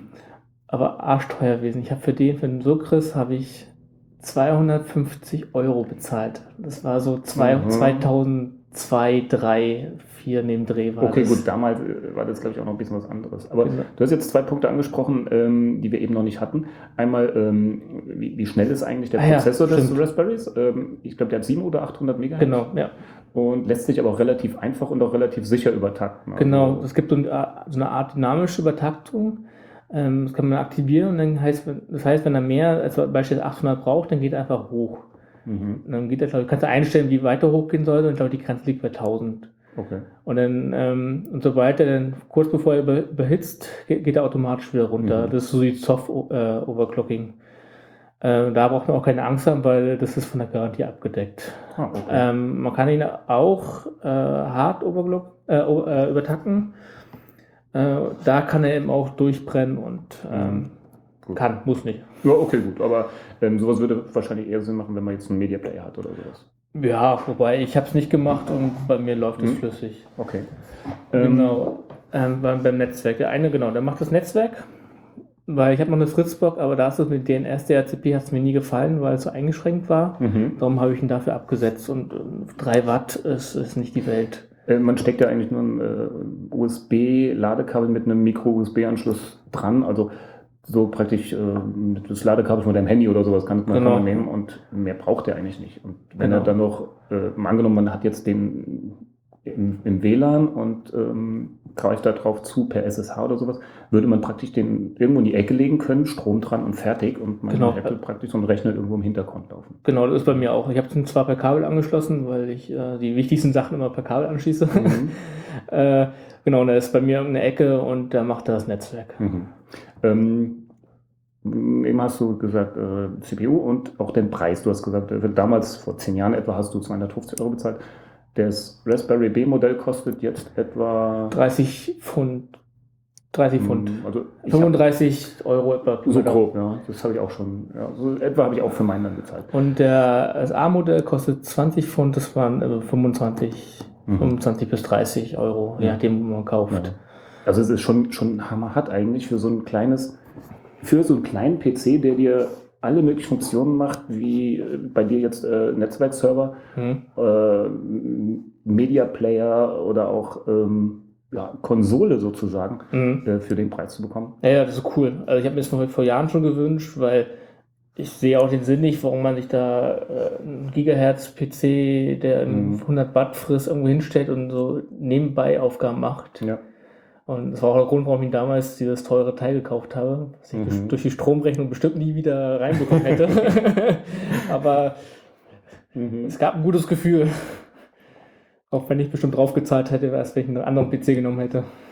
Ähm, klar, ich meine, das ist ja auch so genial, weil der auch so, so klein ist. Also mit Gehäuse Ja. ist das ungefähr so groß wie eine Zigarettenschachtel. Mhm. Und ähm, passt ja eigentlich zu jedem, zu deinem Router oder irgendwas, daneben geklemmt und dann übernimmt ihr die ganzen Funktionen. Also ist schon geil. Ich habe auch mal auf der Arbeit dann jemand gefragt, als ich den Raspberry da liegen hatte, hat er gefragt, so, was ist denn das? Habe ich gesagt, das ist ein kompletter Computer. Und dann hat er gesagt, boah, so klein. Und dann habe ich ihn gefragt, was das Ding kostet und er gleich so 200, 300 Euro. Also ist schon hammerhart, äh, was das kleine Ding da äh, leistet für den Preis. Mhm. Ähm, genau, die anderen Modelle dann habe ich mir noch genau ein, ein Media-System gebaut mit Xbian. Mhm. Es gibt insgesamt drei OS äh, die ähm, XBMC anbieten, wo schon installiert und fertig ist. XBMC ist ja so ein Linux Media Center. Genau, und es kommt von Microsoft Xbox. Ah, Und okay. das, das wurde übernommen, haben sie dann äh, implementiert auf Linux. Mhm. Und eben, ähm, leichter, beispielsweise eine Fernbedienung, äh, Medien abzuspielen und ver zu verwalten und, Ja. schön darzustellen. Mhm. Also ich kenne auch zum Beispiel OpenELEC, das ist ja auch so eine. Genau, OpenELEC ist Mhm. eine, eine Möglichkeit, den gibt es Xbian und das andere ist. Gute Frage. Hm, fällt dir noch ein. Okay, genau. Ich, ich habe auch gesehen, du hast ja dann diese kleine, war das eine Apple-Fernbedienung? Nee, Genau. Ja, doch, die hast du da dran. genau, ich Mhm. habe mir einen ähm, Infrarotempfänger rangebaut und dadurch kann ich den XBMC äh, über, über die Fernbedienung steuern. Mhm. Also du hast praktisch, das Ding stellst du neben, neben den Fernseher, schließt per HDMI an. Genau. Äh, Sound geht auch über äh, Mhm. HDMI und schließt einfach nur die Platte an und machst dann in einem wirklich äh, flüssig animierten, cool aussehenden äh, Menü, äh, spielst du deine Filme ab. Also Genau, in jeglicher Auflösung. Okay, Das vielleicht ist 4K vielleicht noch nicht, aber, okay, dafür müssen wir aber die, die jetzt, jetzt möglichen Auflösungen spielt eigentlich alle ab. Genau, ich habe mir so zusammengebastelt. Ich habe mir noch einen, einen aktiven USB-Hub geholt, der Mhm. eben auch so viel, Port, so viel Strom an den Ports ausgibt, dass ich den Raspberry Pi da direkt anschließe. mhm. Also habe ich insgesamt nur ein Netzteil. Also heißt, für, man kann, für Platte und, und den Raspberry Pi. Raspberry. Man kann sich so vorstellen, ich habe einen Raspberry Pi, da geht ein Kabel vom, vom USB geht's zu, äh, zu einem USB-Hub an den Eingang von dem USB-Hub und ein anderes Kabel geht vom USB-Hub, der Ausgang geht dann zu einer Mhm. Stromversorgung äh, vom Raspberry Pi, Ah, also so ein okay. Kreis. Und genau, und dann schließe ich äh, an den Hub dann noch natürlich die externe Festplatte, das ist bei Mhm. mir 2,5. Also eine Mhm. kleine, also es braucht auch keine eigene Stromversorgung. Und dadurch habe ich mit einem Netzteil habe ich im Festplatte und Raspberry Pi abgedeckt. Und dann geht praktisch nur noch ein Kabel äh, an den Fernseher, das ist Genau. HDMI und fertig. Fertig ist es. Man kann überall mitnehmen, ist immer Mhm. schön klein. Aber also wenn ich mir das vorstelle, mit ähm, einem Raspberry in einem Gehäuse, draufgepackt den, den kleinen USB-Hub Mhm. und eine 2,5 Zoll Platte, dann hast du eigentlich in so einem klitzekleinen Kram hast du alles drin und äh, das ist ein Full HD Media Ja, Player. das ist cool. Und durch die Fernbedienung äh, ist es, brauchst du auch keine Tastatur. Sta- Mhm. Wenn, du- wenn du Strom ansteckst, startet er, kommst sofort ins, ins XBMC, kannst du mit Ja. der Tastatur äh, rumspielen, kannst äh, hoch runtergehen, rein Film anschauen. Cool. Also ich habe es ja bei dir gesehen und das war echt genial. Also da mal so die Filmchen gucken von der Platte. Ähm, Der einzige Nachteil, die Platte, Platte ist zu klein. Das ist noch eine sehr alte Festplatte, da sind es so 75 Gigabyte. mhm. Naja, Dementsprechend ist die Auswahl immer sehr beschränkt. ja, da kann der Raspberry nichts für. nee, da kann nichts dafür. Ähm, das wäre eigentlich für mich auch schon äh, der Grund für meinen dritten Raspberry. Also zwei habe ich schon und der dritte wäre dann so ein netter Media Player. Das ist ja auch noch eine Idee. Aber das muss ich dann mal sehen. Jetzt bin ich mit den anderen zwei noch gut beschäftigt. Ähm, dann hast du mir noch einen Raspberry gezeigt mit den Emulatoren. Genau, das ist, ist also ich habe ich hab ja noch zwei andere. Äh, einen habe ich als Devel Developer Board, habe ich mir auch so, äh, so, eine, so, ein, Ja, so eine Vorlage geholt, wo man Mhm. den Raspberry draufpacken kann, auch fixieren kann und auch gleichzeitig so eine Leiste für Also so, so, so für diese ähm, Kabel und äh, ganzen Elektronikgedöns da so Genau. reinzustecken und so Beispiel zu verbinden. erst ähm, Infrarotempfänger oder vielleicht Mhm. auch eine, eine, eine Uhrzeit, äh, eine Glock, damit er sich die Uhrzeit merkt. Mhm, genau. Weil der Raspberry Pi hat keine, Uhr, äh, keine Batterie und keine Uhr. Und wenn er vom Strom abgenommen wird, Mhm. vergisst er seine Uhrzeit. Und dementsprechend braucht er mal ein Netzwerk, damit er die, sich die aktuelle Uhrzeit Mhm. holt. Und da gibt es dann so Erweiterungen, wo man dann die Uhr nachbaut. Mhm. Und genau, da habe ich mir so ein Board gebastelt und da habe ich jetzt gerade aktuell eine Emulatoren-Sammlung drauf. Wie, wie hieß die noch? Du hast mir das mal gesagt. Äh, ähm, irgendwas mit äh, I, O, I, am Anfang, I am Ende, ich weiß auch nicht mehr wie. nee, das war die Simulation Station, glaube ich. Aber ich Ah, okay. glaube das reichen wir nochmal nach. Oder Emulation Station. Simulation Station, ja. Ich glaube, sowas war das, ja. Genau, das ist eine Sammlung äh, mit, mit dem Interface, also ähnlich wie, so ähnlich wie im XBMC. Da startest du, dann kommst du gleich im Menü und kannst du eben auch äh, durch die verschiedenen Emulatoren durchgehen und dann Mhm. kannst du die Spiele auswählen und dann äh, startet er die entsprechenden Emulatoren mit dem Spiel gleich. Mhm. Also ähnlich wie XBMC, bloß für Spiele. Ja, cool. Und dann gibt es eben, weiß nicht, Apple II, äh, MS-DOS-Simulator, NES, Super Nintendo, Game Boy, Game Boy Color, das sind so die, die ich ausprobiert habe. also sagen wir so grob bis, bis vielleicht zum Jahr 2000 oder ein bisschen davor sind so die ganzen Ja, halbwegs bekannten äh, Genau. Geräte emuliert. N N64 soll wohl zu, zu, zu langsam sein für Kann ich, N64. mir, kann ich mir schon vorstellen. Also da ist so die Grenze. N64 Mhm. kann man als Grenze nehmen. Genau, aus Vega gibt es auch ganz viele Sachen. Also es ist wirklich, ich glaube, es waren insgesamt irgendwie 15 Emulatoren, die drauf sind. äh, Wo man eigentlich. Also ich war, ich, ich habe nur die bekannten genommen, also ich komme von der Nintendo-Welt, da habe ich erstmal die ganzen Nintendo-Emulatoren ausprobiert. mhm, sehr gut. Und die anderen Sachen habe ich erstmal links liegen gelassen. Du hast das äh, aber auch dann ja selbst kompiliert.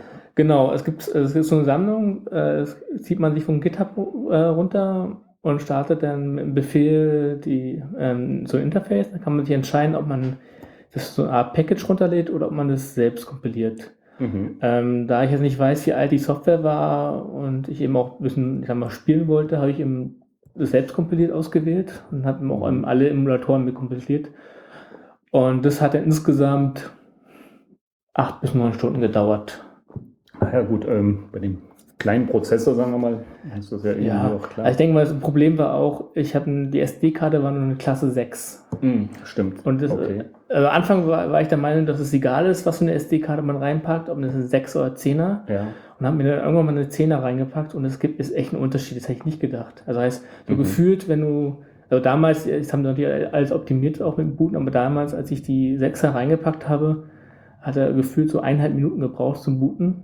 Ja. Und mit der 10er hat er dann irgendwie nur noch 30 bis 40 Sekunden. Also die Hälfte der Zeit hat er auf einmal nur noch gebraucht. Mhm. Also es ist ja nur eine reine Leseoperation. Beim Schreiben ist es natürlich auch noch schneller. Äh, Ich kann ja jetzt gar nichts zu sagen. Ich habe gleich 10er gekauft. Ähm, Gute Wahl. Einfach nur, weil es hieß so, schnelle SD-Karte macht auch den, den Raspberry schneller und dann habe ich gleich zugeschlagen. Mhm, Aber das dass da so. so große Unterschiede sind, hätte ich jetzt nicht gedacht. Aber gut.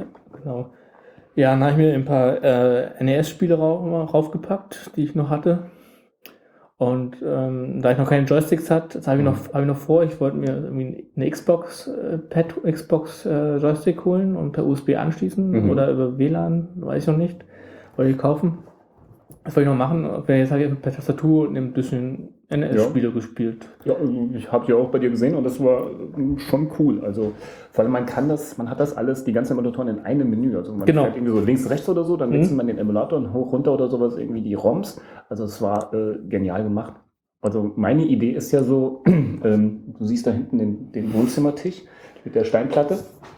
Äh, sieht jetzt natürlich keiner, aber mein Traum wäre, diese Steinplatte mit einer Holzplatte und einer Glasplatte drauf zu ersetzen. Unten drunter ist ein Flachbildschirm und an der Seite guckt so ein kleiner Joystick raus und dann mal so als kleines Tabletop da. Es gibt auch schon äh, Elektrozeug, äh, die man direkt anschließen kann mit Joysticks, so alle so Oh. äh, Arkanen-Joystick und Arkanenknöpfe. Dann kann man natürlich anschließen und sagen, dass der Emulator darauf Ja. reagieren sollte. Dann braucht man keinen eigenen Joystick anschließen, sondern Mhm. kann gleich äh, eine fertige Einheit bauen. Wow, gefährlich. Okay, das wäre dann ähm, wahrscheinlich schon mein vierter Raspberry für, für die Emulation.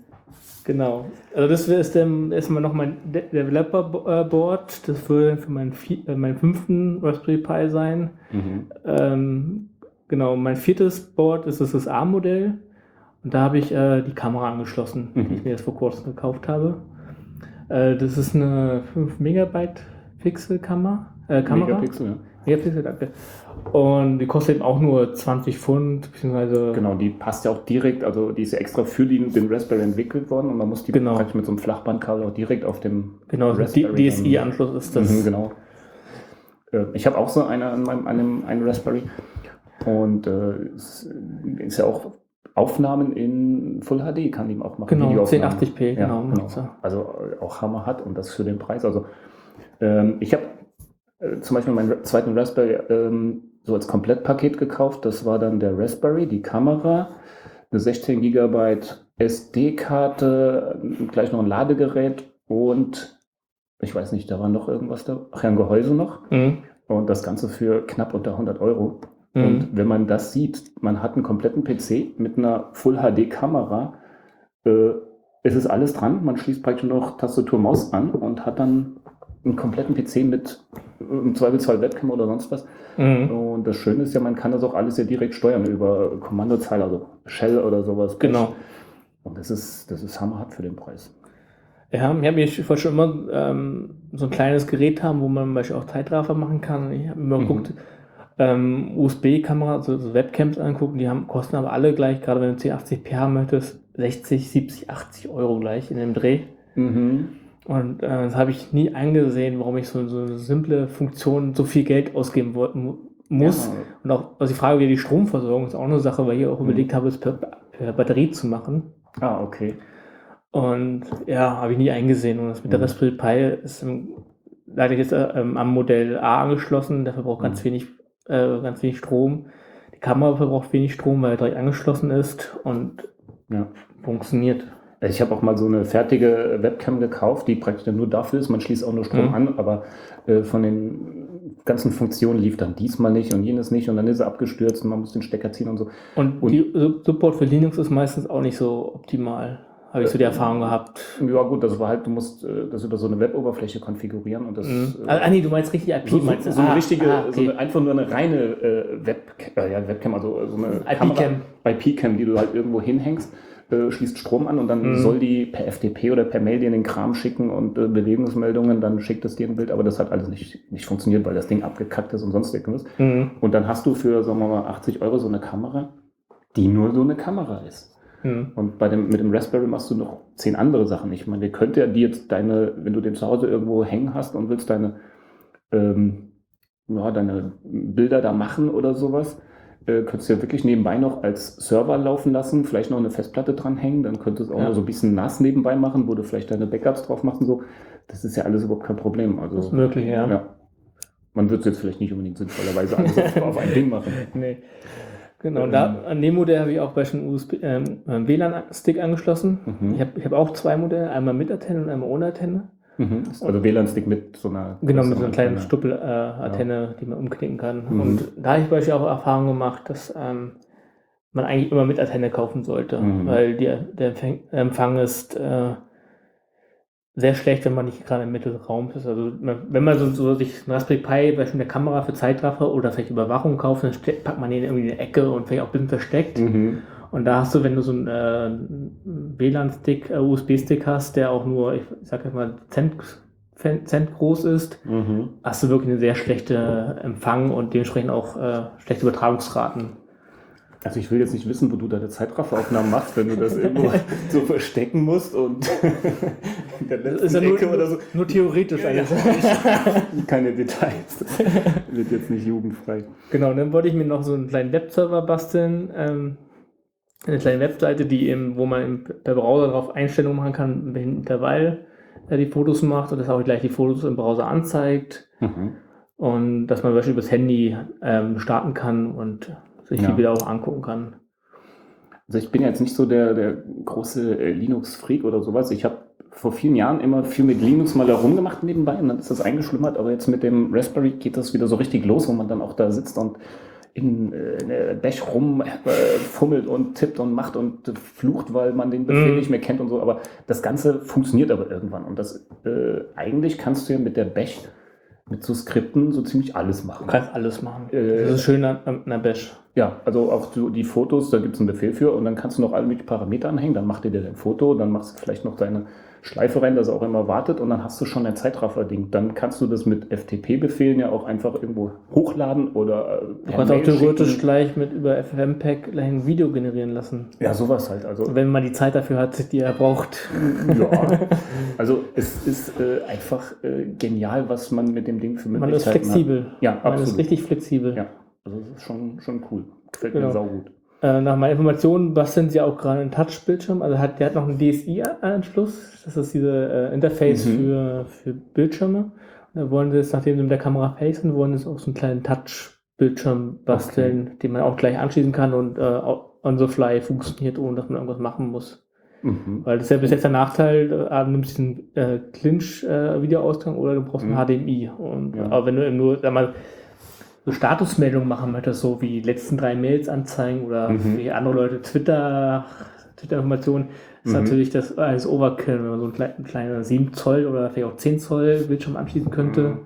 der einfach nur anzeigt, was Klar. man hat. Darauf warte ich noch. Also das wäre, darauf, darauf freue ich mich. Dann kann man einen Flur hinstellen. Stimmt. Und dann halt so ähm, Kalender oder sonst irgendwas oder äh, Genau. irgendwelche aktuellen Mails oder so. Ähm, und ich denke mal, das wird ja nicht besonders teuer sein. Das, ähm, man muss auch sagen, der Raspberry kommt von so einer Organisation, die ja nicht auf Gewinn aus ist, Nee. sondern das ist irgend so eine, wie nennt man das? Ähm, Foundation. Also, Ja, genau sowas. also der Hintergrund ist, die wollten, in England haben sie gemerkt, dass Informat Informatikerstudenten immer weniger wissen von der Hardware. Also die wissen zwar viel über Windows, Mac, aber Mhm. wenn es in die Tiefe geht, was Computer angeht, äh, wurde Vorkenntnis immer weniger. Und da, daraus haben sie eine Initiative gegründet, dass eben so eine kleine Spieleplattform, äh, also nicht Ja. Spieleplattform nicht im Sinne von Spielen, sondern von rum, Klar. rummachen mit Elektrozeug, Experimentieren. experimentieren, genau. Mhm. Und da schon sehr früh an Kinder ranzukommen, damit Kinder da auch günstig an eine Spieleplattform rankommen, Mhm. äh, weil äh, die meisten Eltern lassen ihre Kinder nicht an den PC ran, damit sie da irgendeinen Unsinn machen, weil es Ja, halt meistens gleichzeitig klar. deren Arbeits-PC und Mhm. Das war so der Hintergrund. Und dann Ja. haben sie es, wollten sie auch günstig, damit sie äh, sich so einfach kaufen können. Und haben es dann gemacht. Ich glaube, die haben zwei Jahre haben sie geplant, bis es Mhm. rauskam. Ja. Und deshalb wird er auch so günstig verkauft, weil es Genau. einfach keinen Gewinn geben muss in dem Sinne. Und ich denke mal, so ein, so ein Display wird ja dann auch nicht besonders teuer sein. Nee, also auch heutzutage sind die Bildsch Display eigentlich nicht teuer. Also ich habe mich, also ich hab mich schon mal informiert, weil ich ähm, diese Idee als Statusmeldung für den Mhm. Flur ganz interessant finde. Wenn man so einen Industrie-Touch-Bildschirm kauft, dann bist du, mal, bist du auch locker unter 50 Euro. Mhm. Bloß was teuer macht, ist eben dieses ähm, mit Gehäuse. Also da kriegst du wirklich die Platine, wo der Bildschirm drauf ist. Du kriegst Ja. kein Gehäuse. Was teuer ist, ist eben dieses Gehäuse mit vielleicht noch einem Haltearm Mhm. und das Ganze drumherum. Das macht es Ja. teuer, dass es meistens über, über 100 Euro geht. Aber es ist ja, wahrscheinlich wird das genauso verkauft wie der Raspberry, der ja eigentlich nur eine Platine ist. Genau. Und Gehäuse gibt es ja endlos. Das kann ja, jeder, kann ja jeder ein Gehäuse herstellen und dann kaufst du Genau. halt ein Gehäuse für 5 Euro oder für 25 Euro, ist ja völlig wurscht. Genau, und die Kamera ist zum Beispiel, haben wir auch noch nicht erwähnt, auch ohne Gehäuse. Es ist wirklich eine nackte Platine, wo die Kamera Die ist drauf ist. so zwei, also quadratisch, aber so Zwei- groß wie ein 2-Euro-Stück etwa. Ja, Die Platine. Und dann sind da so 15 cm Kabel dran, Flachbandkabel. genau. Hm, ja. Ähm, muss man sich auch selbst drum kümmern. Also wirklich der Mhm. Bastlertrieb ist im Vordergrund. Ja. Da muss man eben aufpassen, wenn man nicht basteln möchte. Obwohl es, der Bastelaufwand hält sich ja eigentlich in Grenzen. Also wenn man Nein, ich, ich, mein- äh, ich meine damit, dass du musst das nicht, äh, bist nicht eingeschränkt durch irgendwelche Gehäuse und Mhm. äh, feste Kabel, Ja. sondern du kannst wirklich machen, du kannst auch, musst nicht erst auseinanderbauen, wie beispielsweise beim USB-Hub, wenn Mhm. du ganz klein bauen möchtest, sondern du hast wirklich das Nackte und kannst da überall einbauen, wo du möchtest Ja. und hast nicht irgendwie noch so einen, so einen Zusatzraum, so Genau. einen Holzungsraum, Ja. das beispielsweise beim USB-Hub hast. Mhm. Ich schätze also einfach, irgendwann kommt dann halt vielleicht dieser Touchscreen, der kommt dann wahrscheinlich auch so äh, Platine, Touchscreen drauf und ein Kabel zum, zum Raspberry und Gehäuse Mhm. kaufst du dir dann halt wieder irgendwo anders von, also sich fünf Oder man baut sich einen 15 selber. Ja. Oder so. Ich habe jetzt mir ähm, halt so ein kleines Gestell gebaut. Äh, ich habe so alte Metallbaukästen. Mhm. Daraus habe ich mir jetzt halt für den Raspberry ähm, so ein kleines Gehäuse gebaut, wo die Kamera dann auch fest ist. Das heißt, dass es nicht so rumfliegt. Weil das ist schon ein Mhm. bisschen, finde ich, ein bisschen, ähm, Man muss bauen. man muss bauen. Und das ist auch, ich finde es auch ein bisschen heikel, wenn die Kamera so an dem Kabel hängt. ja, Da hat man vielleicht schnell mal das Kabel geknickt und dann ist es auch schon wieder irgendwie äh, hinüber. Ja, ich, ich habe ich hab so einen so einen- so einen Schwenkarm, so einen Biegearm, Mhm. den man im, im Audioausgang reinsteckt. Und also auf einer Seite packt man den Ja. Audioausgang rein, auf der anderen Seite macht man die Kamera fest. Mhm. Und dann dachte ich, das wäre eigentlich cool, aber das Problem ist, am Audioeingang, das ist nicht fixiert. Also Ja. der, der Arm, wenn das Gewichtverhältnis das mal ein bisschen blöd ist, dann, dann dreht sich der Arm langsam durchs Au Dann sieht man so im Zeitraffer, wie das Genau. Bild immer schief wird. kann man ein eigenes Zeitraffer machen, wie, wie der Arm sich langsam bewegt, wie man dem Brunnen immer näher kommt. Die Kamera legt sich schlafen. Ähm, was gibt es denn noch für Möglichkeiten für den Raspberry? Also ich meine, wir haben jetzt schon Emulatoren gesagt, Media Player, Server. Äh, Es gibt eigentlich unendliche Möglichkeiten. Da, ähm, das ist eine äh, GPIO-Leiste, da kannst du alles anschließen. Du kannst Bewegungsmelder anschließen, äh, Mhm. Audio kannst du danach immer aufbauen, genau. Und das I Quadrat C, das ist so eine Schnittstelleninformation von Philips. Aha. Und damit kannst du auch in der Reihe ganz viel Elektrozeug anschließen. Mhm. Und Beispiel, also es gibt eine Seite, die heißt modmy, modmypi.com. Mhm. Und da kannst, kann man ganz viele Zubehör kaufen. Seite Audioausgang, Mikrofon, Bewegungsmelder, die, diese, äh, die Uhr, wo sich die Uhrzeit Ja, merkt. Was, genau. ganz- also, was auch ganz wichtig ist, wenn du die Kamera hast und er kein, Mhm. kein, äh, kein Internet hat, weil sonst Ja. hast du natürlich äh, falsche Uhrzeiten in den Fotos. Äh, weil ich benenne die Bilder meist nach der Uhrzeit, wenn sie gemacht wurden. Also wenn natürlich äh, äh, 1970 irgendwas ist. Stimmt, immer zur selben Zeit. Und wenn er neu bootet, dann hast du wieder 1970, fängst du von vorne an, ist natürlich Ja. ein bisschen. Äh, Ja, stimmt. Ich habe mir mal so, ich hab mal so ein Skript gemacht, das auch in regelmäßigen Abständen dann Bilder macht. Und da habe ich mir auch dann ähm, halt über den Date-Befehl so ein String gebaut. Und das ist dann auch der Dateiname, klar. Genau. Und äh, GPS gibt es auch, es gibt eine GPS-Erweiterung. okay. Das ist, ähm, dann kannst du eben über den GPIO ähm, die, deine Koordinaten abfragen. Mhm. Cool. Und Also- natürlich, und natürlich ähm, LEDs kannst du anschließen, also es ist ein digitaler In- Input, äh, also Eingang, Ausgang, kannst natürlich alles machen, was mit Elektronik machen, also ähnlich Mhm. wie der Ar- Arduino, Ja, bloß genau. mit einer richtigen äh, eigenständigen Plattform hinter, wo Ja. auch ein OS läuft und ähm, Das finde ich auch den Vorteil. Also ich äh, Ja, ich schon auch. vor Jahren auch immer so mal hier und da geguckt nach irgend so kleinen Basteldingern, aber für mich war das Problem, du musst dann alles selbst entwickeln, auch die Software da drauf. Mhm. Und bei dem Raspberry ist es, du hast dein Linux, schickst hier und da mal ein paar Befehle ab und das Ding macht alles schon. Also Und das du hast eben eine geil. große Softwarevorauswahl, was Ja. du beim Arduino, soweit ich weiß, nicht hast. Also es gibt zwar ein paar Bibliotheken, äh, aber wenn du Mhm. beispielsweise, ich sag mal, Webserver gibt's, äh, aber wenn du jetzt einen großen E-Mail-Server machen möchtest oder auch richtig, ich sag jetzt mal, einen Webserver mit E-Mail-Client, das Mhm. hast du beim Arduino, musst, musst du selber entwickeln. Ja, klar. Das Schöne ist ja auch, dass äh, halt dieses, dieses Debian äh, ja, abgeleitete Linux läuft, also dieses Raspbian und dann ist es ja wie bei Debian mit äh, apt-get kriegt man Genau. alles. Ähm, ich habe mir dann zum Beispiel SSMTP äh, mit apt-get installiert und schon kann ich Mails verschicken von dem Mhm. Gerät. Ähm, und so gibt es ja, also man kann wirklich sagen, mit dem Ding kann man alles machen. Ja. Also ich wüsste jetzt nicht, was es da irgendwie nicht gibt oder sowas. Auch so vielleicht, wenn du eine Hochfrequenzseite hast, kommst du wohl sehr leicht an die Man muss Grenze. natürlich alles in so einem gewissen Rahmen halten, weil das Gerät ist ja wirklich, ähm, äh, die technischen Daten sind ja eigentlich äh, ja, mies, wenn man das so nimmt. Aber äh, das Ding spielt, wie du schon gesagt hast, 1080p Videos ab. Äh, das ist ja schon genial. Es ist äh, aber gut optimiert dann. Genau, aber man muss noch dazu sagen, ähm, das ist dieses ähm, H256 Mhm. spielt er im Nativ ab. Ähm, für MPG2 braucht er einen, ähm, einen Schlüssel, muss den Schlüssel kaufen, Aha. weil sonst wird es nicht unterstützt. Also ähm, es gibt einen Hardware-Videodecoder, Mhm. den H286, äh, 56 spielt er Mhm. nativ ab. Und er aber die MP2 eben nicht. Und dann muss man sich so einen äh, Lizenzschlüssel kaufen, der kostet auch irgendwie noch 3, 4 Euro. Und dann kannst du eben auch DVDs abspielen. Oh. Oder ich glaube, dieses V, irgendeinen anderen, also es gibt zwei Lizenzschlüssel für zwei Mhm. Ja. Okay. Videoarten. Mhm. Aber ich denke, das meiste heutzutage ist sowieso, Das ging aber dann auch. ja, Ähm, wenn man jetzt halt so ein Raspberry hat, hat man auch die SD-Karte und eigentlich ist es ja dann gar nicht so schwer. Man lädt sich bei äh, raspberry.org Mhm. äh, so das Image runter, entpackt es auf die SD-Karte, steckt die rein, startet und man hat praktisch ein laufendes System. genau. Ich habe mir, ähm, das ist, ist natürlich so professionelle Linux-Freaks wie ich, äh, eine Sünde, aber ich habe mir diesen Barry Boot drauf gemacht, diesen ähm, Boot Manager. Und ähm, ich finde das eigentlich jetzt für den Anfang ganz gut, weil ich habe mir den Raspberry auch schon zwei, dreimal zerschossen. Und dann geht man einfach, startet man in den, in den Boot Manager und kann dann zum Beispiel einfach sagen, resette mein Image. Das Mhm. dauert ein paar Sekunden und hat wieder das ursprüngliche System. Und das finde ich halt äh, da ganz gut. Und äh, dieser Barry Boot hat auch die Möglichkeit, du kannst einfach dir Images aussuchen, die er dann runterlädt und installiert. Und dann kannst du auch zum Beispiel sagen, eins ist das Standard-Image. Das heißt, wenn ich jetzt ein Raspberry als Raspberry nutzen würde und als Media Center, dann könnte ich sagen, das Media Center ist jetzt Standard. Ich starte das Ding neu und er startet dann immer diesen Media Player. Das heißt, ich Mhm. würde den dann hier vielleicht so nutzen und wenn ich dann wieder was anderes machen will, würde ich einfach das andere als Standard machen. Also ich finde das halt Oder in dem macht, Sinne ganz gut. oder man macht es über SD-Karten.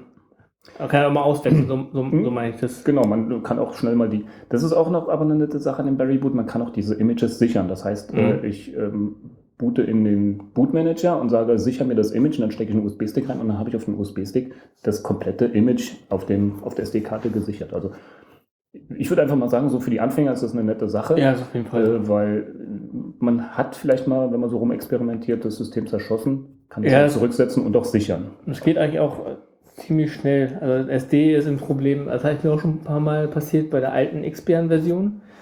Ähm, wenn man einfach den Strom auszieht, also heißt, wenn man den Mhm. Raspberry Pi nicht runterfährt, sondern einfach den Strom auszieht, wenn er da gerade irgendwo wichtig was schreibt, ähm, hast du verloren. Mhm.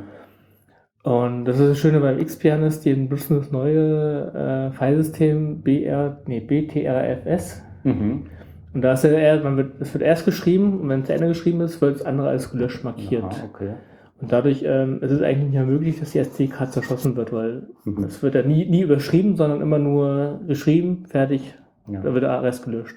Und da ist zum Beispiel mir noch nie passiert, dass äh, das dass ich neu Mhm. installieren musste, weil den, wenn ich den nicht brauche, wenn ich einen Film geguckt habe, ziehe ich einen Stecker meistens. Mhm. Gut. Und äh, Klar, wenn das nicht schadet. Aber ich hatte bis jetzt auch noch kein Problem damit. Ich habe den jetzt schon, ah, schon zigmal eigentlich so vom Strom gezogen, äh, so, weil ich so saublöde Sachen gemacht habe, wie ähm, ich fummel mal an den WLAN-Einstellungen rum. Und dann habe ich den hier in der Ecke liegen gehabt am Strom und mein PC steht ja da hinten. Und dann mache ich natürlich äh, so, so ein äh, If-Down WLAN Ja, 0, das also ich habe mein WLAN deaktiviert und denke so, ah, also das passiert natürlich dann, wenn man Enter gedrückt hat und weiß genau, toll, WLAN deaktiviert auf dem Ding und du kommst nicht mehr dran. ja, ist mir auch schon öfter passiert. Das ja, ist, äh, dann muss man halt den Strom ziehen. Und äh, bis jetzt hatte ich Glück, es ist äh, noch nichts passiert dabei. Tja, was gibt es denn noch Nettes zum Raspberry? Ähm, es gibt jetzt viele Alternativ-Platin-Boards. Also es kommen immer mehr Mhm. Boards raus, die leistungsstärker sind, auch genauso leistungsstark und die auch nur, sagen wir mal, 30 Euro bis vielleicht 50, 60, 70 Euro kosten. Mhm. Also damit ist echt eine, eine Welle losgetreten worden, günstige ähm, allgemeine Ja. Boards, weil früher waren es ja meistens immer nur Industrieboards, die man, wo bestimmte äh, Linux oder mit OS Ja. läuft, die, wo man aber nicht rankommt. Und seitdem gibt es immer mehr, an, mehr Firmen, die Angebote äh, Mhm. Platinen herstellen. Auf dem Raspbian ist ja auch irgend so ein, so ein paar Tools dabei, so Entwicklungstools auch. Mhm. Das ist Scratch zum Beispiel, das ist ja auch irgend so eine spezielle Sprache, so eine Skriptsprache oder sowas. Ja, also es gibt äh, so, Lern, Lernoberflächen, wo man Mhm. Sprachen kennenlernt, auch für Python, glaube ich, gibt es. Hm, Das äh, auch Glaub, ich ich habe mich noch nicht beschäftigt, weil ich Mhm. mache meistens der Shell, also Programmiersprachen Ja. wollte, ich, wollte ich nicht damit äh, lernen, sondern ich wollte ihn äh, irgendwie für irgendwas einsetzen. Hm, klar. Aber es gibt sehr viele Oberflächen, wo man in Programmiersprachen kennenlernen kann. Ähm, zum Beispiel Google hat jetzt gerade eine SD-Image rausgebracht, die man einfach rüber kopieren kann für, für den Browser, wo man in ähm, HTML und CSS lernen kann. Mhm. Also hat man wirklich so eine, im Browser eine Oberfläche, wo man dann rumspielen kann. Mhm. Das ist auch als, Beispiel. Ja. Und äh, natürlich ähm, bei, äh, bei Raspbian gibt es natürlich auch einen Desktop. Ja, klar. Den, sagen wir so, ich habe damit noch keine Erfahrung gemacht, weil wenn ich einen Raspbian installiere, deaktiviere ich den. Das kann ich mir vorstellen. Ich, ähm, Aber es gibt also auch für Leute, man kann auch einen Desktop machen. Man kann auch, Mhm. wurde mir gesagt, äh, auch flüssig mit Surfen, mit Tastatur und Bildschirm. Ähm, ja, habe ich schon gemacht. Also was halt äh, so ein bisschen verzögert äh, unter Raspbian läuft, ist halt so ein Fenster verschieben oder ähm, wenn man dann praktisch, man hat nur den reinen Desktop und klickt jetzt auf den Browser, das ist glaube ich Midori heißt der, äh, ist ja so ein einfacher Browser einfach. Mhm. Das dauert schon mal so drei, vier Sekunden oder so, bis der da ist. Also es ist, wie gesagt, nicht so ein richtig flüssiges Arbeiten. Aber mir geht es eigentlich da auch nicht drum, ich will den nicht als, als Arbeitsrechner oder Surfrechner benutzen, sondern wie du schon gesagt hast, so, der soll irgendwelche Sachen im Hintergrund machen. Aber wenn ich dann an dem rumfummle und irgendwas mache, dann habe ich schon mal ganz gerne so äh, einen File-Manager offen, damit ich meine Dateien sehe. Dann habe ich da noch einen Bash offen, wo ich dann so auch ein bisschen drin rumtippe oder auch einen Editor oder sowas, der jetzt nicht unbedingt viel ist. Das ist, Mhm. äh, bin gegen Folter, also das muss nicht ja, sein.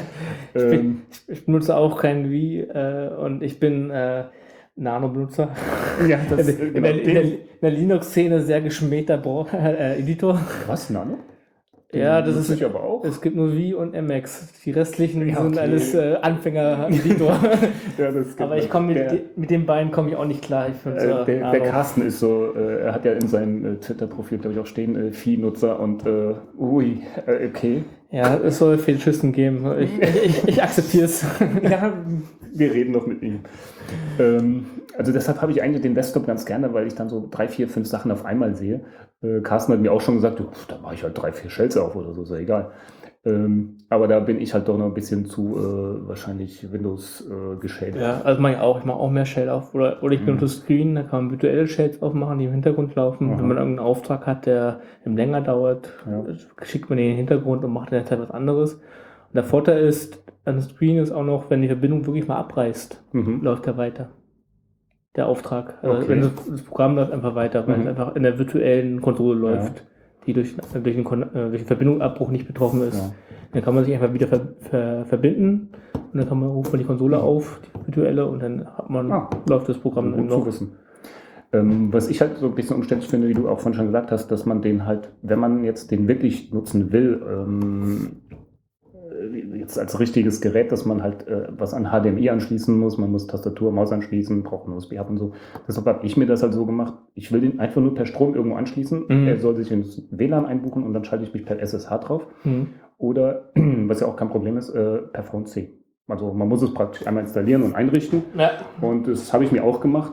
Und eigentlich nutze ich die nur noch so. Ich will da gar keine Tastatur oder irgendwas anschließen, sondern äh, irgendwo Steckdose reicht. Also ich musste nur irgendwo in, der Wohnung- irgendwo in die Steckdose stecken und äh, eine Minute später greife ich darauf zu per SSH oder VC. Also das ist äh, Ja, genial das, irgendwie. das ist Problem, also das mache ich genauso und da hatte ich auch ein Problem am Anfang. Ich habe mir ihn letztes Jahr gekauft, äh, im November. Dann hatte ich ihn, dann ist mir aufgefallen, dass ich keine USB-Tastatur hatte. also meine letzte Tastatur war eben noch PS2 und seitdem habe ich nur noch äh, Laptops. Ja klar, okay. Und dann habe ich mich so geärgert, dann musste ich mir im Laden äh, aus meiner Sicht für teures Geld, äh, ich glaube 20, 30 Euro, Oh, das war ja wirklich eine teure Tastatur. gibt es günstige? Ach ja, also ich glaube, da kriegst du schon so 9,95 Okay. äh, Gammel-Tastaturen, aber gut, die gibt es vielleicht nicht überall. Ja, ich wollte, ich wollte schnell eine haben und habe mir die günstigste Microsoft geholt, glaube ich, hat 20 Euro, Ja. 24 Euro gekostet. Und ja, das war so die erste Erfahrung mit dem Raspberry Pi, wo, wo ich eine neue Tastatur gekauft habe. Ja, da, da kostet die Tastatur ja, äh, fast so viel wie der Raspberry. Ja. gut. Ähm, tja, ich glaube, soweit haben wir eigentlich alles durch, was äh, den Raspberry angeht. Also ich finde das Ding einfach so eine, so eine geniale Spiel- und Experimentierwiese. Mhm. Äh, das macht richtig Spaß. Also wer ein bisschen äh, an Linux Spaß hat und äh, da rumexperimentieren, ähm, da sind wirklich keine Grenzen gesetzt. Oder wenn man so kleine Aufträge hat, die mal im Hintergrund laufen sollen, Mhm. kann man auslagern in so einem Teil. Äh, auf jeden Fall, also vor allem, ähm, wenn es einem auch so ein bisschen um den Stromverbrauch geht, Ja. dass, äh, wer jetzt da irgendwie so ein ähm, dickes NAS hat oder so oder ähm, irgendwelche Funktionen, wie du jetzt mit deinem ähm, ja, Server, den du da ja hast, äh, das macht er ja locker nebenbei und äh, die paar, Und der langweilt sich meistens noch. ja eben, also das ist äh, eigentlich schon, schon cool und ein Media Player mit einem Raspberry Full Man HD. kann auch 2 Hammer. Terabyte Platte anschließen, geht natürlich auch. Man darf, Mhm. man darf natürlich ja nicht erwarten, dass man bei einer, bei einer sag mal, 100 Me- Megabit äh, Leitung, dass man damit Mhm. 10 Megabyte äh, durchzieht. Das darf man natürlich nicht erwarten. Das ist dann eher so im Zweierbereich, vielleicht auch im Einerbereich, weil der, der Ethernet-Controller oder USB Mhm. ist, auf, es ist ein Platine. Also eigentlich hat der, der CPU hat nur einen, einen USB-Anschluss. Mhm. Und dann äh, gibt es intern einen USB-Hub, wo auch gleichzeitig ein Ether-Controller drauf ist. Das heißt, Okay. es ist ein Hub, der ein Ethernet hat und zwei USB hat. Mhm. Also alles, was über Ethernet geht und über USB geht, geht eigentlich über einen, über den Controller. Okay, also das Dadurch bremst kriegt- dann. bremst es runter. Also er hat- leider ein, zwei Megabit kriegt man hin. Vielleicht, wenn man Glück hat, vielleicht drei, aber mehr darf man eigentlich erwarten. Gut, für Full HD reicht es ja. Also da Das sowas habe ich noch nie probiert. also, du hast ich doch, also als Media Player auf nicht. Ja, aber es ist meistens kein Streaming, sondern ich habe auf der Festplatte. Streamings wollte ich später testen. Platte. Äh, nee, ich meine jetzt. Ähm, Achso, so meinst du es. Ja, wo Genau, wenn man nur. USB das anschließt. Genau, das geht. Also ich meine über USB und dann über Ethernet wieder raus so, oder so. Hm, wäre dein nächstes Projekt. Oder, oder nur über Ethernet, das geht vielleicht auch noch. Also es gibt Mhm. das, ich weiß nicht, Plex, das ist bei, äh, das ist, Plex ist vom, für Mac. Es ist so eine Mac-Version von XBMC, also Mac-mäßig angepasst, Mhm. wobei es, ähm, es schon Trennung gibt zwischen, also früher war es Mac, jetzt ist es auch Mac Linux. Und es gibt es ähm, Server und einen Client. Mhm. Und da ist es so eine Art Streaming. Also XBMC ist wirklich eigentlich, dass man eine Festplatte anschließt Also hau- hauptmerklich, also Stream kann auch hauptmerklich eine Festplatte anschließen und da die Mail hat. Ja.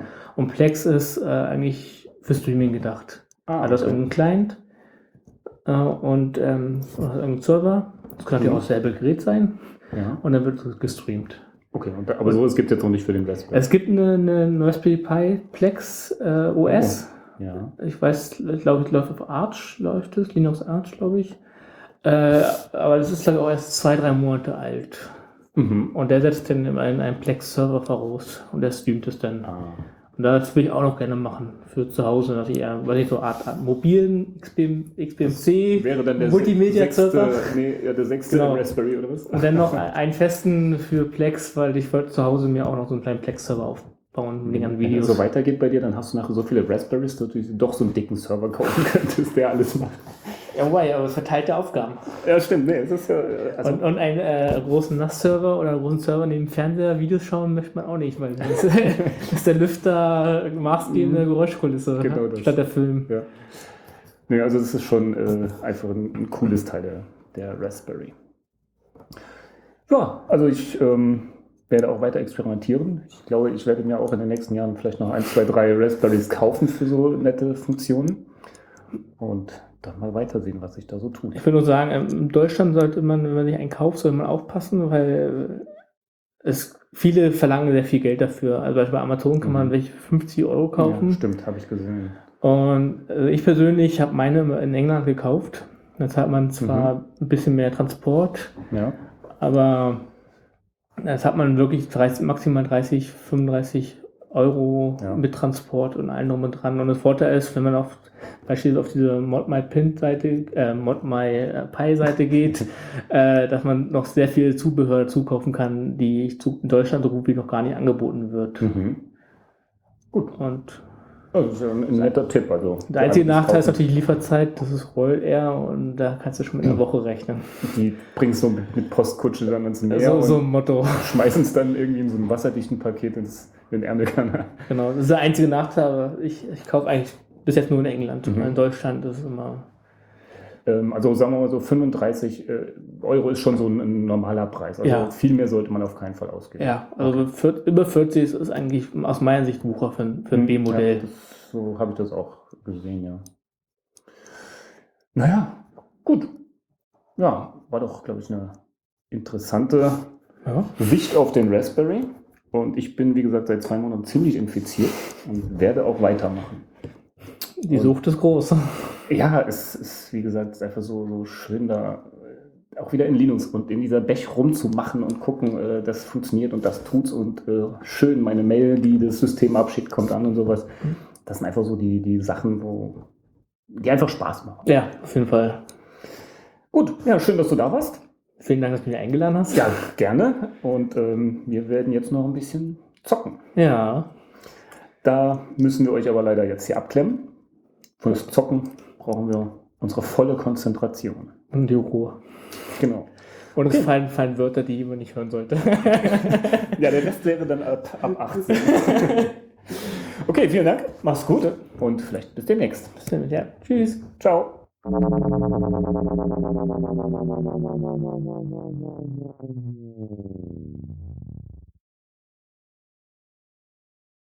Der Raspberry Pi. Hat einer von euch einen Raspberry? Nein. Nö. Kauft einer von euch einen Raspberry Pi? Nö. Nein. Dann brauchen wir auch nicht weiter drüber sprechen. Gott sei Dank. Der Rolf hat einen. Also mein ein Kollege von mir. Hast du mich, Götz, nicht letztens gefragt, ob es den Knacks-Club noch gibt? Ja, ob es Knacks gibt. Also Knacks Club, Clubs haben mich nie interessiert, aber Es gibt den Knacks-Club noch. Ich war letztens in der Sparkasse Bist gewesen. eingetreten?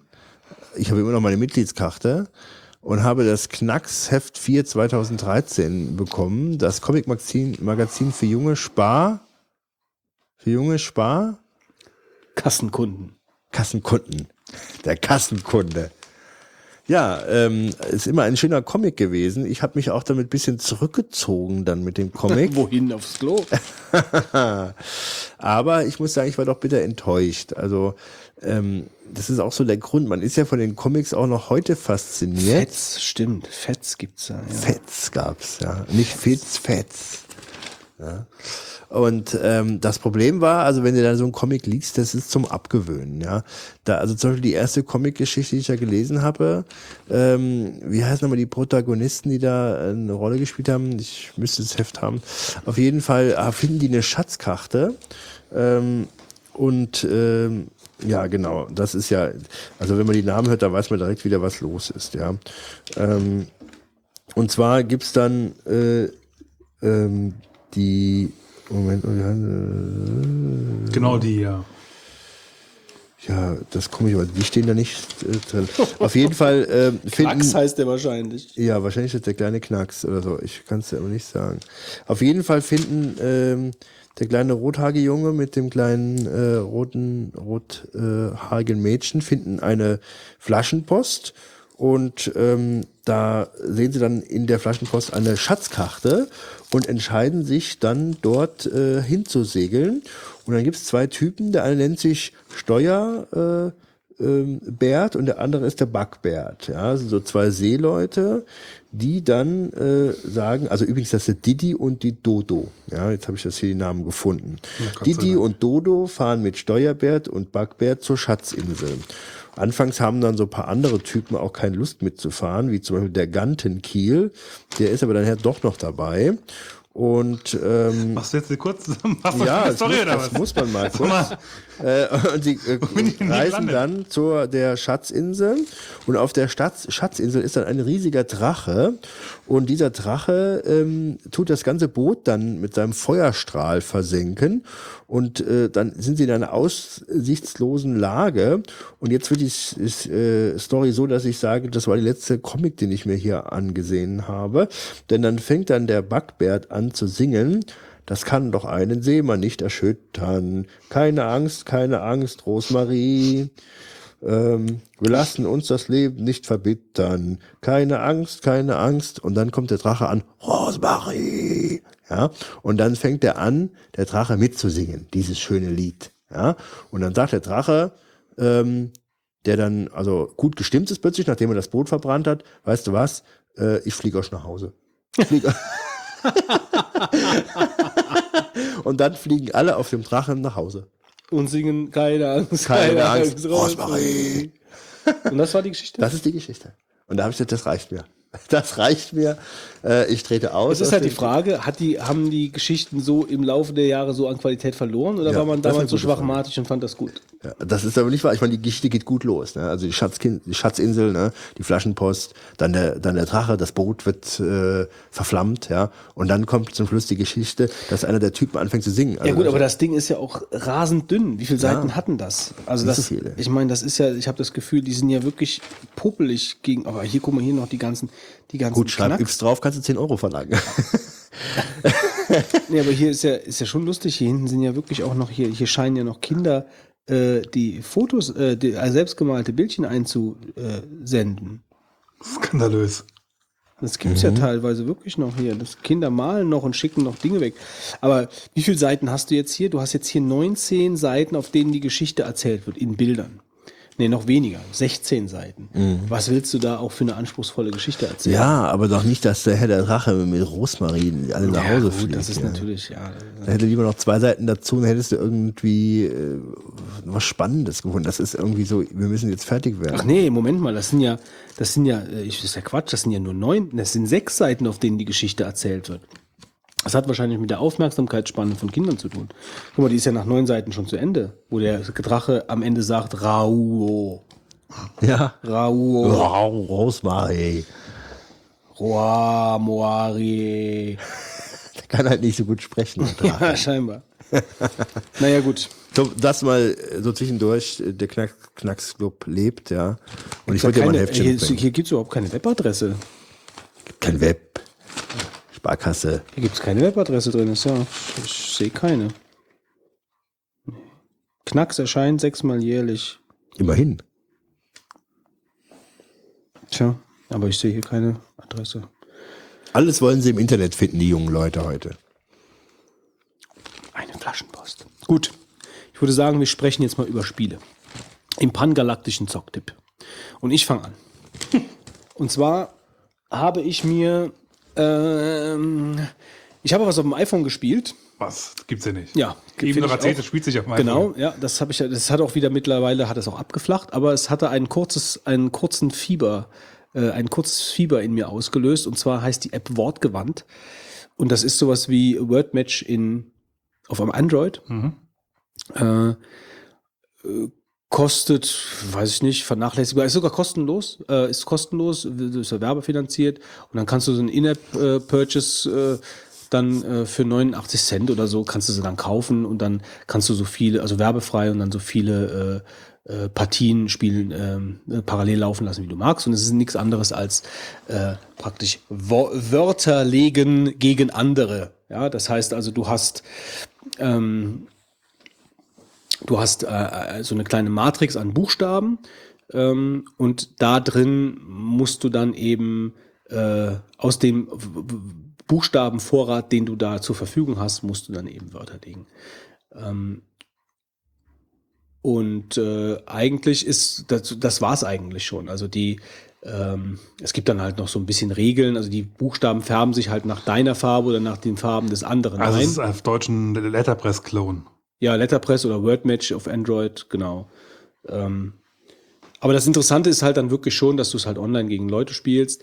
Äh, du kannst zu, also ich habe immer Zufallsbegegnungen gespielt. Also ich habe mich da nicht richtig Aber angemeldet. es, der, der Vorteil ist, dass dies von deutsche Worte sind. Das Ja, ja, genau. Bei Letterpress halt nicht. Genau, also deswegen wortgewandt. Also es ist ein Deutsch, äh, es geht um deutsche Wörter. Und ähm, also es, da ist noch so ein bisschen äh, fein, fein Details drin, die jetzt, die ich jetzt ja nicht großartig erzählen muss. Also man zählt im Endeffekt die Buchstaben oder die App zählt die Buchstaben. Äh, das Wort ist dann so viel wert, äh, wie es Buchstaben äh, hat. Die werden dann nach äh, deiner Farbe eingefärbt, genauso das andere. Wenn du halt bestimmte Buchstaben umlegst mit, äh, mit deinen, also eingeschlossen hast äh, mit deiner Farbe, dann werden die äh, dunkel in deiner Farbe und äh, bekommen keine, dann bekommst du, bekommt der andere dafür keine Punkte, wenn er sie legt, äh, etc. Ja, also da sind so ein paar, ein paar Kleinigkeiten dabei. Aber grundsätzlich ist es einfach, okay, hier hast du einen Sack voller Buchstaben, äh, leg mir äh, möglichst lange Wörter da draus. Äh, rundenbasiert, ähm, bekommst, einen, bekomm- bekommst einen kleinen Push, wenn, wenn äh, der andere gezogen hat. Das war's schon. Also ist nett, ist zu empfehlen, hat Spaß gemacht. Äh, ich bin momentan dann nicht mehr unterwegs, weil äh, ich einfach die Zeit nicht habe im Moment. Aber ich werde sicherlich äh, ab und zu ähm, da auch nochmal reinschauen. Also gibt's auch fürs iPad. Ähm, mal schauen. Das ist das eine. Das ist also mal ausnahmsweise eine, eine iPhone-App, ein Spiel, was ich empfehle. Das ist, glaube ich, noch nie passiert. Ähm, das andere ist The Cave von Ron Gilbert, habe ich gespielt. Das ist jetzt auch für iOS rausgekommen. Das habe ich aber auf dem PC gespielt. Das habe ich mir mal bei irgendeinem Summer Sale bei Steam äh, gekauft. Und das fand ich eigentlich sehr interessant. Äh, Das ist also jetzt anders als so diese klassischen Point-and-Click-Adventures. Also man hat kein, man hat kein äh, Inventar, man hat jetzt nicht äh, irgendwie ein Menü, aus dem man äh, Befehle zusammenklickt oder sonst irgendwas. Du weißt, dass der Marc schon drüber sprach, ja? Ja, hat er schon? Ja. Ne, das weiß ich nicht mehr. Ja, dann kann ich mir das ja sparen. also mir hat es auf jeden Fall Spaß gemacht. Also ich bin, ich bin noch nicht durch, Ja. äh, aber ähm, hat er es durchgespielt? Glaube ich Das nicht. weiß ich nicht. Äh, also im Endeffekt, man hat, man kann am Anfang aus verschiedenen ähm, aus verschiedenen Charakteren auswählen. Der Zeitreisende, äh, der äh, äh, die, die, die Horrorzwillinge oder wer auch immer, nimmt man, nimmt man dann oder den, den, den Ritter.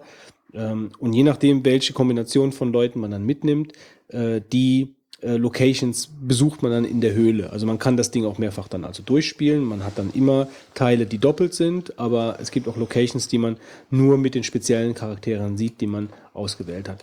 Und die Rätsel beschränken sich auf, äh, stell hier den Strom ab, damit da irgendwas nicht läuft und da dass du das nehmen kannst. Aber ist erfrischend geistreich gemacht, also macht Spaß, ist ein, ist ein Adventure-Kick, also es, es hält einen bei der Stange, es ist ein netter Humor, äh, also so Ron Gilbert Humor, den man von Monkey Island kennt, äh, das äh, ist schon nett und ist äh, zu empfehlen und wird einem hinterhergeschmissen bei Steam. Aber wenn der Marc drüber gesprochen hat, geht's jetzt zum Fitz. Ja, ich empfehle ein Spiel, wo wir irgendwann mal schon mal drüber geredet haben, wo ich die Beta gespielt habe, nämlich Diablo 3. damals auf dem Mac und mich hat es damals irgendwie überhaupt nicht angetan. Weiß nicht wieso, keine Ahnung. Auf jeden Fall habe ich es mir jetzt mal für die PlayStation äh, besorgt und muss sagen, da hat es mir sehr viel Spaß gemacht. Ich glaube, es hängt unter anderem auch mit der Steuerung zusammen. Ich finde irgendwie, ist so, so ein Hack and Slay ist halt so mit, mit dem Gamepad irgendwie angenehmer zu spielen. Und äh, habe da eigentlich jetzt auch schon ein paar Stunden verbrannt drin und muss sagen, es macht sehr, sehr viel Spaß. Ähm, auf der anderen Seite muss man natürlich auch sagen, ja gut, das eigentliche Spiel hast du, sag ich mal, innerhalb, wenn du, wenn du jetzt krass drauf anlegst, sag ich mal, innerhalb von zwei Tagen durch. Wahrscheinlich, wenn du ganz krass drauf bist, sogar vielleicht schon einem. Ja, acht Stunden würde ich mal schätzen, brauchst du so, wenn du ganz krass durchziehst. Krass durchgezogen. Würde ich mal schätzen, ich weiß es nicht, aber. Ich äh, zieh's hier mal richtig krass durch. Ähm, so, und dann fängst du ja im Prinzip einfach nur eine Stufe härter an. Ja? Mhm. Und im Endeffekt sammelst du dann einfach halt die nächste höheren äh, äh, Gegenstände halt einfach ein. Ja? Es ist dann halt wie bei WoW, dass es halt irgendwie eigentlich nur noch darum geht, Gegenstände zu sammeln, was teilweise natürlich auch ein bisschen süchtig macht, weil du halt immer was Besseres haben willst. Auf der anderen Seite irgendwann wird es ein bisschen langweilig. Bis jetzt bin ich an dem Punkt noch nicht angekommen, aber ich glaube, er könnt, könnte demnächst kommen. Äh, ich habe, glaube ich, noch eins bevor, vor der letzten Stufe, bis ich da irgendwie alles oberst durch bin und naja, also irgendwann kennst du die Story halt innen auswendig und dann, ja, das ist halt irgendwie ein bisschen, ein bisschen komisch halt, ne? Trotzdem möchte ich es gerne empfehlen, weil es eigentlich grundsätzlich doch Spaß macht. Ähm, und dann habe ich ja eigentlich noch einen Pick, aber den, den sage ich jetzt nicht, weil dann hat der, äh, der Wolfgang keinen Pick mehr. Nee. Den würde ich aber auch picken. Insofern äh, picken Wolfgang und Pickst ich das du mal mich? zusammen und äh, wir picken. Was Wir picken Der GTA Fitz 5. Pick, pick GTA 5, Grand Theft Auto 5. Der lang erwartete ähm, Nachfolger von GTA 4. Ähm, Wie weit hast du GTA 4 gespielt? Gar nicht. Ähm, GTA 5 äh, spielt in Los Santos. Ähm, der große Unterschied zu den Vorgängerspielen. Welche Stadt ist das nachgebildet? Los Angeles? Ja. oder? Der große äh, Unterschied zu den Vorgängerspielen ist, dass du hier plötzlich drei Charaktere spielen kannst.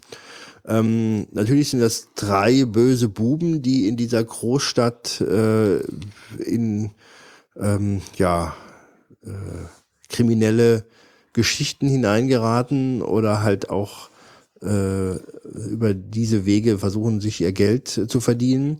Das Besondere ist, wie auch in anderen Spielen, aber hier wieder weiter, weiter äh, ausgearbeitet, dass man in so einer offenen Welt, Open World aktiv ähm, spielen kann, die halt auch ihr Eigenleben hat. Also es ist eine Karte beigefügt und ähm, diese Karte ähm, zeigt dann eine riesige Insel und ich muss sagen, also diese Insel allein mal abzufahren ist schon ein Riesenaufwand. Also das ist schon eine sehr, sehr, sehr große Landschaft, die sie da geschaffen haben. Ne? Ja. Und der lädt nicht nach, also du kannst wirklich überall hinfahren. Es halt also Tag, Nacht, äh, tolle äh, Grafik, äh, wenn du dem Sonnenuntergang Also für, für eine entgegenfährst. Also Playstation gute ist Grafik. schon wirklich, finde ich, äh, beeindruckend. Also ich habe einen Game-Trailer gesehen äh, oder einen Gameplay-Trailer und ähm, da sind sie geflogen, getaucht, Ja. alles mögliche. kannst Also- alles Mögliche machen. Also du hast wirklich eine von Jetski fahren, wobei ich habe das noch nicht. Als Jetski bin ich schon mal in der Mission gefahren, aber ich bin noch nicht geflogen. Was du mal geflogen? Ja. Wie, wie bist du im Flughafen und dann hast du einfach eine Maschine geschnappt oder wie? Also irgendwann kommt eine Mission, wo du halt dann anfängst zu fliegen und dann kannst du einen Hangar kaufen, weil irgendwann kannst du noch Gebäude kaufen. Aha. Äh, und zum Beispiel einen Hangar. Aha. Mit dem machst du dann so äh, Drogenmissionen und Waffentransport, Schmuggel und so, ja. Mhm. Ähm, ja, also Heißt das jetzt, Moment, also heißt das, heißt das jetzt, äh, wenn du sagst, irgendwann kommt die Mission, also ist das eine Nebenmission? Also dieser ganze Zweig des Hangars und des Drogenverkaufs über das Flugzeug, ist das ein Neben oder gehört das zum Hauptstrang Also, dazu? sagen wir mal so, du, du kannst so viele Sachen machen in GTA 5, ja, von Sachen wie, Tisch, äh, wie Tennis spielen, ja, ähm, Joggen und so, ja. Das sind eigentlich so kleinere Sachen. Also du, dafür musst du nicht eine Mission unbedingt haben. Du kannst zum Beispiel einfach so auf den Skistand fahren und schießen halt, ja. Ja gut, klar, das ist So. so, Tennis und Und, Schießstand. ähm, Ich weiß es, bin mir nicht hundertprozentig sicher, ob du alles von Anfang an machen kannst. Weiß ich jetzt nicht. Ja, theoretisch. Also du könnt, ob du halt, wenn du startest, direkt schon fliegen kannst, wenn du willst, ja. Ähm, grundsätzlich ist es aber so, dass das Spiel halt dich mit, mit der Laufe der Zeit immer in den einzelnen Sachen quasi vorstellt. Das heißt, du musst dann halt irgendwann mal ein Rennen gegen deine Freundin fahren im, im Fahrrad oder so, oder gegen deinen Sohn war es, glaube ich. Ja. Das habe ich auch gemacht. Und Dann hat man die Tochter gefunden auf, dem, auf der Segelyacht, die bei einem Pornoproduzenten genau. auf dem Tisch tanzte. Ja, also man hat auch immer wieder Szenen, die da so ins Sexuelle abdriften. So ist man zum Beispiel mit so einem Zeitungsreporter ähm, auf dem Motorrad äh, eine Limousine am Nachfahren und der macht dann Bilder von dem Promi, während du mit dem Motorrad neben der Limousine am Fahren bist. Also die haben ganz tolle Missionen, gell? Also ich finde, die, Die haben Mission echt klasse, macht echt Spaß. also oder dein Sohn äh, ist in deiner Segelyacht, die wird gerade geklaut und du fährst dann zum Yachthafen, fährst der Segelyacht hinterher, dein Kumpel steigt aus dem Auto, springt auf die Segelyacht, dann musst du mit dem Auto an die Seite fahren, damit der Sohn sich runterhangeln kann. Ähm, also Sachen wie im Film, aber es läuft wirklich als Spiel. Ja, aber nochmal jetzt gerade, also diese Sache mit dem Hangar, was du eben gesagt hast. Also gehört das jetzt zum Hauptstrang oder ist das ein Nebenqueststrang? Der Hangar gehört zum Hauptstrang. So. Komm mal, ab da kannst du dann alle, also nicht alle, aber du kannst, ab da kannst du dann beliebige, beliebige äh, Häuser weiterkaufen und du kannst aber auch weiterhin Drogenmissionen machen, wenn du Geld brauchst oder einfach gerade Bock hast, eine Runde zu fliegen. Okay, dann so. wird halt einfach gesagt, okay, jetzt bring bitte mal das nach da und das nach da. Genau. Äh, und dann, das ist Also, jetzt auch nichts großartig, du hast das ist so ein eine bisschen Miss- generisch dann. Du hast eine wahrscheinlich Mission, die halt zum, zum, zum Hauptstrang in der Regel dann gehört. ja, okay. Und kannst dann aber weitermachen halt. So. Okay, alles klar. Ähm, Also GTA 4 habe ich ja re- relativ lange gespielt. Äh, was mich dann, was mich dann irgendwann abgeschreckt hat, war so ein bisschen dieses ähm, zu viel Film, zu wenig Spiel. Also es war alles toll, die ganze Fahrerei, die Verfolgungsjagden irgendwie, das war alles irgendwie, das hat schon super viel Spaß gemacht und die Synchronisation, das war alles toll. Also habe ich wirklich, habe ich gedacht, Wahnsinn, Next Generation Gameplay und so. Aber irgendwann hat es mich angenervt. Also was mich teilweise so ein bisschen nervt, ist, äh, du bist relativ viel dem Auto unterwegs. Und da kannst du auch relativ viel Zeit, also auch wenn du im Prinzip von A nach B direkt fährst, ja, brauchst du halt relativ lange halt dafür halt, ja, damit du nur weitermachen kannst, ja. Ähm, das, ja, also auf der anderen Seite macht es natürlich auch Spaß, in Los Angeles rumzufahren, was einfach schön ist teilweise.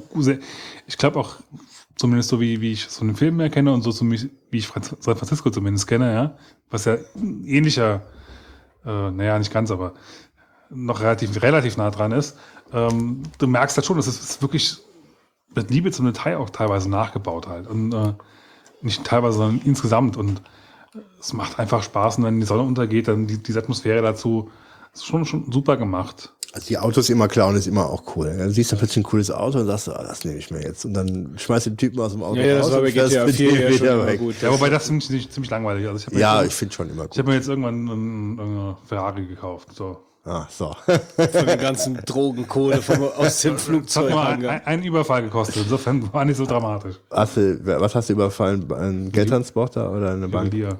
Ein Juwelier hast du überfallen. ja, ja, so sieht's Also das aus. ist ja, das gehört ja zum Handlungssteuer dazu. Ne? Hm, Überhaupt, so weit bin ich noch nicht.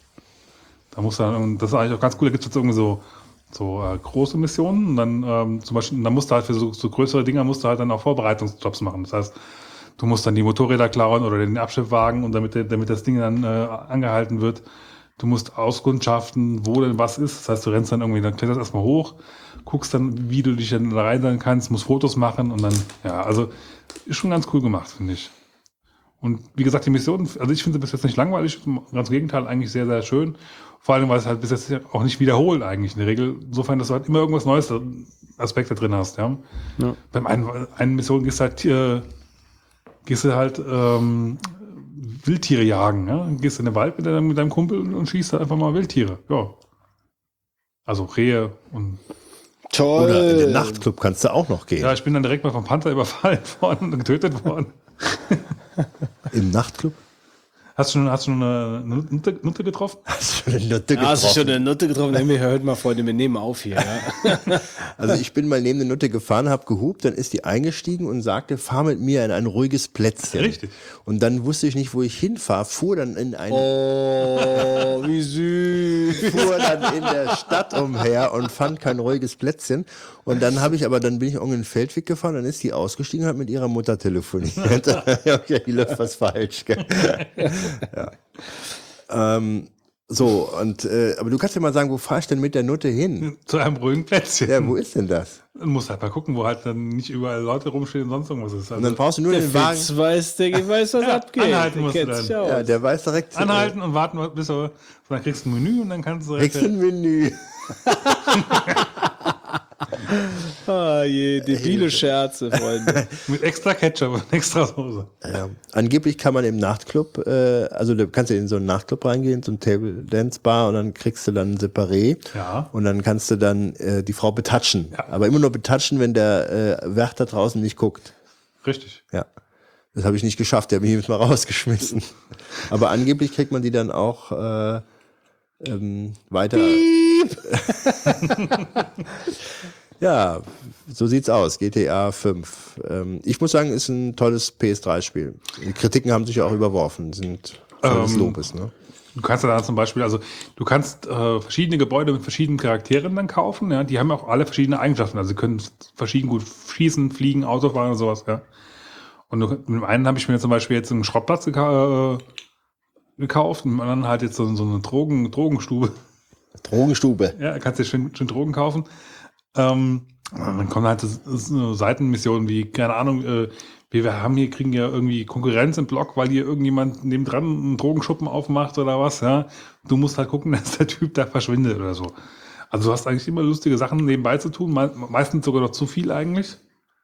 Parallel halt, ja, und eigentlich gut. Mhm. Hast, hast du den Typen schon, der ausrastet? Nee. Bin noch gar nicht so weit, merke ich. Aber also ich warte mal, ab, das, das, dann wird es erstmal richtig lustig. Da ist es ein total kranker Typ, der einfach alles, alles, da kriegst du so Missionen, du musst einfach alles niedermetzeln, was kommt. Ja? Also du stehst dann da und dann kommen halt auch irgendwie 40.000 Leute gefühlt, ja. Und du wirst einfach nur mit Granaten um dich und ballerst auf alles, was sich bewegt. Ja? Und du musst innerhalb von, keine Ahnung, zwei Minuten oder was, irgendwie so und so viele Leute töten, ja? was gar nicht so einfach ist. Ohne dabei selbst erschossen zu werden. Ist ja ganz, ist ja wie in echt. Ja. Also ich muss sagen, ähm, es ist vielleicht ein Must-Have. Wenn man so Sachen mag. Gibt ja viele, die verurteilen das und sagen, also sowas. Also die, die äh, Folterszene fand ich dann vielleicht auch ein bisschen zu heftig, aber. Die Folterszene, bist, du bist schon recht weit dann anscheinend, was du alles schon gesehen weiß nicht, hast. irgendwie 30 Prozent oder so, glaube ich. Ja, so weit bin ich noch nicht. Also, wie gesagt, der, der, der, Haupt, der äh, Hauptnachteil von GTA 4 war meiner Meinung nach, ähm, dass das Ganze nachher so ein bisschen zu sehr ins. Also, du hast Autofahrt, lange, super Dialogszene. Die waren, du- Dialoge waren alle super, hat mir super viel Spaß gemacht, auch dazu zu hören. Die waren synchronisiert, erste Sahne. Aber es war trotzdem so, Verfolgungsjagd, das hast du drei, vier Mal probiert, dann, äh, weil, das- weil das halt, hast du es nicht geschafft und dann hast du es irgendwann geschafft. Dann äh, kam wieder Dialogszene, dann wieder Auto, Dialogszene, Auto, Dialogszene. Also da war irgendwann dann so ein bisschen die Luft raus für mich bei dem Spiel. Also im Prinzip ist es, kannst du es eigentlich, also ist, wenn du halt nur den Haupthandlungsstrang durchgehst, ist es wahrscheinlich genau dasselbe Feeling, glaube ich. Wobei ist es, glaube ich, insofern jetzt schwieriger, weil du einfach noch so viel, einfach aus Spaß machst. Ich bin auch mal aus Spaß mit einer Runde joggen gegangen oder eine Runde Fahrrad gefahren halt, ja. Ja. Weil du es einfach kannst, ja. Und man oh, warum nicht? Du musst ja jetzt nicht unbedingt weiter zocken, sondern du gehst halt mal irgendwie weiter, machst irgendwas anderes halt. Ähm, ja, ich warte ja immer noch auf Red Dead Redemption auf dem, für den PC, aber das kommt wahrscheinlich nicht mehr. Also da habe ich, da hätte ich wirklich Lust drauf gehabt. Also ich glaube mit diesem äh, das GTA-Feeling im Wilden Westen, also hätte ich mir sofort gegeben. Äh, Ich glaube, das äh, soll ja auch super sein. Habe ich mir gekauft, aber noch nicht gespielt für die PS3. Das soll wirklich auch klasse sein. Naja gut, würde ich sagen, sind wir durch mit dem pangalaktischen Zocktipp. Und ähm, kommen wir zum Retro-Trip. Und da schneiden wir ein Thema eigentlich, was wir schon mal ähm, äh, geschnitten haben. Oder wie soll ich sagen? Also wir haben das schon mal gestreift. Und zwar wollen wir über Horrorfilme sprechen, ähm, die uns gefallen haben in der Vergangenheit. Und wir haben mal über Filme unserer Jugend gesprochen und da haben wir auch über Horrorfilme gesprochen, das weiß ich. Von daher ist das jetzt so ein bisschen der Doppler-Effekt drin. Aber vielleicht äh, gibt's ja auch ein paar äh, neue Perlen, die wir jetzt gerade ausgraben, wenn wir uns nur auf die Horrorfilme konzentrieren. Fitz! Ja, meine unheimlich großen Erfahrungen in Horrorfilmen. Ich gucke nämlich eigentlich überhaupt keine. so siehst du aus. Ja, und Scheiß, ich mag keine Horrorfilme. Ich finde die irgendwie meistens irgendwie Gruselig findest zu du. stupide. Nee, einfach zu stupide halt. Kannst du eigentlich schon nach fünf Minuten sagen, wie, wie, Lass wie uns der über Handlungsstrang weitergeht. Urängste über Horrorfilme sprechen. Den einzigen, den ich wirklich mal so ein bisschen geguckt habe, war Braindead. Und da gibt es ja halt diese, die in Deutschland eigentlich geschnittene Fassung und dann die. Peter Jackson. Keine Richtig. Dem Regisseur von Herr der Ringe in einem Echt? Oh Frühwerk. Gott. ja. Ja, das ist Gott sei Dank stark gebessert. Mit der kranken Geschichte, dass ein Wobei Affe, halt die, die, die Szene halt, wo, wo der mit dem Rasenmäher da durch, durch die äh, Horden da durchgeht, war ja schon ganz witzig eigentlich. Also, das war halt schon so, so real, dass es halt irgendwie schon wieder witzig war halt, ja. Ja, ja, ich kann mich daran erinnern, äh, ich bin irgendwann zum, zu meinem Kollegen Rolf gefahren. Wir haben dann äh, uns ab und zu verabredet, abends zum gemeinsamen Essen und Filme gucken. Und ähm, da war der gerade Braindate am gucken und äh, ich empfand den einfach nur als total krank. Also, Ja, also also- was ich da gesehen habe, ich hab gesagt, warum, Alter, ich will das da jetzt nicht gucken. Und dann noch kurz vorm Essen. Weißt du, so irgendwie halt nur, nur irgendein, irgendein Kram, Blut, Gehirn, äh, Affe, äh, das war irgendwie alles ein bisschen strange. also die Story ist ja die, dass ein Affe aus irgendeiner ähm, Versuchsanstalt. Nee, aus so. einer In von der Insel praktisch äh, in den Zoo äh, ähm, transportiert wird und dann beißt der Affe die Mama von einem Typen, die dann im Zoo auch ist äh, und äh, die kriegt dann praktisch diese Zombie-Krankheit, wenn man so will. Und äh, nach und nach werden immer mehr Leute angesteckt und derjenige, der in dem Haus mit der Mutter lebte, der hat dann das Problem, dass er die ganzen Zombies da irgendwie unter Zaum halten muss und äh, hat eine Freundin und beide kämpfen nachher dann gegen diese Zombies und er ist nachher mit dem Rasenmäher dann durch die Zombies am Laufen und schnetzelt alles nieder. Ähm, ja, und das ist sehr skurril, also hat dann nachher gibt's auch noch so ein Zombie-Baby, weil zwei Zombies äh, äh, da miteinander kopuliert haben und dieses Zombie-Baby fährt dann mit dem Wagen dann durch die Gegend und äh, muss es dann nachher überall gegenhauen, was dann ganz witzig aussieht. Ähm, aber es ist schon, es ist, äh, man kann schon bestimmt Albträume von kriegen. Ist es ein toller Splatterfilm? Ja, Braindead. Peter Jackson. Und das war dein Film, Fitz. Den einzigen, den ich wirklich nennen kann, weil mehr habe ich nicht gesehen, großartig, wirklich bewusst.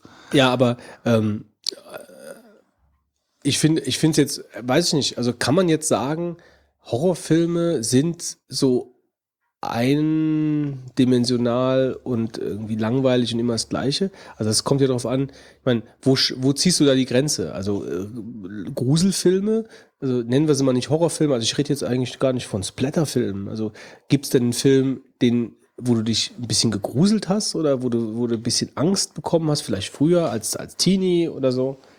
Also wo du wirklich dich so hast reinfallen lassen und ich meine, Weißer Hai könnte man so gesehen auch als Horrorfilm bezeichnen. Das kommt ja immer auf die Psyche des Zuschauers an. So, was ist für ihn Horror? Aber eigentlich würde ich den Weißen Hai zum Beispiel auch als eine Art Horrorfilm bezeichnen.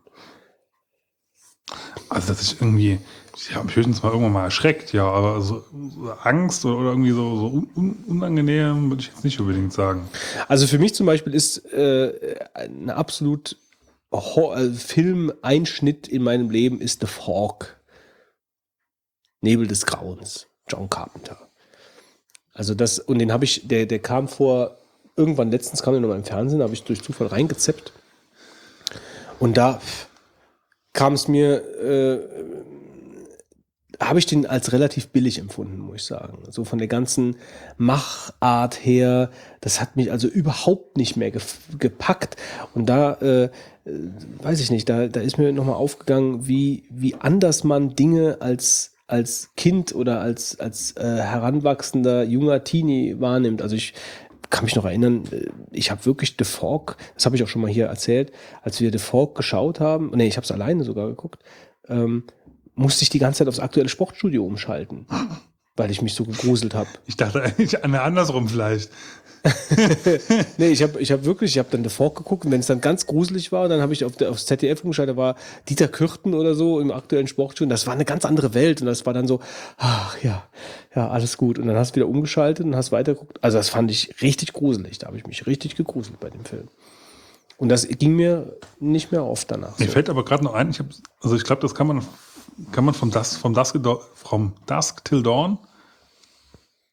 Ja. Also da würde ich mich jetzt nicht unbedingt äh, sagen, ich, also es aber das ist auch ein Film, den ich geguckt habe, so in die Richtung halt. Aber ich habe Ja. mich jetzt auch nicht irgendwie. Angst hatte ich da irgendwie nie, aber Ja gut, ist auch jetzt, ja gut, ist doch wieder eine Frage der Perspektive, ob das jetzt ein Horrorfilm ist. Ich weiß nicht. Ja, es sind Zombies drin, Ja. es wird gemordet, es ist gute Musik drin. Aber der, der Fog ist halt mehr so. Wobei ich ja eigentlich eher ein Freund von so subtilem Horror bin. Also ich brauche gar nicht, also diese Splatter-Geschichten brauche ich jetzt persönlich gar nicht. Also ich grusel mich eigentlich weitaus mehr bei Dingen, die nicht passieren. So. Um das mal so auszudrücken. Ja, also ich muss sagen, mir fällt das sehr schwer. Eigentlich bin ich ein Freund äh, von Horrorfilmen, aber wenn ich dann in die Vergangenheit gucke, muss ich sagen, dass alles, was ich in den 80er, 90er Jahren konsumiert habe, da ist wenig von hängen geblieben von Filmen, bei denen ich dann sage, die fand ich jetzt wirklich super gruselig. Ähm, dieser weiße Hai-Film, den habe ich schon in jungen Jahren gesehen, hatte auch hier schon mal im Podcast länger darüber gesprochen.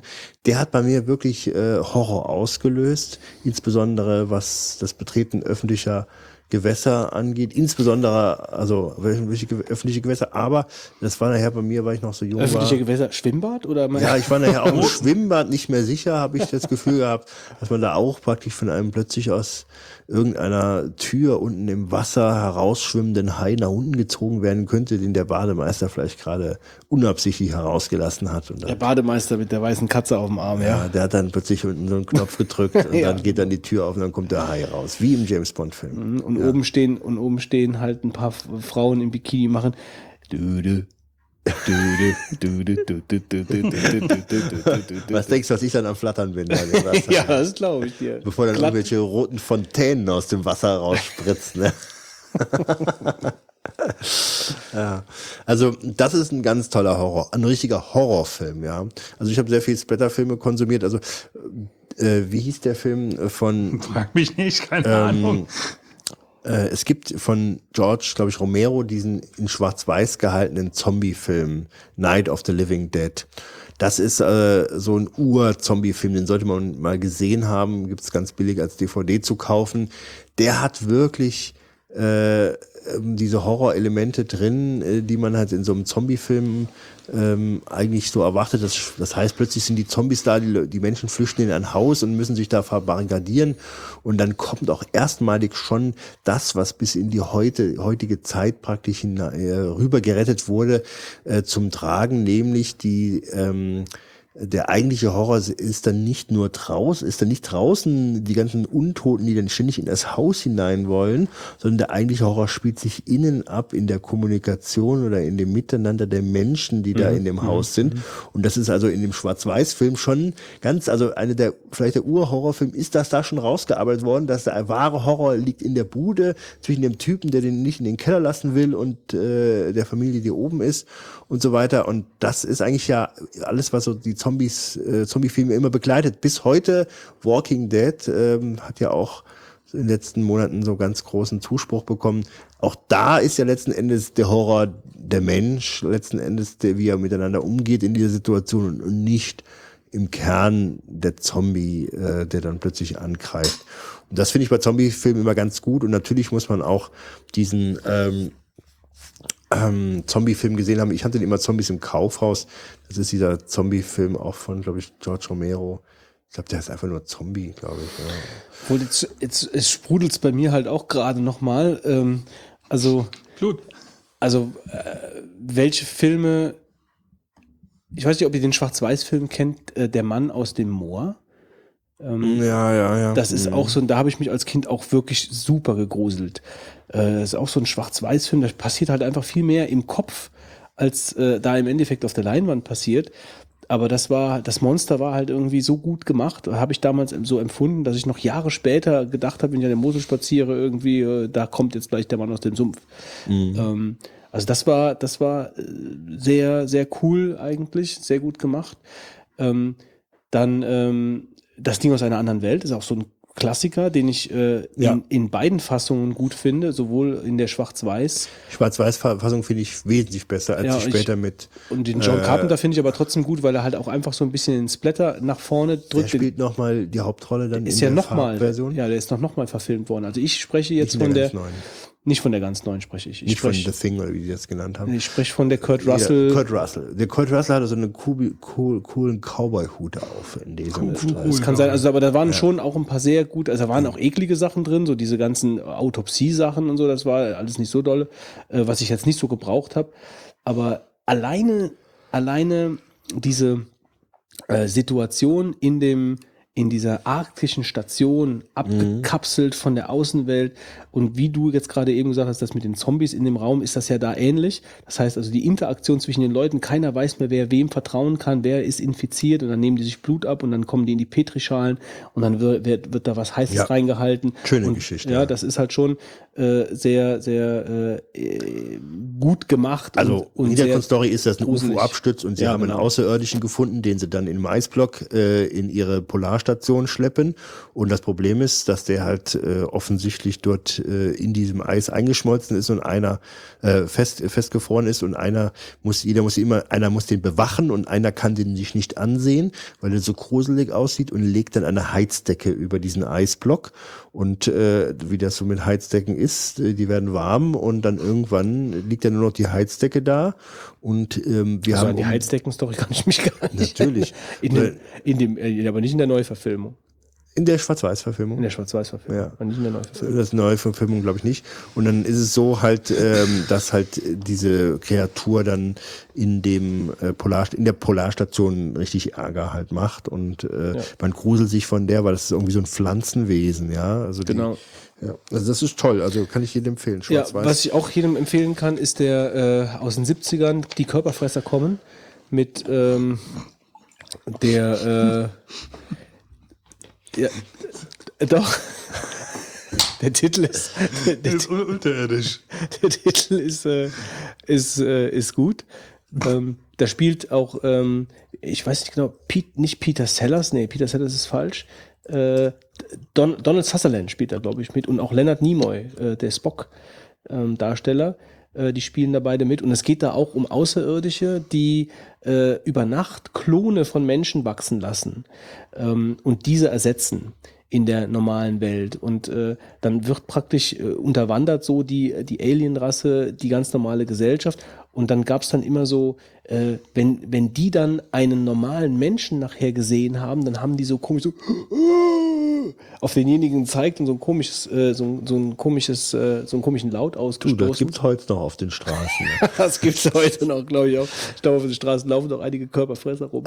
nee, aber das ist auch, auch ein sehr gruseliger Film. Den habe ich immer als sehr gruselig empfunden, äh, wenn ich ihn gesehen habe. Auch sehr gut gemacht, so diesen subtilen Horror. Weniger subtilen Horror finde ich dann Tanz der Teufel 1, den ich auch äh, als sehr guten Horrorfilm in Erinnerung habe. Direkt mal eingehakt, der ist ja jetzt neu verfilmt worden. Ja, ist er? Ja, Ja. und dieses Jahr und ich habe vor, den praktisch zu Halloween zu schauen und der hat auch recht gute Kritiken bekommen. Also scheint dem Original nicht viel nachzustehen. Tanz der Teufel 1 ist neu verfilmt. Ja, da worden. geht's also um das Buch Necronomicon, wenn ich mich richtig entsinne. Und das ist halt so diese klassische Geschichte. Eine jugendliche Truppe geht irgendwo im Wald an eine einsame Hütte. Ja. Ja, äh, ja, ja, okay, das ist das. Aber ich meine, irgendwann war es natürlich auch mal originell. Irgendwann Ja, war es halt nicht, irgendwann- war es halt nicht Aber irgendwann wird es dann auch nicht mehr Ja, originell. aber auf jeden Fall, damals war das, als ich das zum ersten Mal gesehen habe, war es für mich noch originell. Äh, und da haben die auch mit so, mit am Anfang mit so ganz subtil, subtilen Sachen ähm, den Horror erzeugt. Dass zum Beispiel, die kommen halt an das Haus und da ist so die schwere, äh, schwere Holzbank, die so gegen die Wand schlägt durch den Wind. Dong, dong. Und dann kommen sie halt an das, machen die Tür auf und plötzlich bleibt die Holzbank stehen und schwingt nicht mehr. Und das ist halt schon, das hat mich dann schon angekickt als Kind oder als Jugendlicher dann, der, der es gesehen hat. Und dann geht das nachher richtig ab. Also dann müssen sie nachher, dann sperren sie halt eine von, von ihnen dann, äh, weil sie äh, vom Bösen erfasst ist, in die, in, in den Bodenklappe und äh, sichern die mit Ketten und dann guckt die die ganze Zeit so böse da raus und sticht mit äh, Bleistiften um sich. Also auch äh, böse, böse Film. Ähm, und dann noch zwei. Äh, Freitag der 13. Da gab es auch gute Teile von, äh, die ich gesehen habe, äh, als ich noch Horrorfilme geschaut habe. Äh, das ist halt mit dem Jason Voorhees, der dann äh, mit der Eishockeymaske äh, um so einen einsamen See streift und Leute umbringt. Also auch vornehmlich Jugendgruppen, die äh, dort ihre Ferien verbringen. Ja, und, und vor allen Dingen auch immer, am, immer während des Koitus. Ja, also die werden praktisch natürlich, immer, immer beim Sex umgebracht, durchbohrt, äh, geköpft, gelöchert, was auch immer. Ähm, und ein Film, den ich, das ist noch gar nicht so lange her, den habe ich so vor zwei Jahren das erste Mal überhaupt gesehen, das Blair Witch Project. Äh, den fand ich sehr gut, weil er einfach, ähm, ja, halt einfach so ganz neu an dieses Thema äh, Horror eben dran ging mit diesem, mit diesem Doku-Style. Äh, und da, der hat mich dann auch so fasziniert, der Film, dass ich ein bisschen darüber gelesen habe, so wie die das damals, weil da, am Anfang hieß es ja, das ist eine Kassette, die, also die Filmemacher haben das ja mehr oder weniger so aufgezogen, als ob dieser äh, Film von den Jugendlichen, die im Wald verscho äh, verschollen sind äh, und dann umgebracht wurden, äh, äh, plötzlich diese Videokassette von ihnen selbst gedreht auftaucht und dann ist der die ganze Faszination und diese ganze Kino-Hype, der dann entstanden ist, ist ja aufgrund von dieser Geschichte entstanden.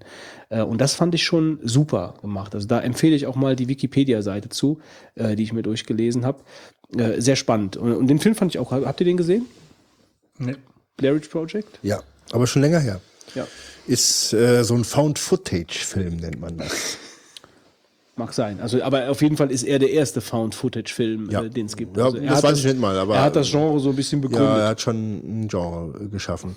Ich habe letztens äh, vor einigen Monaten mal im, im TV mal zufällig nachts einen Film gesehen, den ich empfehlen will. Der heißt Ruins, also R-U-I-N-S, Ruinen. Und äh, da geht es darum, dass so eine, äh, ich habe auch nur so, so 70 Prozent gesehen, weil der lief schon. Ich habe nur so gezappt und dann habe ich plötzlich da reingeschaut, dachte ich, meine Güte, der war richtig Horror. Da war so eine äh, Gruppe, die äh, irgendwo Mexiko oder wo die waren, äh, auf einer Reise waren und haben dann plötzlich sind sie eingezingelt worden von Pflanzen. Das klingt jetzt noch nicht so spannend, aber ähm, bei dem Film war es halt so, dass diese Pflanzen äh, die Leute dann äh, erwürgt und dann aufgefressen haben und das äh, also ich fand das dermaßen äh, gruselig, äh, auch wie der Film dann weiter verläuft, äh, dass ich den ehrlich gesagt mir wahrscheinlich auf DVD mal zulegen werde. Ähm, das fällt mir nur so gerade ein. Das war der letzte Film, den ich wirklich gruselig fand. Ähm, was ich immer gruselig fand, sind so Spinnenfilme. Also dieses Arachnophobia, äh, wo dann äh, so kleine Spinnen dir praktisch ins Hemd reinhüpfen und so. Äh, das war immer, ähm, fand ich immer übelst. Also das gucke ich mir nicht gerne an. Äh, eine Sache, die mir gerade noch eingefallen ist, ich habe mal als Kind äh, oder als ja auch äh, heranwachsende Jugendlicher, wie auch immer, ich weiß nicht mehr, wie alt ich war, habe ich Picknick am Valentinstag gesehen. Äh, habe ich jetzt gerade auch nochmal die Wikipedia-Seite aufgeschlagen. Ähm, und da bin ich dann irgendwann eingeschlafen, wo es wirklich sehr spannend wurde. Äh, Also genau dann an dem Moment, wo die Mädchen verschwunden sind, da an diesem Picknick von Valentinstag und wo es dann gerade mit dem Mysterium losging, bin ich leider eingeschlafen und äh, wusste natürlich nie, wie der Film ausgegangen ist. Und es kam mal letztens im Fernsehen ähm, und äh, habe ich mir runtergeladen. Ich habe ihn noch nicht gesehen. Das werde ich demnächst nachholen, um praktisch diese Kindheitslücke zu schließen. Aber das war auch äh, sehr gruselig eigentlich. Äh, und das hat mich, wahrscheinlich werde ich hoch enttäuscht sein, wenn ich den schaue, aber äh, damals fand ich das auch sehr cool. Ich äh, kann jedem empfehlen, weil ja jetzt, wie gesagt, ähm, äh, Halloween ansteht, vielleicht einen äh, Videoabend zu machen mit Horrorfilmen.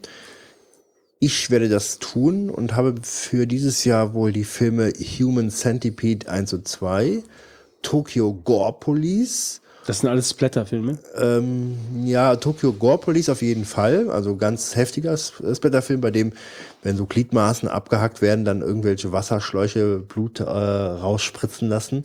Aber es ist halt überzeichnet, so dass es eher dann wahrscheinlich wieder witzig kommt. Ähm, Human Centipede ist halt in den letzten Jahren hat jetzt eine Fortsetzung bekommen, kommt auch wohl noch ein dritter Teil, ähm, sehr so äh, viel diskutiert worden, sage ich mal, unter den Fans, weil er so abartig ist, dass man Irre hat, die dann ein Männchen Tausendfüßler praktisch äh, schaffen wollen, indem man die aneinander näht und eine riesige Verdauungskette bildet. Ja, Ja, Eine riesige Verdauungskette. toll. Keine Lichterkette, eine Verdauungskette, Verdauungskette. ja. Oh, da fällt Also- mir mein Ei schon wieder runter. da ist, da ist also äh, eine tolle Geschichte dahinter stehen, wie man sieht. Ja, ganz toll. Ja.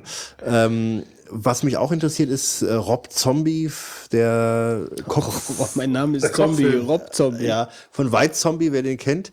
Ähm, der Was, hat, heißt du der Regisseur? ja, White er heißt Zombie? Rob Zombie, aber die Band hieß früher White Zombie. Und der hat äh, seit einigen Jahren sich als Regisseur versucht und hat recht tolle Filme gemacht, fand ich. Und jetzt sein neuester Film ist äh, Lords of Salem und der kommt, glaube ich, am 31.10. raus. Ähm, da weiß ich noch nichts, aber der könnte interessant sein. Und was ich noch empfehlen will, äh, ist High Tension. Das ist ein französischer Film äh, mit einer tollen Geschichte. Es ist äh, so eine Geschichte erstmal von zwei Frauen, die auf dem Land äh, ein Wochenende oder Urlaub verbringen wollen und dann plötzlich kommt dann so ein Serientäter und äh, schlachtet dann die Familie ab. Aber der ist wirklich super spannend. Also ich würde mal sagen, in den letzten Jahren ist es einer der spannendsten und auch härtesten Filme gesehen gewesen, die ich gesehen habe, mit einer ganz tollen Geschichte, die zum Schluss nochmal eine Wendung nimmt. Und ähm, ja, also es ist äh, echt äh, herauszugreifen, wer den noch nicht gesehen hat und so Filme mag. High Tension, meine Empfehlung. Und ähm, gesehen habe ich im letzten Jahr auch I Spit on Your Grave. Äh, das ist eine Neuverfilmung, die kriegt dieses Jahr sogar noch einen zweiten Teil, den ich natürlich nicht kenne noch, aber ähm, der ist auch sehr hart. Man muss solche mal informieren. Es geht halt darum, dass erst so eine Frau äh, überfallen wird von einer Männergruppe und wird misshandelt, die dann aber später die Männer wieder misshandelt. Von daher gleicht es sich vielleicht aus irgendwo, ist aber wirklich ziemlich harte Kost. Ähm, ja, das sind so meine Empfehlungen äh, für dieses Jahr Halloween. Ich habe auch noch ein paar, ein paar Gruselfilme zu Hause auf, der, auf dem Recorder. Day zum Beispiel. Oder da war auch noch so ein, ja, an die, an die ich mich bis jetzt noch nicht dran gegeben habe, aber ähm, vielleicht gibt es dann nochmal eine kleine Nach Nachschlag, ein Nachschlag. Gut, dann würde ich sagen, ähm, gehen wir weiter zu Marvins Tagebuch. Das hat ja auch was mit Horror zu tun, Fitz. Ja, Horrorfilme nur im Re Real Life. Ähm, was habe ich denn aufgeschrieben? Lass mal gerade gucken. Finde, finde. Was ist denn da von mir? Ach genau, iWork Apps. Ich habe mir ja äh, das neue 5S geholt und da wurde ja in der Keynote angekündigt, dass man dann kostenlos. Null Uhr haben wir jetzt. Null Uhr. Und wir sitzen hier immer noch und morgen muss ich arbeiten gehen. Nicht nur du. Ob du überhaupt nach Hause kommen willst. Komm, mach. Komm, komm, mach. Ihr seht hier, ich sitze hier mit Leuten zusammen, die alle nicht alle Tassen im Schrank haben. Der eine imitiert äh, Uhu-Geräusche, lässt ständig irgendwie seinen Urinstein fallen, ja. Ja. Und der nächste hier. Ich lasse meinen ich lass meinen Urinstein pünktlich um zwölf, zwölf Mal fallen. ja. Also wo war ich dran? Ach genau, Weiß also ich nicht. iWork. Also 5S gekauft, ja, und dann hieß es ja in der, in der Keynote, du kriegst dann äh, iWork umsonst, die Sachen, die im, im App Store für, für, für iOS drin sind. Teilweise hatte ich, hatte ich die Programme schon, aber ein paar hatte ich halt noch nicht und wollte mir diese dann kostenlos runterladen. Also bin ich auf dem iPhone in den App Store gegangen und habe dann, äh, was hatte ich denn gesucht? Ich glaube, Keynote war es. Ich will Genau. kurz einwerfen, dass Nein. der Götz seinen Mikro, äh, seinen Kopfhörer so nach vorne gedreht hat, dass der Bügel ihm über die Augen geht und er aussieht wie der Typ aus Geordie Star Trek, wie. Jordi LaForge mit seinem Visor. Ein bisschen weiser. Äh, Aber er, du, bei seinem Kopfhörer steht immer noch Fatality drauf. der Fatality Sieht so blöd aus, ich mache mal ein Bild, ja. ja gut, jetzt wird das Ding schnell wieder hochgezogen, wenn ich hier das für die Ewigkeit festhalte. Weiter, Fitz. Ja, er macht, er Also ich habe nach Keynote gesucht und auch Keynote gefunden. Das war ja nicht so das Problem, aber es sollte Geld kosten. Ich so, was ist denn nun los? Was ist denn Komm, hier Götz, los? Ich mache ein Bild. Jetzt lass den Fitz Lass mich einmal dich als, als Jolly LaForge. Komm, mach mal ganz kurz runter. Komm, ganz kurz. Komm, mit dem Urinstein in der anderen Hand. das ist ja echt eine Spaßbremse hier. Na gut, Fitz, erzähl weiter. Also es kostet Geld und äh, ich kann ja nicht sein. Du bist ein Kasper, warte mal. Ach komm, hör Du bist zu auf. langsam, du musst das. Du weißt doch, wie lange das, lang das dauert mit Eben. dem äh, App hier. genau, ich Fitz, erzähl weiter. Leg Können wir nicht jetzt leg so. ich Doch, das Handy, lass was dich doch von denen nicht stören. Du machst doch jedes Mal den, er zeigt mir den Du redest Urin, doch auch die ganze was Zeit. du machst, Ich er rede zieht jedes Mal den mehr. Bügel runter und zeigt mir den Urinstein und dann will ich ihn fotografieren und zieht das wieder hoch. Komm, ab. Gott sei Dank. Also ich ein bisschen recherchiert und geguckt. Ähm, und also auch die anderen Programme, die ich noch nicht hatte, kosten, sollten alle Geld kosten. Und ich so, hm, irgendwas stimmt da nicht. Dann habe ich mal so ein bisschen recherchiert und äh, im Endeffekt hat sich dann durch Zufall herausgestellt, wenn man im App Store äh, sucht, kostet es Geld. Wenn man im App Store aber auf der Startseite diesen, diesen Reiter äh, klickt, äh, Apps von, von Apple, dann kostet es nichts. Was ich eigentlich schon ziemlich ko- komisch finde. Und normalerweise sollte es wohl eigentlich auch so sein, dass ähm, wenn man halt das, das neue iPhone kriegt, dass man noch erstmal einen Hinweis bekommt, dass, dass man diese Applikation laden kann. Habe ich auch nicht gekriegt. Also die komplette, die komplette äh, iWork Suite ist Bis auf jetzt. GarageBand. Bis auf GarageBand, okay. Wenn du ein neues äh, iPhone kaufst, Mhm. kriegst du umsonst. Vorausgesetzt, du, du gehst nur über diesen Link da rein. Mhm. Ansonsten kostet es Geld. Also fand ich ein bisschen, bisschen komisch und auch ein bisschen unschön gelöst von Apple. Weil, äh, Also das ist äh, auch so wissentlich so gemacht, denkst du? Oder meinst du, es ist irgendwie ein Bedienungsfehler? Ich denke, ist, das liegt einfach daran, dass der App Store halt nicht das kann, was er eigentlich, also Mhm. das nicht abbilden kann, was er eigentlich können, abbilden können müsste für diese Voraussetzung halt. Wobei ich mich auch frage, wie kann es, also wie, wie kann man in, in einem und demselben Store, wenn ich eine Applikation aufrufe, zwei verschiedene Preise haben? Was, was ja faktisch ist, ja. Mhm. Also auch komisch irgendwie. Ich blick da irgendwie nicht so ganz hin dran. Ja, also optimal gelöst ist es definitiv nicht. Siri, habe ich ja eh vorhin schon mal angedeutet, funktioniert bei mir nicht mehr zuverlässig. Also ich, ich bin ja eigentlich ein Mensch, der nicht viel mit Siri macht. Aber so, so Timer stellen und so finde ich eigentlich mal ganz angenehm. Oder wenn man morgens im Bett liegt, äh, wie wird das Wetter heute? Ja, dann so leben ist halt, wie gesagt, und das äh, habe ich jetzt auch auf äh, Twitter und ADN gepostet gehabt, dass ich da nicht so ganz zufrieden bin und habe da auch definitiv einige Antworten drauf bekommen, dass es halt eigentlich fast überall so ist. Also da scheint es wohl relativ große Probleme zu geben, ähm, dass halt Siri am Anfang nicht, nicht direkt beim ersten Mal funktioniert, teilweise nicht mal beim zweiten Mal, wenn du sie fragst. Und ja, dann braucht man sich das, kann man sich das eigentlich auch schenken. Bin mal gespannt, woran das liegt. Ähm, weiß es noch nicht. Ich habe da irgendwie noch, also ein Muster habe ich nicht erkennen können. Ich war mir nur im WLAN, ich war mir nur im 3G-Netz, war kein Unterschied gemacht. Naja. Mal schauen, was sich da, da gibt. Da besteht ja Gott sei Dank Hoffnung, dass man das per Software äh, dann irgendwann fixen kann. Dann 5S hat ja Probleme mit, mit den äh, internen Sensoren, äh, dass die wohl nicht ganz genau sind. Äh, Was man zum Beispiel in einer, tollen Wasserwagen-App, die man ja im Kompass drin findet, was ist auch irgendwie, also im Kompass ist eine Wasserwaage drin. Finde ich grundsätzlich eigentlich, dass es da ist, nicht schlecht, aber im Kompass finde ich es halt auch, weiß nicht, wenn, wenn, mich, wenn mich da nicht jemand darauf hingewiesen hätte, irgendein, irgendein Podcast, würde ich da nie im Leben drauf kommen, dass ich da nach, nach einer Wasserwaage drin suche. Und der, der Clou ist halt, wenn du halt ein 4S, 4S hast, beziehungsweise kein 5S, sagen wir mal so, alles andere aus, aus dem 5S und die in derselben iOS-Version nebeneinander legst, dann zeigt das ein, äh, eine Telefon, nämlich das, das nicht 5S, zeigt nämlich an, das ist gerade, wenn du auf den Tisch legst, ja. Vorausgesetzt, der Tisch ist gerade, aber ja, gehe jetzt mal davon aus. Und das 5S zeigt an, oh, also es gibt dann verschiedene Variationen. Ich glaube, das, das krasseste, was so jemand gesagt hat, ist 5 Grad Unterschied halt. Also das, das halt dann, ja, also ich meine, davon geht die Welt zwar nicht unter, aber irgendwo ist es auch nicht so, was man eigentlich erwartet halt. Ich muss mal kurz unsere Hörer aufklären. Also dieses, dieses dumpfe Schlagen, was ihr so zwischendurch hört, ist nicht Godzilla, der auf dem Weg hier durch Passt. unseren Ort ist. Es ist der Fitz, der mit der Hand beim, äh, beim Erzählen immer zwischendurch mal auf den Tisch haut. Also nur, damit ihr Du wisst. hast das früher doch nicht gemacht, Fitz. Ja, du mal. heute, heute haust du ständig hier. Damit die Leute wach bleiben. Also es ist so bong, gong, gong, gong, gong, gong, gong, gong, gong, gong. Das bin ich jetzt nicht. Gut, so viel nur am Rande.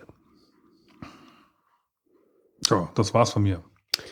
Äh, gut, ich beeile mich. Ähm, die vorgerückte Stunde macht es nötig. Also, äh, ich hatte ja schon mal getwittert, wir sind ja jetzt mittlerweile von der Telekom weg mit unserem DSL in der Firma und äh, sind bei Inexio gelandet, einem Anbieter von äh, schnellem Internet auf dem Land, die jetzt äh, hier in der Gegend Glasfaser durch Rohre geblasen haben und jetzt ähm, schnelle Internet verkaufen. Und wir, das ist jetzt mittlerweile schon ein Jahr her, äh, dass das in unserem Ort verfügbar war. Und wir haben extra ein Jahr lang gewartet, um uns äh, anschließen zu lassen. Weil ihr es schon befürchtet Weil wir uns, befür weil wir genau irgendwelche Probleme befürchtet haben, genau. Also wir wollten die Kinderkrankheiten im Endeffekt ausräumen, um genau das zu vermeiden, was dann eingetreten ist. Ähm, und zwar ist das eingetreten, wir, wir äh, hatten dann eben den Wechsel vollzogen. Ja, das heißt also, ähm, die Telekom, wir haben bei der Telekom gekündigt, fristgerecht zum, En zum Ende des Monats. Das betone ich deshalb, weil sich herausgestellt hat, dass die Telekom äh, unverschämterweise ähm, den kompletten Grundgebührbetrag für den kommenden Monat dir vom Konto abbucht, obwohl du fristgerecht zum Ende des Monats gekündigt hast. Also das heißt, wenn du zum Ende des Monats August kündigst, ziehen die dir für den ganzen September die Grundgebühr, also die ganzen, also jetzt nicht irgendwelche Verbindungskosten, sondern diese laufenden Kosten, also gibst du praktisch der Telekom ein Privatdarlehen. Obwohl du überhaupt kein Kunde mehr bist. Das ziehen die einfach ein. Äh, wenn du dich nicht meldest, überweisen. Behalten sie es auch. Behalten sie es auch. Also sie haben, Klar. die, die haben das, die haben sich nicht gemeldet irgendwie. Sie hätten es vielleicht mal irgendwann gemacht. Ich will der Telekom nichts unterstellen. Vielleicht hätten sie es irgendwann gemacht. Aber äh, ich würde ja jetzt erwarten als normaler Kunde, dass äh, wenn sie es mir abgebucht haben, es dann zeitnah innerhalb von drei oder vier Wochen auch wieder zurückgebucht wird. Das ist aber nicht geschehen. Äh, Wobei ich und- ze- drei bis vier Wochen zeitnah, äh, auch nicht unbedingt zeitnah finde. ja, aber- gut, aber bei der Telekom vielleicht. Also da, du, du kennst ja dann schon deine Pappenheimer. aber wenn du, äh, der Clou kommt ja dann erst, dann rufst du bei denen an und sagst denen, ja bitte das Geld zurück und dann sagen die, was sagen die Fitz, na, was sagen sie? Was für Geld? Wir haben Geld. Nee, sie sagen was? Was die Telekom immer sagt? Ich, Moment, ich muss dich verbinden. Nein, sie sagen, wir verrechnen es mit der nächsten Rechnung. Achso. Und dann sagst du, es gibt aber keine nächste Rechnung mehr. Ach so, ja. Ja, und dann wird es der, der, dann ist es halt irgendwie dann äh, irgendwann angewiesen worden. Also das fand ich schon ein absolutes Unding. Ähm, das ging also gar nicht. Auf jeden Fall, Hast, hast du denn rausgefunden, ob das jetzt immer passiert oder nur bei dir jetzt so? also ich denke mal, dieses Abbuchen, das passiert immer. Das könnte ich mir schon sehr gut vorstellen. Das ist so, das äh, riecht so nach Telekom. Also ich finde, das ist, äh, das klingt, als ob es normal wäre. Das riecht so Ähm, auf jeden Fall war es war es äh, dann so, dass wir bei äh, Inexio dann äh, das ließ sich dann gut an. Also das sowohl unser Telefon als auch ähm, unser Internetanschluss läuft also jetzt über über diese Firma äh, Inexio oder Quix. Ähm, das Quix ist dieses äh, DSL fürs Land. Äh, und wir haben jetzt eine, eine, eine 25 Mbit Leitung, glaube ich. Äh, also recht schnell im Vergleich zu vorher. Also wir hatten vorher eine 2 Mbit Aber wie, wie viel ab?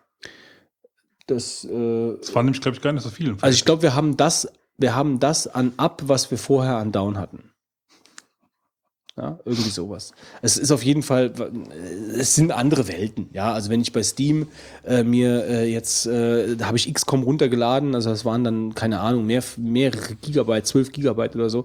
Das ist in einer überschaubaren Zeit fertig. Und da habe ich, für, habe ich vorher drei Tage dran gesaugt. Also von daher ist das schon super. Äh, aber es war dann halt so, dass äh, der Wechsel war vollzogen. Äh, wir äh, haben schon rumgesurft im Internet und plötzlich nach ungefähr einer Woche oder zwei ging gar nichts mehr. Kein Internet, kein Telefon in der Firma. Also kein Internet, kein Telefon, kein äh, nix in der Firma. Und wir haben uns die Finger wund telefoniert mit der Hotline von Inexio.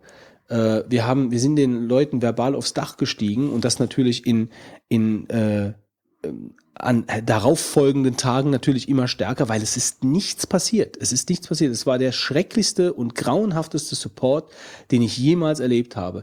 Du hast äh, niemanden an die Strippe bekommen. Du hast auf ein Band gesprochen. Wenn du jemanden äh, an, die, an die Strippe tatsächlich bekommen hast und nicht ewig lang da äh, in der Warteschleife warst und dann irgendwann rausgeworfen worden bist, ähm, dann äh, wurde äh, gesagt, ja, wir schauen danach, so und so und so. End vom Lied, ich will das jetzt gar nicht, das war wirklich grauenhaft. Ende vom Lied war, dass wir eine ganze Woche kein Internet und keine, kein Telefon hatten als Firma. Ähm, und das war, das ging also gar nicht. Und raus, rausgestellt hat sich am Ende, ähm, am Ende, dass es so war, dass die Telekom ähm, uns im Kasten abgeklemmt hatte und Inexio gesagt hat, sie hätten uns irgendwie umgeklemmt. Also ich meine, genauer kann ich es nicht sagen, aber das war die Info, die ich von Inexio bekommen habe. Also dass der Fehler ursprünglich an der Telekom gelegen hat äh, und nicht an Inexio. Wobei das nichts daran hilft, dass der Support von Inexio der, der absolute Grauen war. Also dass da ist gar nichts passiert. Das, das ging gar nicht. Also und ich habe dann jetzt auch in der Firma gesagt, dass wenn sowas nochmal passiert, dass ich da weg bin. Weil das ging halt nicht. Ähm, du brauchst, also das, das muss mir Weil der du hast- Telekom ja wirklich auch zugute halten, wenn du, Du bei der Telekom. keinen kein Businessvertrag gehabt, ne? Äh, wir hatten keinen, nee, wir hatten keinen Businessvertrag, weil es halt hieß, ähm, also da, da war irgendwie dann so ein, so ein Agreement äh, mit, mit den Leuten von Inexio, Äh, das, äh, das würde schon so gehen, das bräuchten wir jetzt nicht. So, so nach dem, aber äh, man muss auch dazu sagen, es hätte uns auch gar nichts gebracht. Also selbst wenn wir diesen Business-Tarif gehabt hätten, das äh, hätte, äh, das hat sich im Endeffekt dann auch herausgestellt, das hätte uns überhaupt nicht weitergeholfen.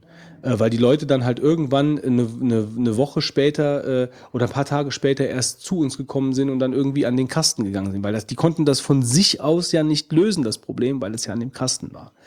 Ja, also das war echt, also da habe ich, und da ich jetzt privat auch noch äh, an, am Firmen DSL oder am Firmentelekom äh, Telefon hänge, äh, hatte ich auch privat kein Internet und kein Telefon.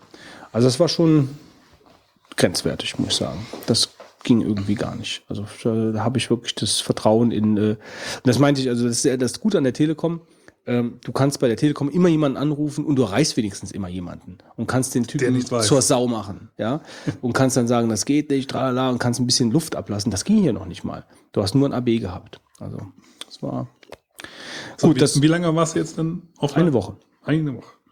Eine ganze Woche. Kein Telefon, kein Internet mit, der, mit einer Webagentur. ja, also es war, äh, ja. Also wir haben dann irgendwann, äh, äh, als wir dann jemanden erreicht haben, haben wir eben eine Weiterleitung äh, für unser Telefon aufs Handy gemacht. Immerhin, dann waren wir zumindest mal telefonisch erreichbar. Ähm, und dann halt ständig mit, mit dem iPhone E-Mails gecheckt, war, ist irgendwie was, den Kunden angerufen und so. Das war, das war halt einfach äh, nichts. Ich meine, da ist bei uns jetzt so nichts hängen geblieben. Aber es war, äh, ja, Ja gut, du brauchst ja auch Internet mal für ja, tägliche ja, Arbeit. ich, also- ja, klar. Wir haben dann nachher angefangen, Fenster zu putzen und die Firma sauber zu machen, wa- was wir schon ewig nicht mehr äh, mal machen konnten, mal in Ruhe, weißt du? Oh, bei euch geht es wieder Licht, ja? Ja, al- also Fenster mal putzen und mal die Küche aufräumen und so und mal ein bisschen Arcade-Automat spielen.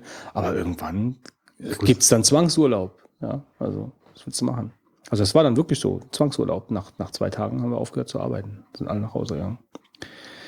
Ähm, dann hat mich jemand darauf aufmerksam gemacht von den Hörern, dass ich äh, über die KitchenAid noch zwei, drei Worte verlieren sollte. Da hätte ich äh, irgendwann mal gesagt, ähm, da gäbe es mal so einen Langzeitbericht, äh, als ich so, ein- also nach einer Zeit, wo ich es halt benutzt habe. Hm? Ich habe gerade eben irgendwelche Hallus auf den Ohren.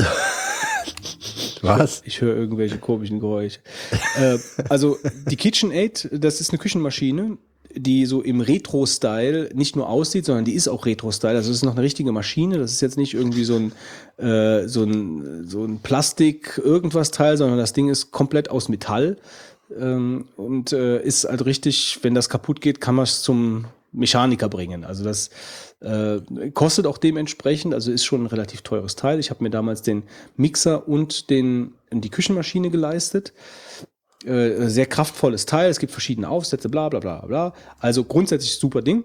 Ähm, und wir haben auch jetzt nach mittlerweile drei Jahren in der Benutzung, kann ich nichts Negatives über die Maschine berichten. Die ist sehr ähm, ähm, äh, widerstandsfähig, also Der Urinstein Der für die Urinstein. Hörer ist mal wieder her herabgefallen. Ähm, sie ist sehr widerstandsfähig. Äh, das sind so Knethaken für Teig und äh, so ein Rührhaken für, für einfach nur irgendwelche Dinge zu verrühren, wie Pfannkuchen oder sowas. Also es gibt verschiedene Aufsätze. Man kann äh, da auch so ein ähm, Kartoffel, äh, also für so, ja, wie nennt sich das? Äh, Raspel, Kartoffelraspelteil, kann man da draufschnallen. Ähm, das Einzige, was, was die kostet, guck mal bei Amazon, ich weiß es nicht genau äh, wahrscheinlich knapp 200 Euro oder sowas, so um, um den Dreh. Ähm, nur einfach mal KitchenAid rot haben wir. Das Einzige, was jetzt war, uns ist aufgefallen, dass äh, also die, die, die Rührhaken und so, die sind nicht, ähm, äh, nicht für die Spülmaschine geeignet, steht da halt auch drauf. Also die färben so ein bisschen ab, wenn man die abputzt. Also die, die lösen sich nicht auf oder so, aber wenn man, wenn man die dann halt mit dem Handtuch äh, abputzt, dann äh, ist das so ein Wer bisschen. von euch hat denn das eingekauft? Äh, ich nicht. Ich glaube auch, mit 200 Euro kommst du hier nicht weitem nicht hin. Ähm, ja, was kostet sie denn? Also das günstigste, was ich gefunden habe, war bei 470. Echt so viel? Ja, deswegen. ähm, warte mal. Ja, gut, also auf jeden Fall. Oder ist das so ein, so ein, so wie so ein Standmixer? Nee. Ähm, also es ist ein Also ich kenne das nur, wo oben so, so, so, so, ein, so ein Rührding drin ist, oder? KitchenAid. Moment, ich gucke mal gerade. Äh, ui, ja, ja, ja, okay. Ui. äh, ja. Ui, die kostet hier bei Amazon 629 Euro. Genau das Ding, was wir haben. Also ich glaube, so viel haben wir nicht bezahlt. Ich hoffe nicht, dass wir so viel bezahlt haben. äh, also das Ding ist es auf jeden Fall, also nee, das Ding ist es nicht wert. Also das kann man so nicht sagen. Also 600, 629 Euro ist schon viel Geld für eine Küchenmaschine. Aber äh, wer das Geld ausgibt, der bekommt eine anständige Küchenmaschine, ähm, die sehr robust ist, die auch mal wahrscheinlich zwölf Stunden am Stück laufen kann, ohne dass sie sich in Einzelteile auflöst. Das Einzige, was uns halt aufgefallen ist, dass die halt ein bisschen abfärbt. Äh, der, der eine Rührhaken äh, oder das Rührgerät, wenn man, wenn man das abputzt, äh, wenn es aus der Spülmaschine kommt. Und äh, dieser eine Knethaken für den Teig, der hat so ein bisschen Emaille verloren. Da haben wir jetzt. KitchenAid, kann man, haben wir jetzt KitchenAid geschrieben. Ähm, was denn damit ist, das Ding würden wir ganz gerne ersetzt bekommen. Aber ansonsten, also auch äh, der, der Mixer, äh, ja gut, hier, hier, aber hier ist 479 Euro. Das, das ist, Oh, ja, das ist ja Dank. schon erschwingbar, äh, erschwinglich. Ähm, ja, Darin ja Kult. Da gibt's ja von KitchenAid noch eine ganze Menge anderes. Und nicht nur die, ähm, die Küchenmaschine. Es gibt einen Toaster für 300 Euro oder 200 Euro, den habe ich mal gesehen. Es gibt eine Saftpresse und lauter so Geschichten. Die ja, also auch der Mixer, den ich von KitchenAid habe, der ist auch, also man muss schon sagen, das Ding ist super robust, das ist toll, also ein tolles Gerät äh, und ja, die Dinger sehen in der Küche halt auch gut aus, muss man halt auch mal so sagen. Also das, die die räumst du nicht weg, die lässt du stehen. Die sind auch, glaube ich, so groß, was so liebe stehen ist, oder? Ja, nee, die, die, ich meine, wir haben eine, ihr kennt ja, ihr kennt ja unsere Küche, wir haben ja eine kleine Küche, ähm, aber die haben wir da so fest verbaut, weil oft ist es ja so bei so Küchenmaschinen und bei Mixern, wenn du die Dinger wegräumst, benutzt du sie nämlich auch nicht und dann stehen die halt für 500 Euro im Schrank rum. Ähm, und deswegen haben wir sie da fest installiert und äh, also es ist eine Kaufempfehlung, aber man muss wirklich, also ich habe damals halt auch, das war so eine Art von Belohnung, also sie hat sich das halt damals so gewünscht und äh, dann haben wir das Ding gekauft und ich habe mir dann den Mixer gekauft. Der Mixer war auch, glaube ich, schon einiges günstiger. Ähm, aber wer das Geld ausgeben möchte, go for it. So, ähm, habe ich noch irgendwas? Äh, ja, äh, ich habe in die Kaffee in MacBook-Geschichte habe ich erzählt. Äh, die äh, Windows 8, mh, dadurch, dass halt eben meine, meine ähm, Lebensgefährtin dann eben kein MacBook mehr hatte, wollte ich ihr auf meinem äh, Windows 8 einen zusätzlichen User einrichten, also auf meinen, dass sie sich da einloggen kann. Und da war ich sehr enttäuscht. Ich dachte, das wäre mittlerweile bei Windows wirklich angekommen, dass man wirklich getrennte User hat, aber das hat also nicht, ich habe mich damit nicht auseinandergesetzt, aber ich äh, benutze Computer schon seit ein paar Jahren und das äh, hat nicht so funktioniert, wie man sich das vorstellt. Also ich habe den User angelegt, äh, sie hat sich dann eingeloggt und hatte plötzlich alle möglichen Icons von mir auf dem Desktop. Ähm, äh, es war auch noch irgendwas, ich weiß weiß gar nicht mehr genau. Es, es war auf jeden Fall, es hat sich nicht so angefühlt, so von wegen, hey, das ist jetzt neu, äh, neuer User, hier kannst du jetzt alles so machen mit eigenem Hintergrundbild und so. Ähm, das war also schon sehr eigenartig. Äh, das war so enttäuschend, dass ich das auch relativ schnell abgebrochen habe, weil ich das Gefühl hatte, das ist kein, kein eigenes, kein eigener Desktop sondern das ist eigentlich mein Desktop, äh, wo meine Spiele rumliegen und sonst irgendwas. Äh, äh, und wenn sie dann da irgendwas runterwirft, dann äh, wirft es auch äh, bei mir auf dem Desktop runter. Wahrscheinlich liegt das halt daran an den Geschichten mit dem Administratorrechten und so. Also, dass wenn du ein Spiel installierst oder wenn du irgendwas installierst mit Administrator, möchten sie das allen Spielern zu, zur Verfügung stellen, so dass er es überall installiert. Aber ich hätte mir dann trotzdem gewünscht, dass die Dinger nicht auf dem Desktop liegen, sondern dass die halt irgendwo sind, wo du sie dann spielen kannst und wo derjenige sich das dann selbst halt rausnehmen kann.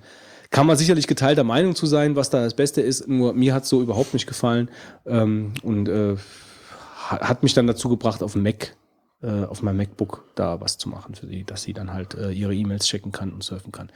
Und als letztes, ähm, was mich auch momentan nervt, ich weiß nicht, ob ihr davon auch, äh, ob ihr da Erfahrungen habt, bei Steam, also wir haben ja äh, Left 4 Dead 1, Left 4 Dead 2 durchgespielt und haben jetzt dazu, erzähle ich demnächst mal mehr, äh, Payday und Makika äh, in der Chaos-Truppe gespielt. Ähm, also das ist der Marc, der, der Heiko, der Holger und ich, also das äh, alles Leute, die schon mal hier im Podcast irgendwie vertreten waren. Und wir haben Probleme, uns zu treffen in Steam. Also wir haben Verbindungsabbrüche. Äh, also es kommt dann, wir kommen zu dritt rein, äh, dann kommt der vierte nicht dazu, dann macht jemand anderes den Server, dann geht's an, bei anderen dreien geht's gut und bei dem, äh, bei dem vierten wieder nicht. Ja, aber das hängt doch, glaube ich, primär auch mit dem Spiel zusammen, oder?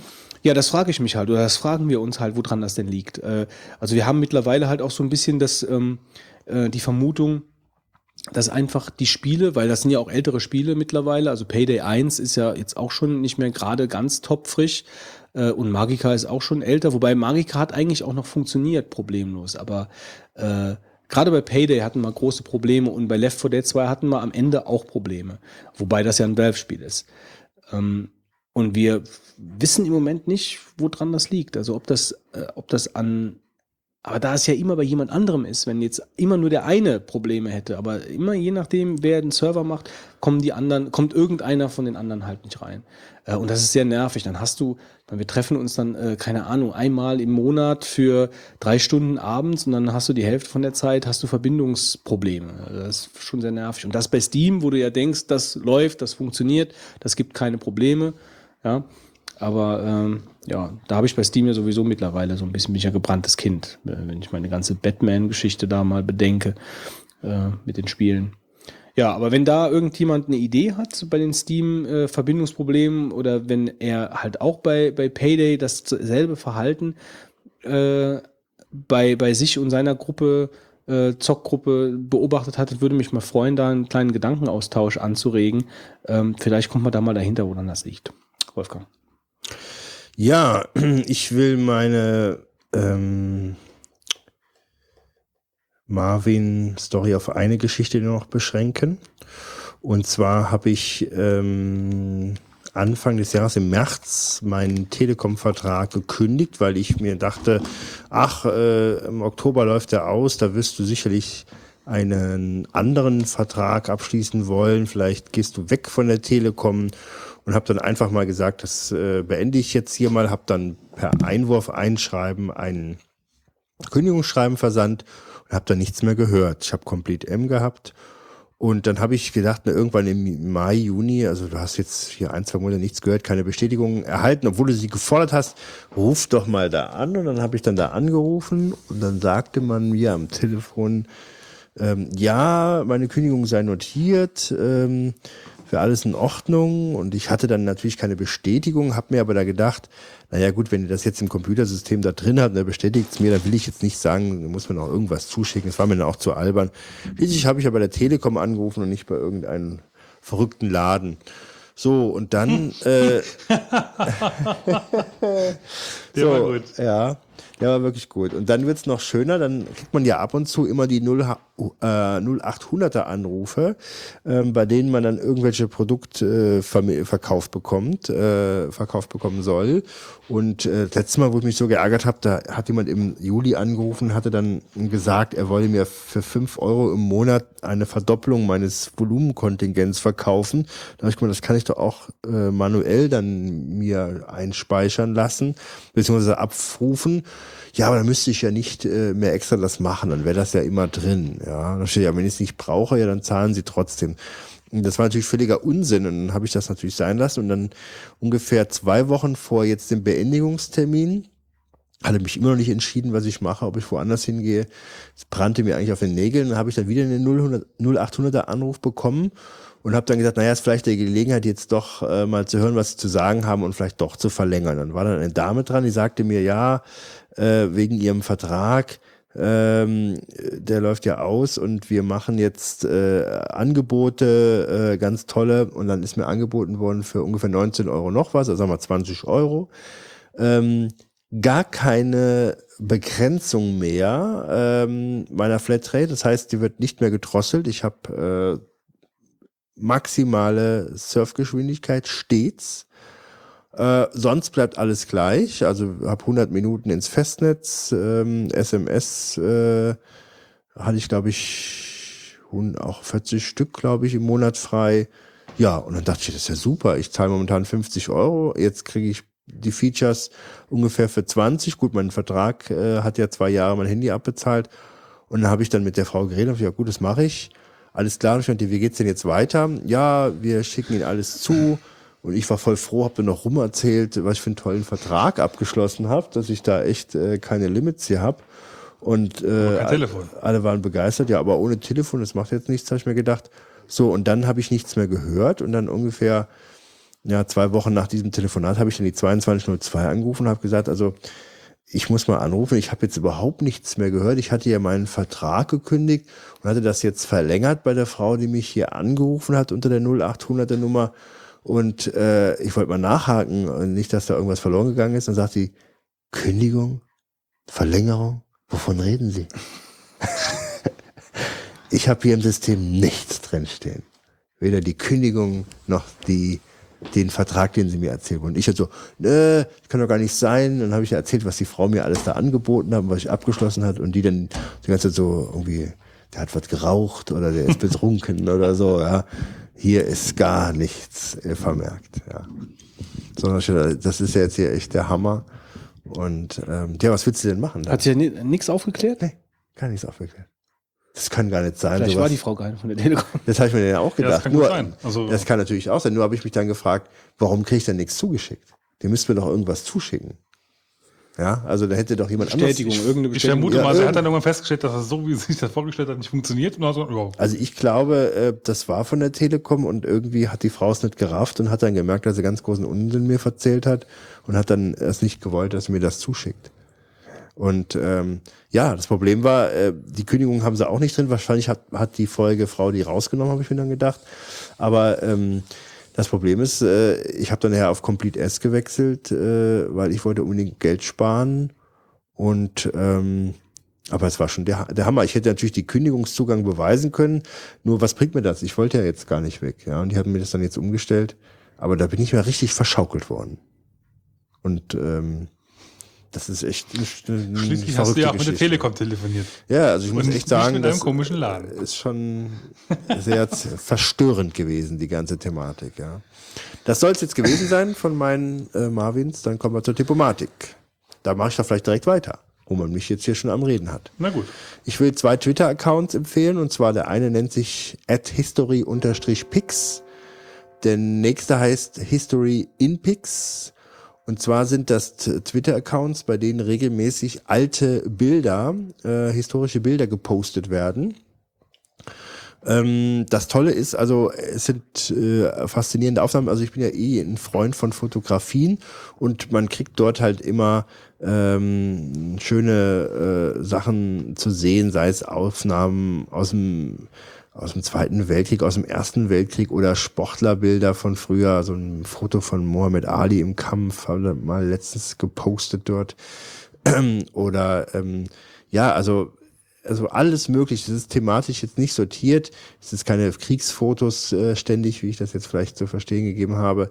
Da kommt eine ganze Menge, aber es macht einfach Spaß, diesen Twitter-Account zu haben und dann immer mal gucken, äh, was dann ähm, äh, dort für, für Aufnahmen äh, wieder kommen.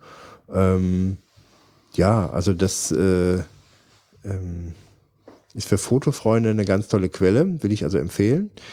Das weitere, was ich empfehlen will, ist eine App und zwar Flightradar 24. Äh, ganz tolle Sache. Der Götz hat vor längerer Zeit mal die Internetseite, glaube ich, äh, empfohlen.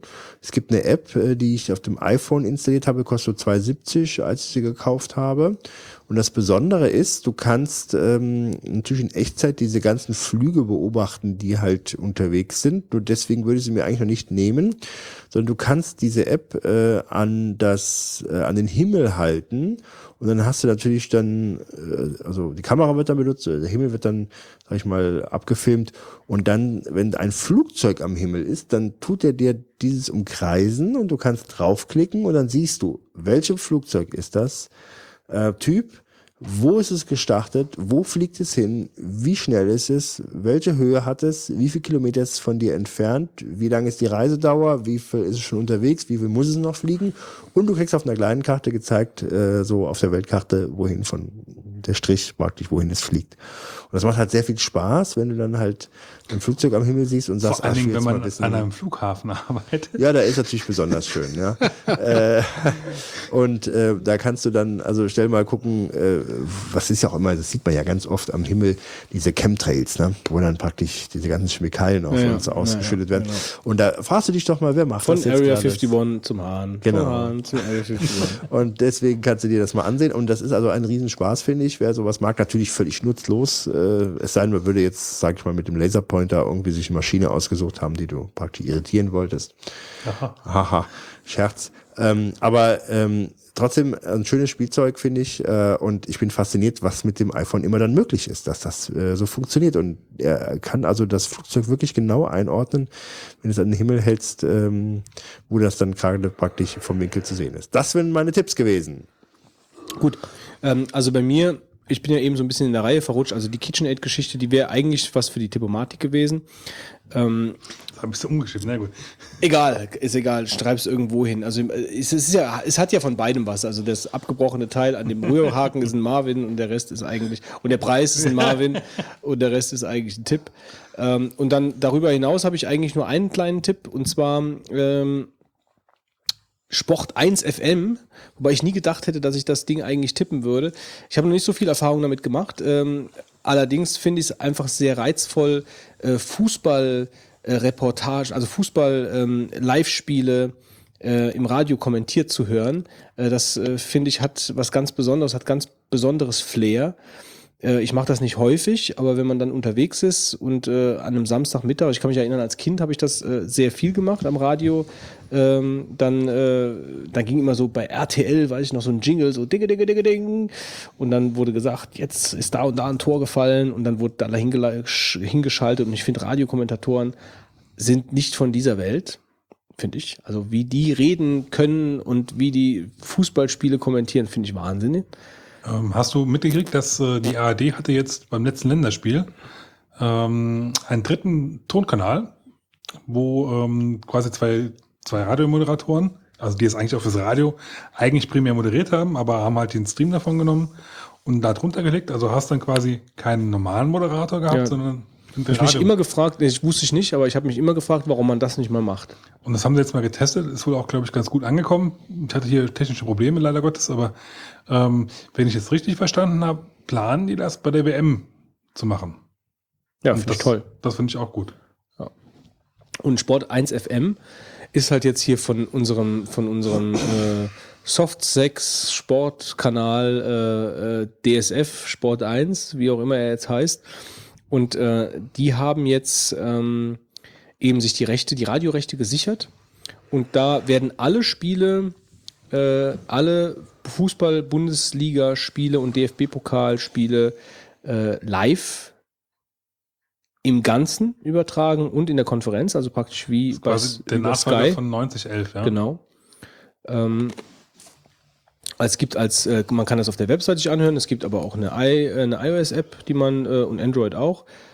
Glaube ich, gibt es Android? Ich denke schon.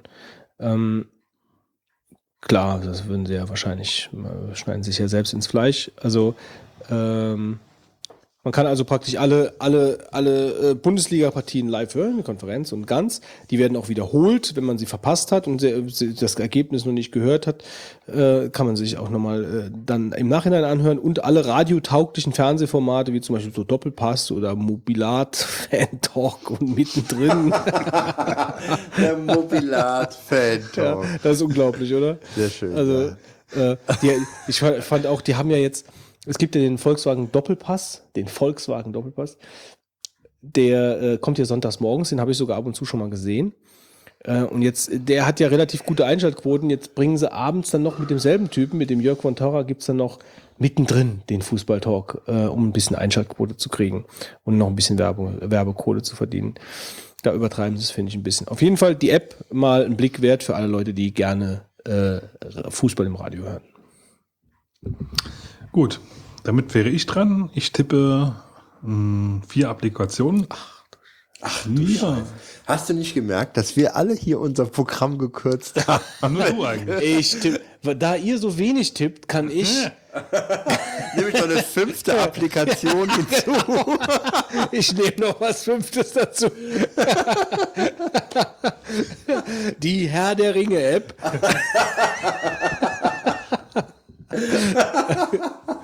Na gut, also ich versuche mal durchzukommen. weil Eigentlich wird das, glaube ich, gar nicht so lange dauern, weil im Prinzip sind es eigentlich nur Wiederholungen von Applikationen, die ich schon mal gepickt habe. Wie schön.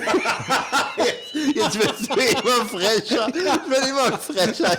Ja, super. Unverschämt, Das ja ehrlich gesagt, um ja. 1 Uhr nachts Ja, um 1 Uhr nachts wir fünf, vier, morgens fünf arbeiten. Applikationen, die wir alle schon kennen. Ich könnte auch schon durch sein, aber gut. Gut, leg los. Ähm, fangen wir an mit Reader 2 ist rausgekommen.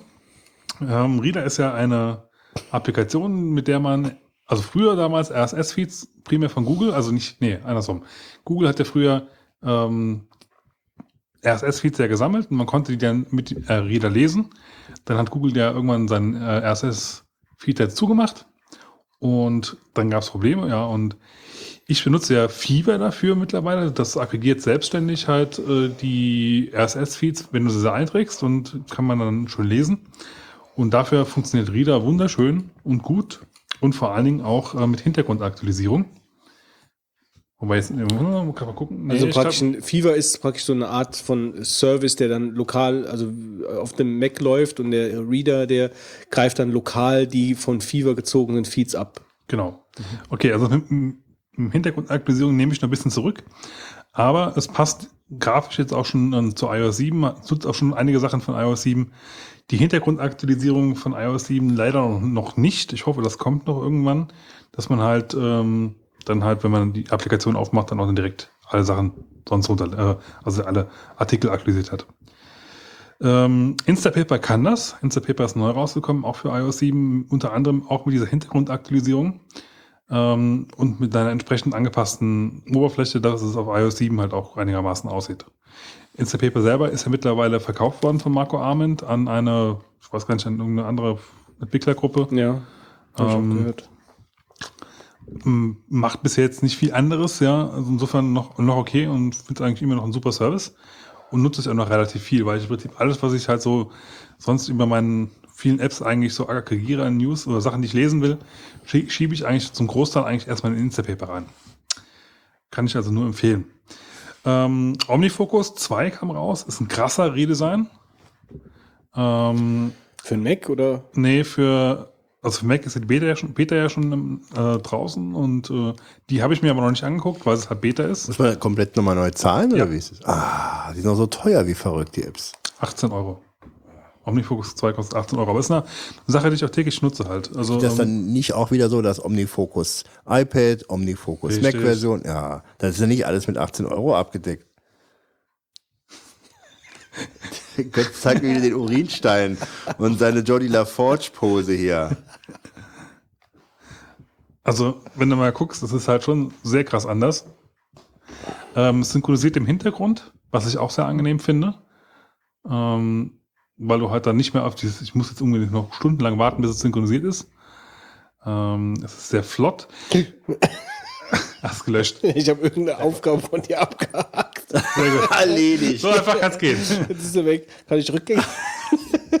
Wahrscheinlich irgendeine Rechnung, die er schreiben soll, die jetzt nicht geschrieben wird. Undo. Undo? Also, du. Ich weiß nicht, ich gebe sie einfach zurück. Ja. Ähm, ich habe äh, iPad aufladen, Ah ja, äh, habe das ich äh, abgehakt. Das war wahrscheinlich Das- irgendeine wiederkehrende Ja, ja. Geschichte. Ähm, also ich finde, sie haben einen sehr guten Redesign gemacht und äh, auch äh, Detailverbesserungen gemacht. Ähm, also gerade die, wenn, du- wenn du eine, einen Task genauer anguckst und dann halt einzelne Sachen hat, dann dazu noch einstellst, ist sehr viel übersichtlicher geworden, finde ich. Ähm, es ist, ja, also kann ich eigentlich nur empfehlen für jemand, der Omnifocus nutzt. Ist es, glaube ich, sowieso ein No-Brainer. Ähm, wer Omnifocus noch gar nicht kennt, das ist halt eine Getting Things Done Applikation, eine To-Do-Listen-Applikation, allerdings mit einem speziellen, also Getting Things Done ist ja eine spezielle Herangehensweise an diese Sachen von David Allen und ähm, dafür ist diese Applikation eigentlich primär ausgelegt. Nicht für Leute, die einfach nur To- To-Do-Listen verwalten wollen. Wie der Götz. Ja, Things macht seinen Job gut für mich. Mittlerweile ja. Also mittlerweile dadurch, dass die jetzt halt auch die Synchronisation haben, so das ist, klappt, klappt schon gut. Und ganz neu rausgekommen für den Mac jetzt ist rausgekommen äh, One Password 4. Mhm. Ähm, warum sollte man sich das holen? Einmal ist es auch optisch und, und technisch im Untergrund moderner geworden. Äh, wichtiger Punkt für mich ist aber auch, was ist wichtig, aber ähm, ein Punkt, den ich sehr angenehm finde, ist, man kann mittlerweile verschiedene Vaults, also ähm, Tresore haben, die du auch teilen kannst mit Leuten. Ähm, das heißt, du kannst zum Beispiel äh, ein, ein Firmenvault haben, wo du einfach dein, deine, deine ganzen Firmensachen drin hast und dann machst du einen äh, Privatvault oder einen für die äh, Familie, ja, und kannst dann halt überall zusammen drauf zugreifen und auch verändern halt. Also nicht, nicht überall, also da, wo du halt Zugriff hast, ne? Finde ich eigentlich sehr angenehm. Äh, Habe ich jetzt hier bei uns auch mal eingesetzt für, für familiäre Sachen. Ähm, kostet, glaube ich, Update. Das war nicht so. Nee, doch, also genau. Das synchronisiert mittlerweile auch über iCloud. Wenn man es wenn man's dann über Mac App Store kauft, da kostet es dann allerdings 36 Euro. Äh, wenn man es nur updaten würde, wenn man vorher Kunde war, wird es 24 kosten.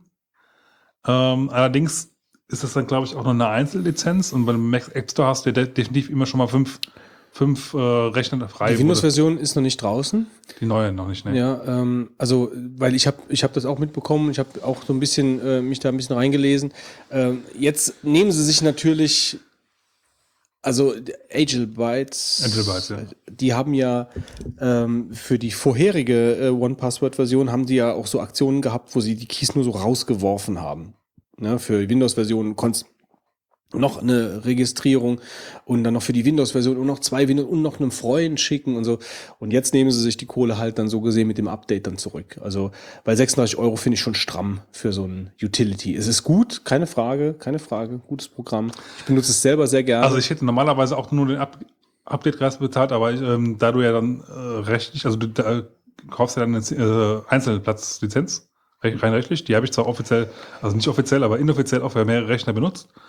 Wenn du aber den App Store ja die, das Ding kaufst, ja, ja. Mhm. ähm, das, das können sie ja nicht äh, günstiger, also da kriegen sie ja keinen Upgrade-Preis hin. Ja? Mhm. Das geht ja einfach technisch nicht, von Apple aus bedingt. Ähm, damit kannst du aber fünf, fünf Rechner halt äh, benutzen. Und die fünf, fünf Dings-Lizenz war, glaube ich, teurer gewesen.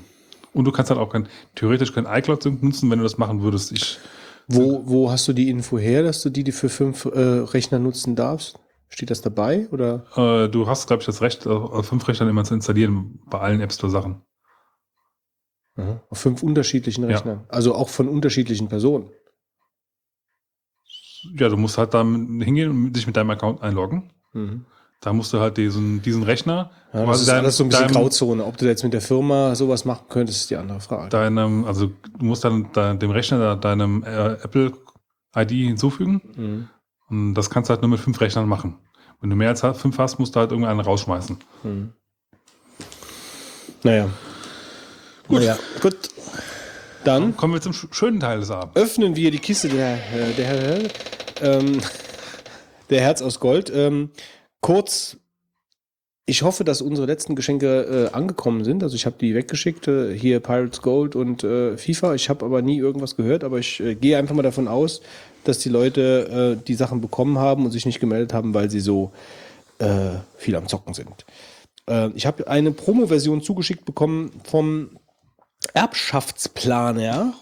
ähm, informieren, planen, handeln. Äh, das will ich hier ganz schnell abhandeln. Also wer es haben möchte, das ähm, war in der CT sogar gefeatured, äh, kostet 40 Euro und gibt einem im Endeffekt alle äh, nötigen, jetzt nicht vom Rechtsanwalt abgedeckten oder vom Notar. Also es geht im Prinzip darum, alles mal im Vorfeld so ein bisschen sich zusammenzustellen äh, und zu planen, äh, wenn man jetzt äh, vorhat zu erben.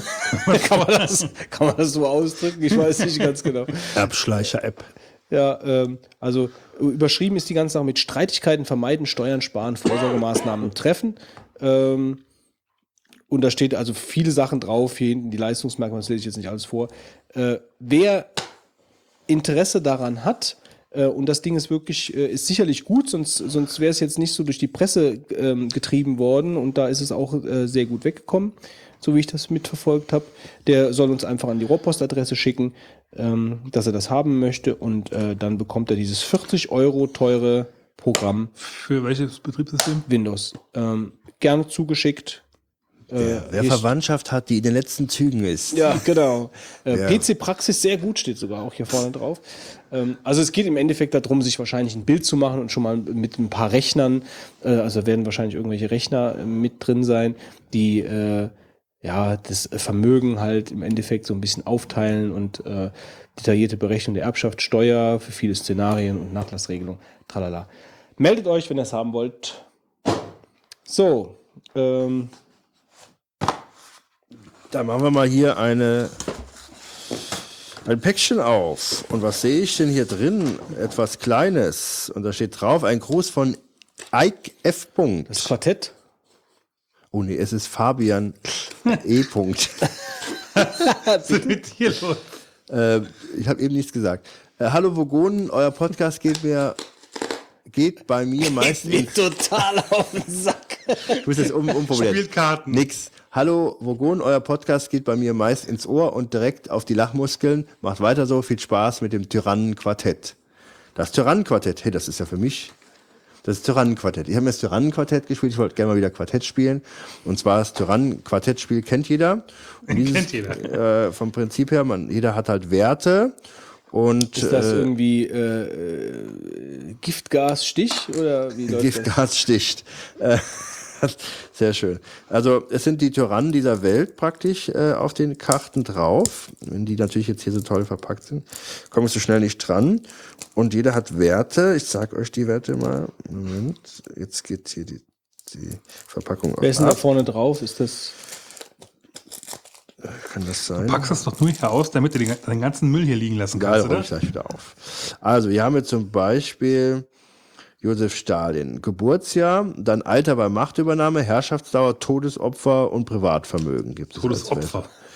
Ja, also ist noch recht human, muss man ja sagen. Ne? Ceausescu, äh, dann haben wir hier äh, Idi Amin Dada. Idi Amin? Idi Amin. Kennst du das nicht? Ah ja, doch. Aha. Salat. Idi Amin. Kennst du nicht? Mm, Ja, Otto? doch, ja, ja. Dann haben Ich kenne wir. Otto, aber nicht Idi Amin. Äh, kennst du das Lied von Otto? Wo der nur, nur Ja, ja, ja, Namen ja. aneinander reiht. Khomeini kennt man. El Ich mach Bashir. mal weiter, ja? Fitz. Hussein. Der Fitz passt, packt aus.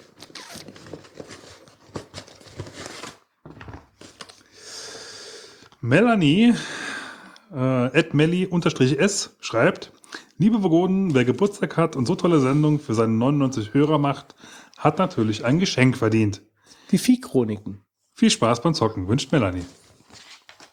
Die Melanie weiß, dass ich gerne Adventure spiele. Richtig. Ist ja auch unschwer, äh, wenn man uns hört, so zu wissen. Das ist super, Melanie. Vielen Dank. Ich werde mich persönlich bei dir bedanken, wenn du auf den Super Donkey Day kommst. Wenn du, ja. Vielleicht kommt sie deswegen nicht. Doch, doch. Ja, super. Also, äh, ich habe es mir nämlich letztens nicht gekauft, weil ich gedacht habe, auch das fällt noch bestimmt ein bisschen in den Preis. Und jetzt habe ich es in, Hand, in der Hand. Ich leih es euch auch gerne mal, wenn ihr es spielen wollt. Das ist übrigens von den Leuten, von, von den Jungs, die bei uns schon im Podcast waren, ähm, von King Art Games, wo wir damals den Deep Thought hatten zu die Chronologie eines Point-and-Click-Adventures. So, das war das. Was haben wir denn hier noch? Das ist was für ein Wolfgang. Hey, Die dreibeinigen Herrscher. sehr schön. Gucken wir mal, ob da was dabei steht. Das ist die Staffel 1, die ja jetzt, wie gesagt, äh, vor einiger Zeit äh, Ach, endlich das ist wahrscheinlich mal der, ähm, ich glaube, äh, Ja. aus der Rohrpost, ne? Dann, äh, Kommt gleich noch. da kommt gleich noch was. Das ist äh, von Thomas N. Thomas N. Thomas, herzlichen Dank. gerade vor, was er geschrieben hat. Er hat nichts geschrieben. Ach so. Das ist die Rechnung. Die Rechnung. er, hat, äh, ja, das ist die Rechnung. Also die, die, die dreibeinigen Herrscher, wie gesagt, eine Serie aus den 80ern vom BBC-Fernsehen. Leider, also auf Basis von drei Büchern von John Christopher, wobei witzigerweise das letzte Buch nie verfilmt wurde, also nie als Serie verfilmt wurde. Das bricht dann irgendwann ab, ist aber Zahllos. absoluter Kult. Und ähm, jetzt, wie gesagt, nach vielen, vielen Jahren ist erst jetzt vor kurzem diese DVD-Sammlung, also die Staffel, auf DVD herausgekommen. Und ich kann das nur sehr empfehlen, die Bücher, das Hörspiel und auch die Fernsehserie, äh, wenn man die noch nicht kennt. Und ähm, ja, ich hatte die noch nicht gehabt, von daher vielen Dank, dass äh, mir das hier gereicht wurde. Und ich verbinde übrigens jetzt mittlerweile die, die dreibeinigen Herrscher auch mit den Vogonen, weil wir haben in einer unserer ersten Folgen ja ein Interview gemacht äh, mit jemandem Mit den dreibeinigen Herrschern. ja, nicht ganz. Ähm, mit einem äh, jemanden von einer Fanseite äh, aus Deutschland. Und äh, da denke ich dann immer auch direkt dran. Danke sehr. Wer hat, denn so, wer hat denn hier sowas Großes bestellt?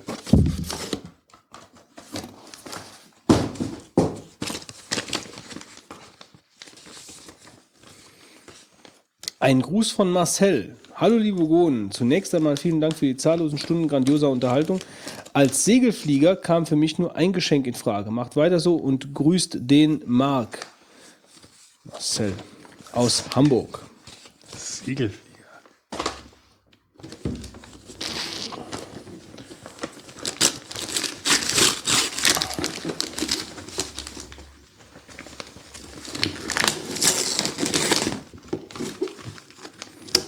Ich reiße Stück für Stück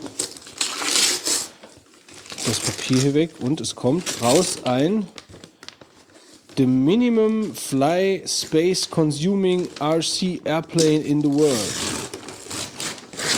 Ich habe das nicht bestellt. Ein Spielzeug wie für den Kids gemacht. Ist es aber nicht für mich. Dann ist es wahrscheinlich für den Markt. Richtig. Schon der Gruß an Marc. Insofern nehme ich mal an, das könnte Die sogar Schwalbe. Create your own flight patterns. Also das ist wirklich so ein, ähm, das ist ein äh, recht großes, ein recht großes ähm, Raum, Raum- Schiff, Flieger, Gleiter, Modell mit Propeller. Ähm, ich glaube, so ein Propeller hilft einem nur nicht so besonders viel im Weltall. Aber äh, sieht ganz cool aus. Ist eine Fernbedienung dabei. Ähm, also es scheint schon was Anständiges zu sein. Aber ich kann jetzt so nicht mehr dazu sagen. Also es ist, äh, ob es jetzt Modellbau ist oder nicht, ich glaube nicht. Das ist wahrscheinlich extra große Infrarot-Reichweite, Langsamflugfunktion, speziell für den Indoor-Bereich, einzigartiges bruchsicheres Material. Also, ich nehme es dem Marc mit und werde es wahrscheinlich mit ihm live ausprobieren. So, ich würde sagen, das war perfekt. Jeder von uns ist reich beschenkt worden. Bis auf den Fitz. Ach, der Fitz hat nichts bekommen. Ja, so ist das im Leben. Ich dachte, der Fitz hätte, ach stimmt, der ist Tyrann, der Wolfgang hat zwei bekommen. Sack. Dafür hat der Fit fünf Apps getippt. Gut. Machen wir Tiropost. Rohrpost. Thomas hat mir ja eben schon gerade ähm, bei Herz aus Gold, der hat uns geschrieben, dass er uns natürlich super toll findet und eine grandiose Einschlafhilfe sind. Äh, vor allem die Deep Swords von Fitz. Aber ich glaube, ich glaube, er meint die Deep Swords von Wolfgang, glaube ich, äh, weil ich habe schon länger keinen mehr gemacht. Insofern kann es eigentlich nur der Wolfgang sein. Na, Äh, eignen sich ja vor, äh, vorzüglich zum Einschlummern. So. Und er sch- schickt natürlich mit, mit besten Grüßen die dreibeinigen Herrscher. Ähm, außerdem macht er einen Retro-Blog zum äh, www.retrovideogames.net. Schaut doch mal rein. Der Sören hat uns was geschickt. Ähm, und zwar bezüglich Werbung mit Affen. Und zwar, Trigema macht anscheinend immer noch Werbung mit Affen. Die haben irgendwo anscheinend einen, äh, noch einen Shop, wo ein riesiger Affe drauf ist. Wir hatten letztens mal irgendwie darüber mal kurz was geredet. Genau, im Allgäu sitzt derzeit ein riesen Aufblasaffe auf dem Lagerverkaufshalle. kann denn jemand mal fotografieren? Ich hätte den Ich glaube, er gerne hatte ein gesehen. Foto dabei äh, mitgeschickt. Ah, nee. Hätt- Hätten mich die Lichtverhältnisse äh, zugelassen, läge diese E-Mail ein Foto bei. Gut, also, aber Fast. genau. Aber trotzdem, vielleicht sieht jemand noch diesen riesigen Affen. Dann hat Foto. uns Florian geschrieben. Äh, vielen Dank, tolle Podcaststunden, bla, wie immer halt, ne, das Übliche.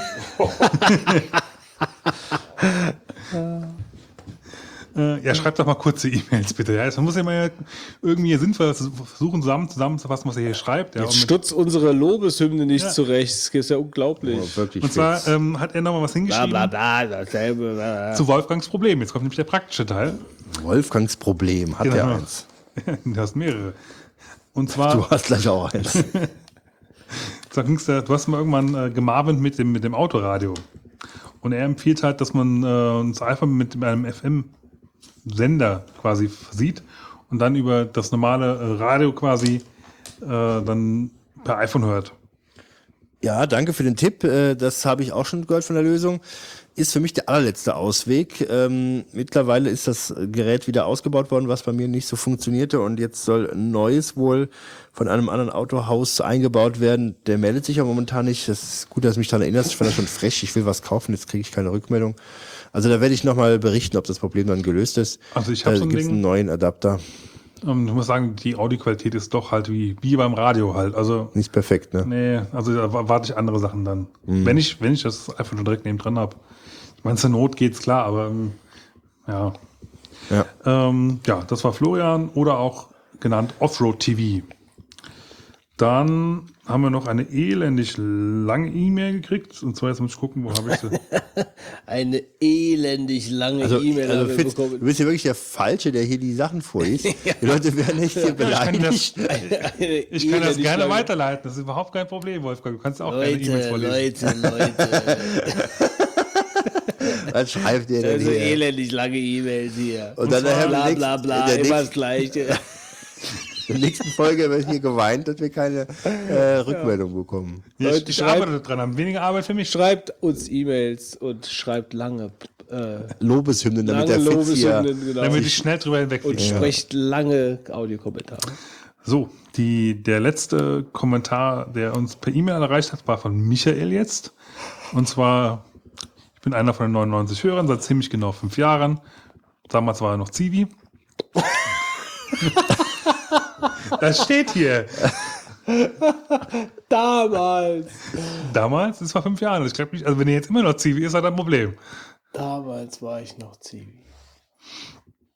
Ähm, genau, und er möchte gerne wissen, ob man irgendwie verifizieren kann, dass er ein Hörer der ersten Stunde ist. Ähm, so viel Statistiken, nein, wir sind nicht die NSA, kann ich dir nicht nachweisen, ob du schon früher dabei warst, weiß ich nicht. Was? Was? Ich weiß auch nicht mal, ob du jetzt über uns überhaupt noch hörst. Also insofern, er will wissen, ob, ob wir denn nachvollziehen können, ob er ein Hörer der ersten Stunde ist. Ja, natürlich können wir das nachvollziehen. Aber der muss doch registriert sein bei uns. Ich schau da mal nach. Ja, fürs wir nächste Ja, schauen schauen wir mal nach, fürs nächste Mal. Ich sage, rein technisch kann ich das nicht, sondern du musst dich dann registriert haben dafür. Ja, schreib lieber mal ein paar Bewerbungen.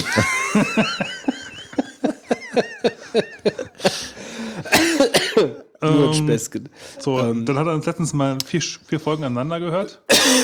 Hör mal auf zu husten. Aus lauter Hey. Spaß. Schon, Was ist denn hier, hey? Und er hat dann einen relativ großen äh, Absatz in seiner E-Mail dazu gewidmet, äh, um uns über 3D 3D-Drucker noch ein bisschen aufzuklären. Ähm, aber ich glaube, das, ist wirklich, das ist wirklich sehr, sehr viel und ich lasse das immer lieber raus. Ich leite das an die entsprechenden Herrschaften hier vor Ort weiter. Äh, die können sich dann auch genauso tief und strukturell informieren, wie, ja, warum das denn heute so ist, wie es ist und äh, warum das jetzt ja, toll ist und ja, aber es ging halt um 3D-Drucken und äh, die Entstehung halt äh, von 3D-Drucken im, Laufe der Zeit. Gut, das wäre dieses gewesen. Jetzt habe ich noch zwei Audiokommentare. Die kann ich nicht kürzen. Das ist also, ne? Audiokommentare sind praktisch. Also ich könnte höchstens nicht spielen. Das wäre die andere Möglichkeit. Aber wenn sie Das zu lang kriegst sind, du auch noch hin. Ja, kriege ich auch hin. Ähm, die ersten zwei sind eigentlich für unsere letzte Folge gewesen, aber le- leider hat es spät eingetroffen, nämlich glaube ich genau einen Tag später, als, äh, als die Aufnahme gemacht wurde. Insofern war es nicht mehr rechtzeitig. Riecht nach unserer Organisation. Ja, nicht unbedingt nach unserer, es war halt einfach ein bisschen blöd gelaufen. Ähm, der erste ist von Blasius. Blasihasi. Genau. Wolfgang, hör gut zu. Liebe Vogone, zum fünfjährigen Bestehen eures Podcasts möchte ich mich auf diesem Wege ganz herzlich bei euch bedanken für die vielen, vielen schönen Stunden, die ihr uns beschert habt. Macht bitte weiter so und man sieht sich doch bestimmt bald. Mach's gut, euer Ja. Blasius. Aber rauchst du hinten? Der Götz hat was geraucht hier. Ich esse Kekse. Ja. Halber. Schalwa. Schalber, ja. Ja, herzlichen Dank, äh, lieber Blasius, für deine Glückwünsche zu unserem Jubiläum. Ja, vielen Dank. Ja, Sehr vielen nett. Dank. Ist dir übrigens mal aufgefallen, äh, Nein. Götz, dass äh, Jordi LaForge seinen Visor, seine Brille, eigentlich, wenn man es mal jetzt genau betrachtet, auf einem Foto aussieht wie ein äh, durchgeschnittener äh, Autoluftfilter?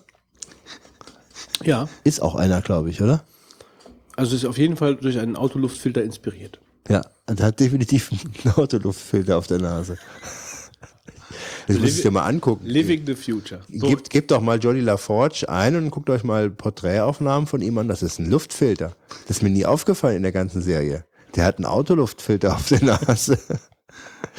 Das ist echt krass. Gut.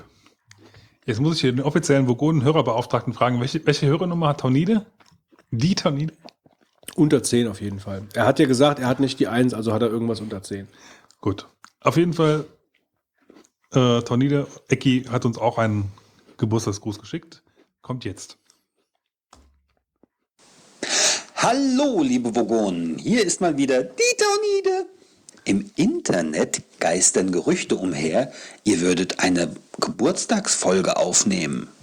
Wenn das der Fall ist, möchte ich euch hiermit herzliche Glückwünsche zum Geburtstag aussprechen. Wenn das nicht der Fall ist, habt ihr mal wieder was von mir gehört. Auch nicht so schlimm.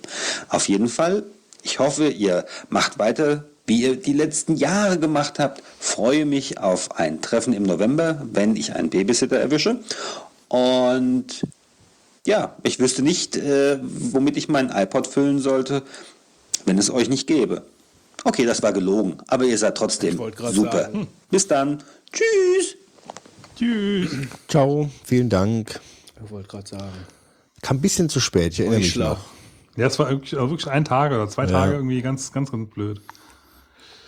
So, und dann haben wir noch einen Kommentar. Jetzt muss ich gerade selber nochmal in E-Mails nachgucken, von wem der genau war. Haben wir heute eigentlich kein Gedicht zugeschickt bekommen von unserem Dichter? Der Dichter äh, kommt übrigens auch zum Super Donkey Day. Und äh, mehr sage ich jetzt nicht. Alles weitere auf dem Super Donkey Day. So, der And also Ed Andreas Zoltan auf Twitter hat uns äh, diesen Kommentar hier geschickt. Wir schauen, hören wir mal rein. So, jetzt melde ich mich auch mal zu Wort hier. Andi hier aus Berlin. Ähm, bin seit ungefähr, ungefähr einem Jahr passiver Hörer und ähm, ja, finde euren Podcast natürlich super, duper geil. Und äh, ich habe jetzt vor einer Weile aus Mangel an neuen Episoden mal angefangen, die alten zu hören und bin inzwischen jetzt bei Episode 53 angekommen. Und ähm, das hat wirklich solche Ausnahmen äh, angenommen, dass ich zwischen schon anfange, von euch Nasen zu träumen. Äh, ich habe äh, geträumt, dass ich äh, im Büro Erzähl's unterwegs nicht, bin erzähl's und ähm, wollte mir irgendwie einen kleinen Snack suchen und habe dann so ein paar Croissants und so gefunden, die lagen da rum und dann meinte der Kollege, der davor steht, sorry, die kannst du nicht essen, das sind alles Marvins. Dem Moment war für mich ganz klar, das ist äh, absolut unessbar. Es war auch schon das Ende des Traums, aber ähm, ich glaube, es war der Weg meines Unterbewusstseins, euch zu danken für, für euren Podcast und eure lustigen, äh, die ganzen vielen lustigen Stunden mit euch. Und äh, ich habe letztens auch schon meinen Twitter-Account abgestaubt, um, um, euch, um euch bei Twitter zu folgen. Ähm, und äh, Wolfgangs äh, Bienenhändlereien und so zu bestaunen. Also äh, macht weiter so. Es ist wirklich sehr, sehr lustig und gefällt mir sehr gut. Äh, viele Grüße aus Berlin. So. Entweder steht er auf dem Fernsehturm oder er hängt sich aus der S-Bahn. S-Bahn-Surfer. Der S-Bahn-Surfer. So, jetzt schwinge ich mich mal aufs Dach. ja, mach mal eine Pause mit dem Hören. Ähm, von uns träumen ist keine gute Idee, glaube ich. Aber trotzdem vielen Dank für deinen Audiokommentar und Ja, für deine treue, Hör treue Hörerschaft. Also er ist passiver Hörer. Passiver Wie Hörer. Pass, ganz, akti- ganz gefährlich. Ganz, ganz, passiv hören ist, passiv hören ist ganz, ganz Aber, gefährlich. aber wie sieht denn die aktive Hörerschaft aus? Da habe ich mich gerade gefragt, was machen die aktiven Hörer? Was die passiven nicht machen. so, das war's ähm, für heute. Ist ja auch schon spät. Äh, Ich weiß nicht, worauf du hinaus willst. Ja, ich weiß es, Es- es auch ist- nicht, aber es ist- ich kann es mir nicht erklären jetzt irgendwie so. Bisschen. Ich würde es gerne wissen. Ich Hat er das gesagt, gehöre ich irgendwie jetzt hat er zu gesagt, dem er wäre ein Projekt. hier. passiver Hörer? Ja. Hast du nicht zugehört? Ich habe ich hab ein bisschen auf, doch, ich habe schon zugehört. Ich habe auf die Nebengeräusche ein bisschen geachtet, äh, weil es hat ja Der so, ist, er ist passiver. hat ja ein bisschen wirklich so angehört, als ob er über das, über, über das Dach von der S-Bahn hechtet. Ähm, und da war ich dann gerade so ein bisschen abgelenkt. Aber was der, was die Sache mit den Marvins und so, das habe ich schon alles mitbekommen. Ja, aber, Aber das mit passive Hörer. Passiv, Passiv, Passivhörer, nee, das habe ich nicht. Schreibt uns, wenn ihr wisst, was ein passiver Hörer ist. Ja, an skurrile Rätsel at die-3-vogonen.de. Wird direkt weitergeleitet nach Dev 0. Hihihihi. Ich weiß jetzt nicht. Sollen wir jetzt zumachen, ja? Wir machen jetzt den Sack zu. Ja, wird Zeit.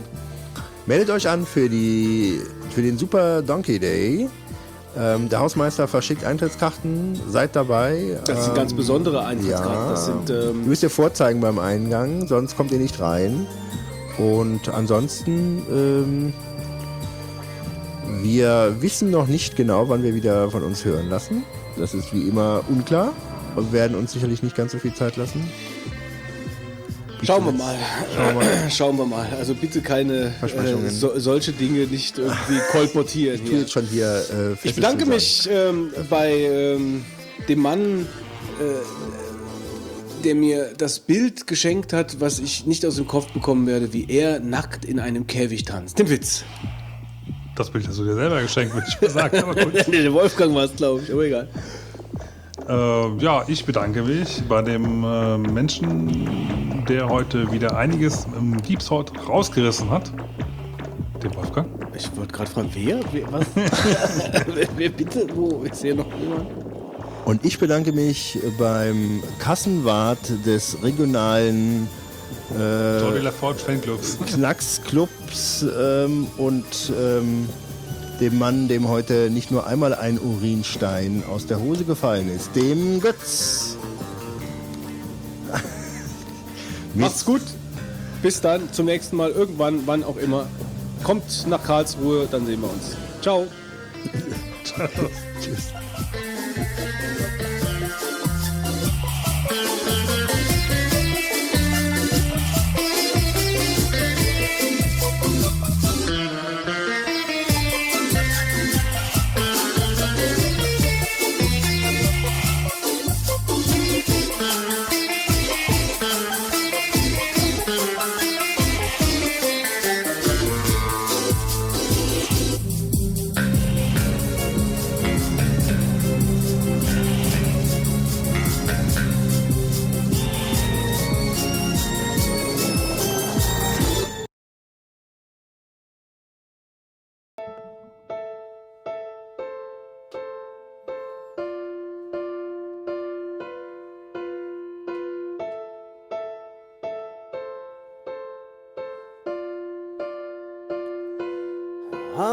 The surface, there's a second thought. Under the surface, there's a second thought.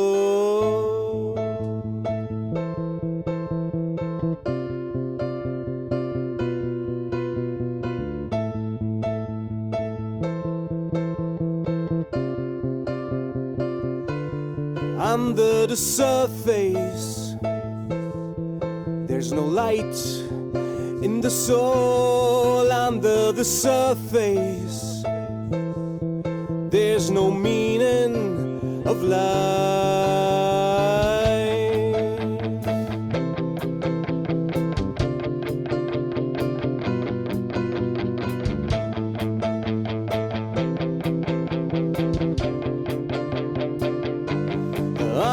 The surface, you must face your faith. Under the surface, there is no one but you. So go change, change the way, change the way that you look, change the way that you think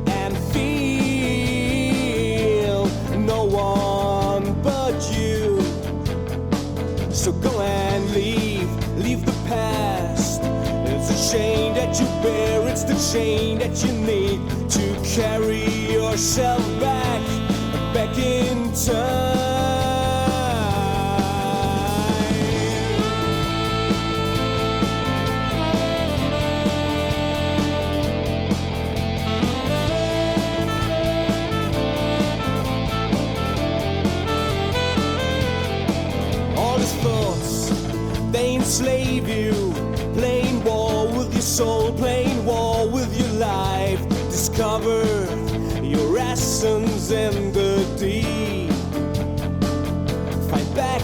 Yourself. Free your mind. Close that chapter of life where you covered the light and raise from the ashes of the lost years. Yes and raise from the ashes of your fear.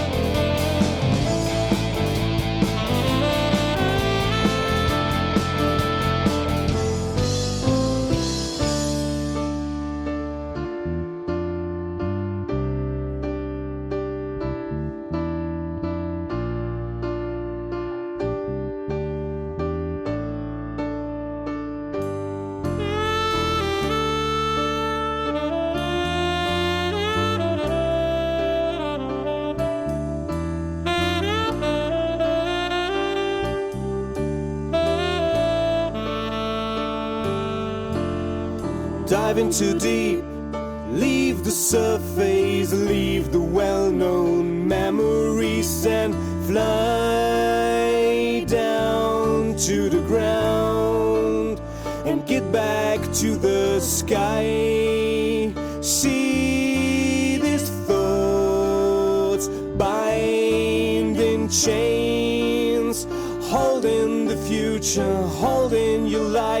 The prison of your diving too deep. Leave the surface, leave the well known memories and fly down to the ground and get back to the sky. See these thoughts bind in chains, holding the future, holding your life the prison of your mind.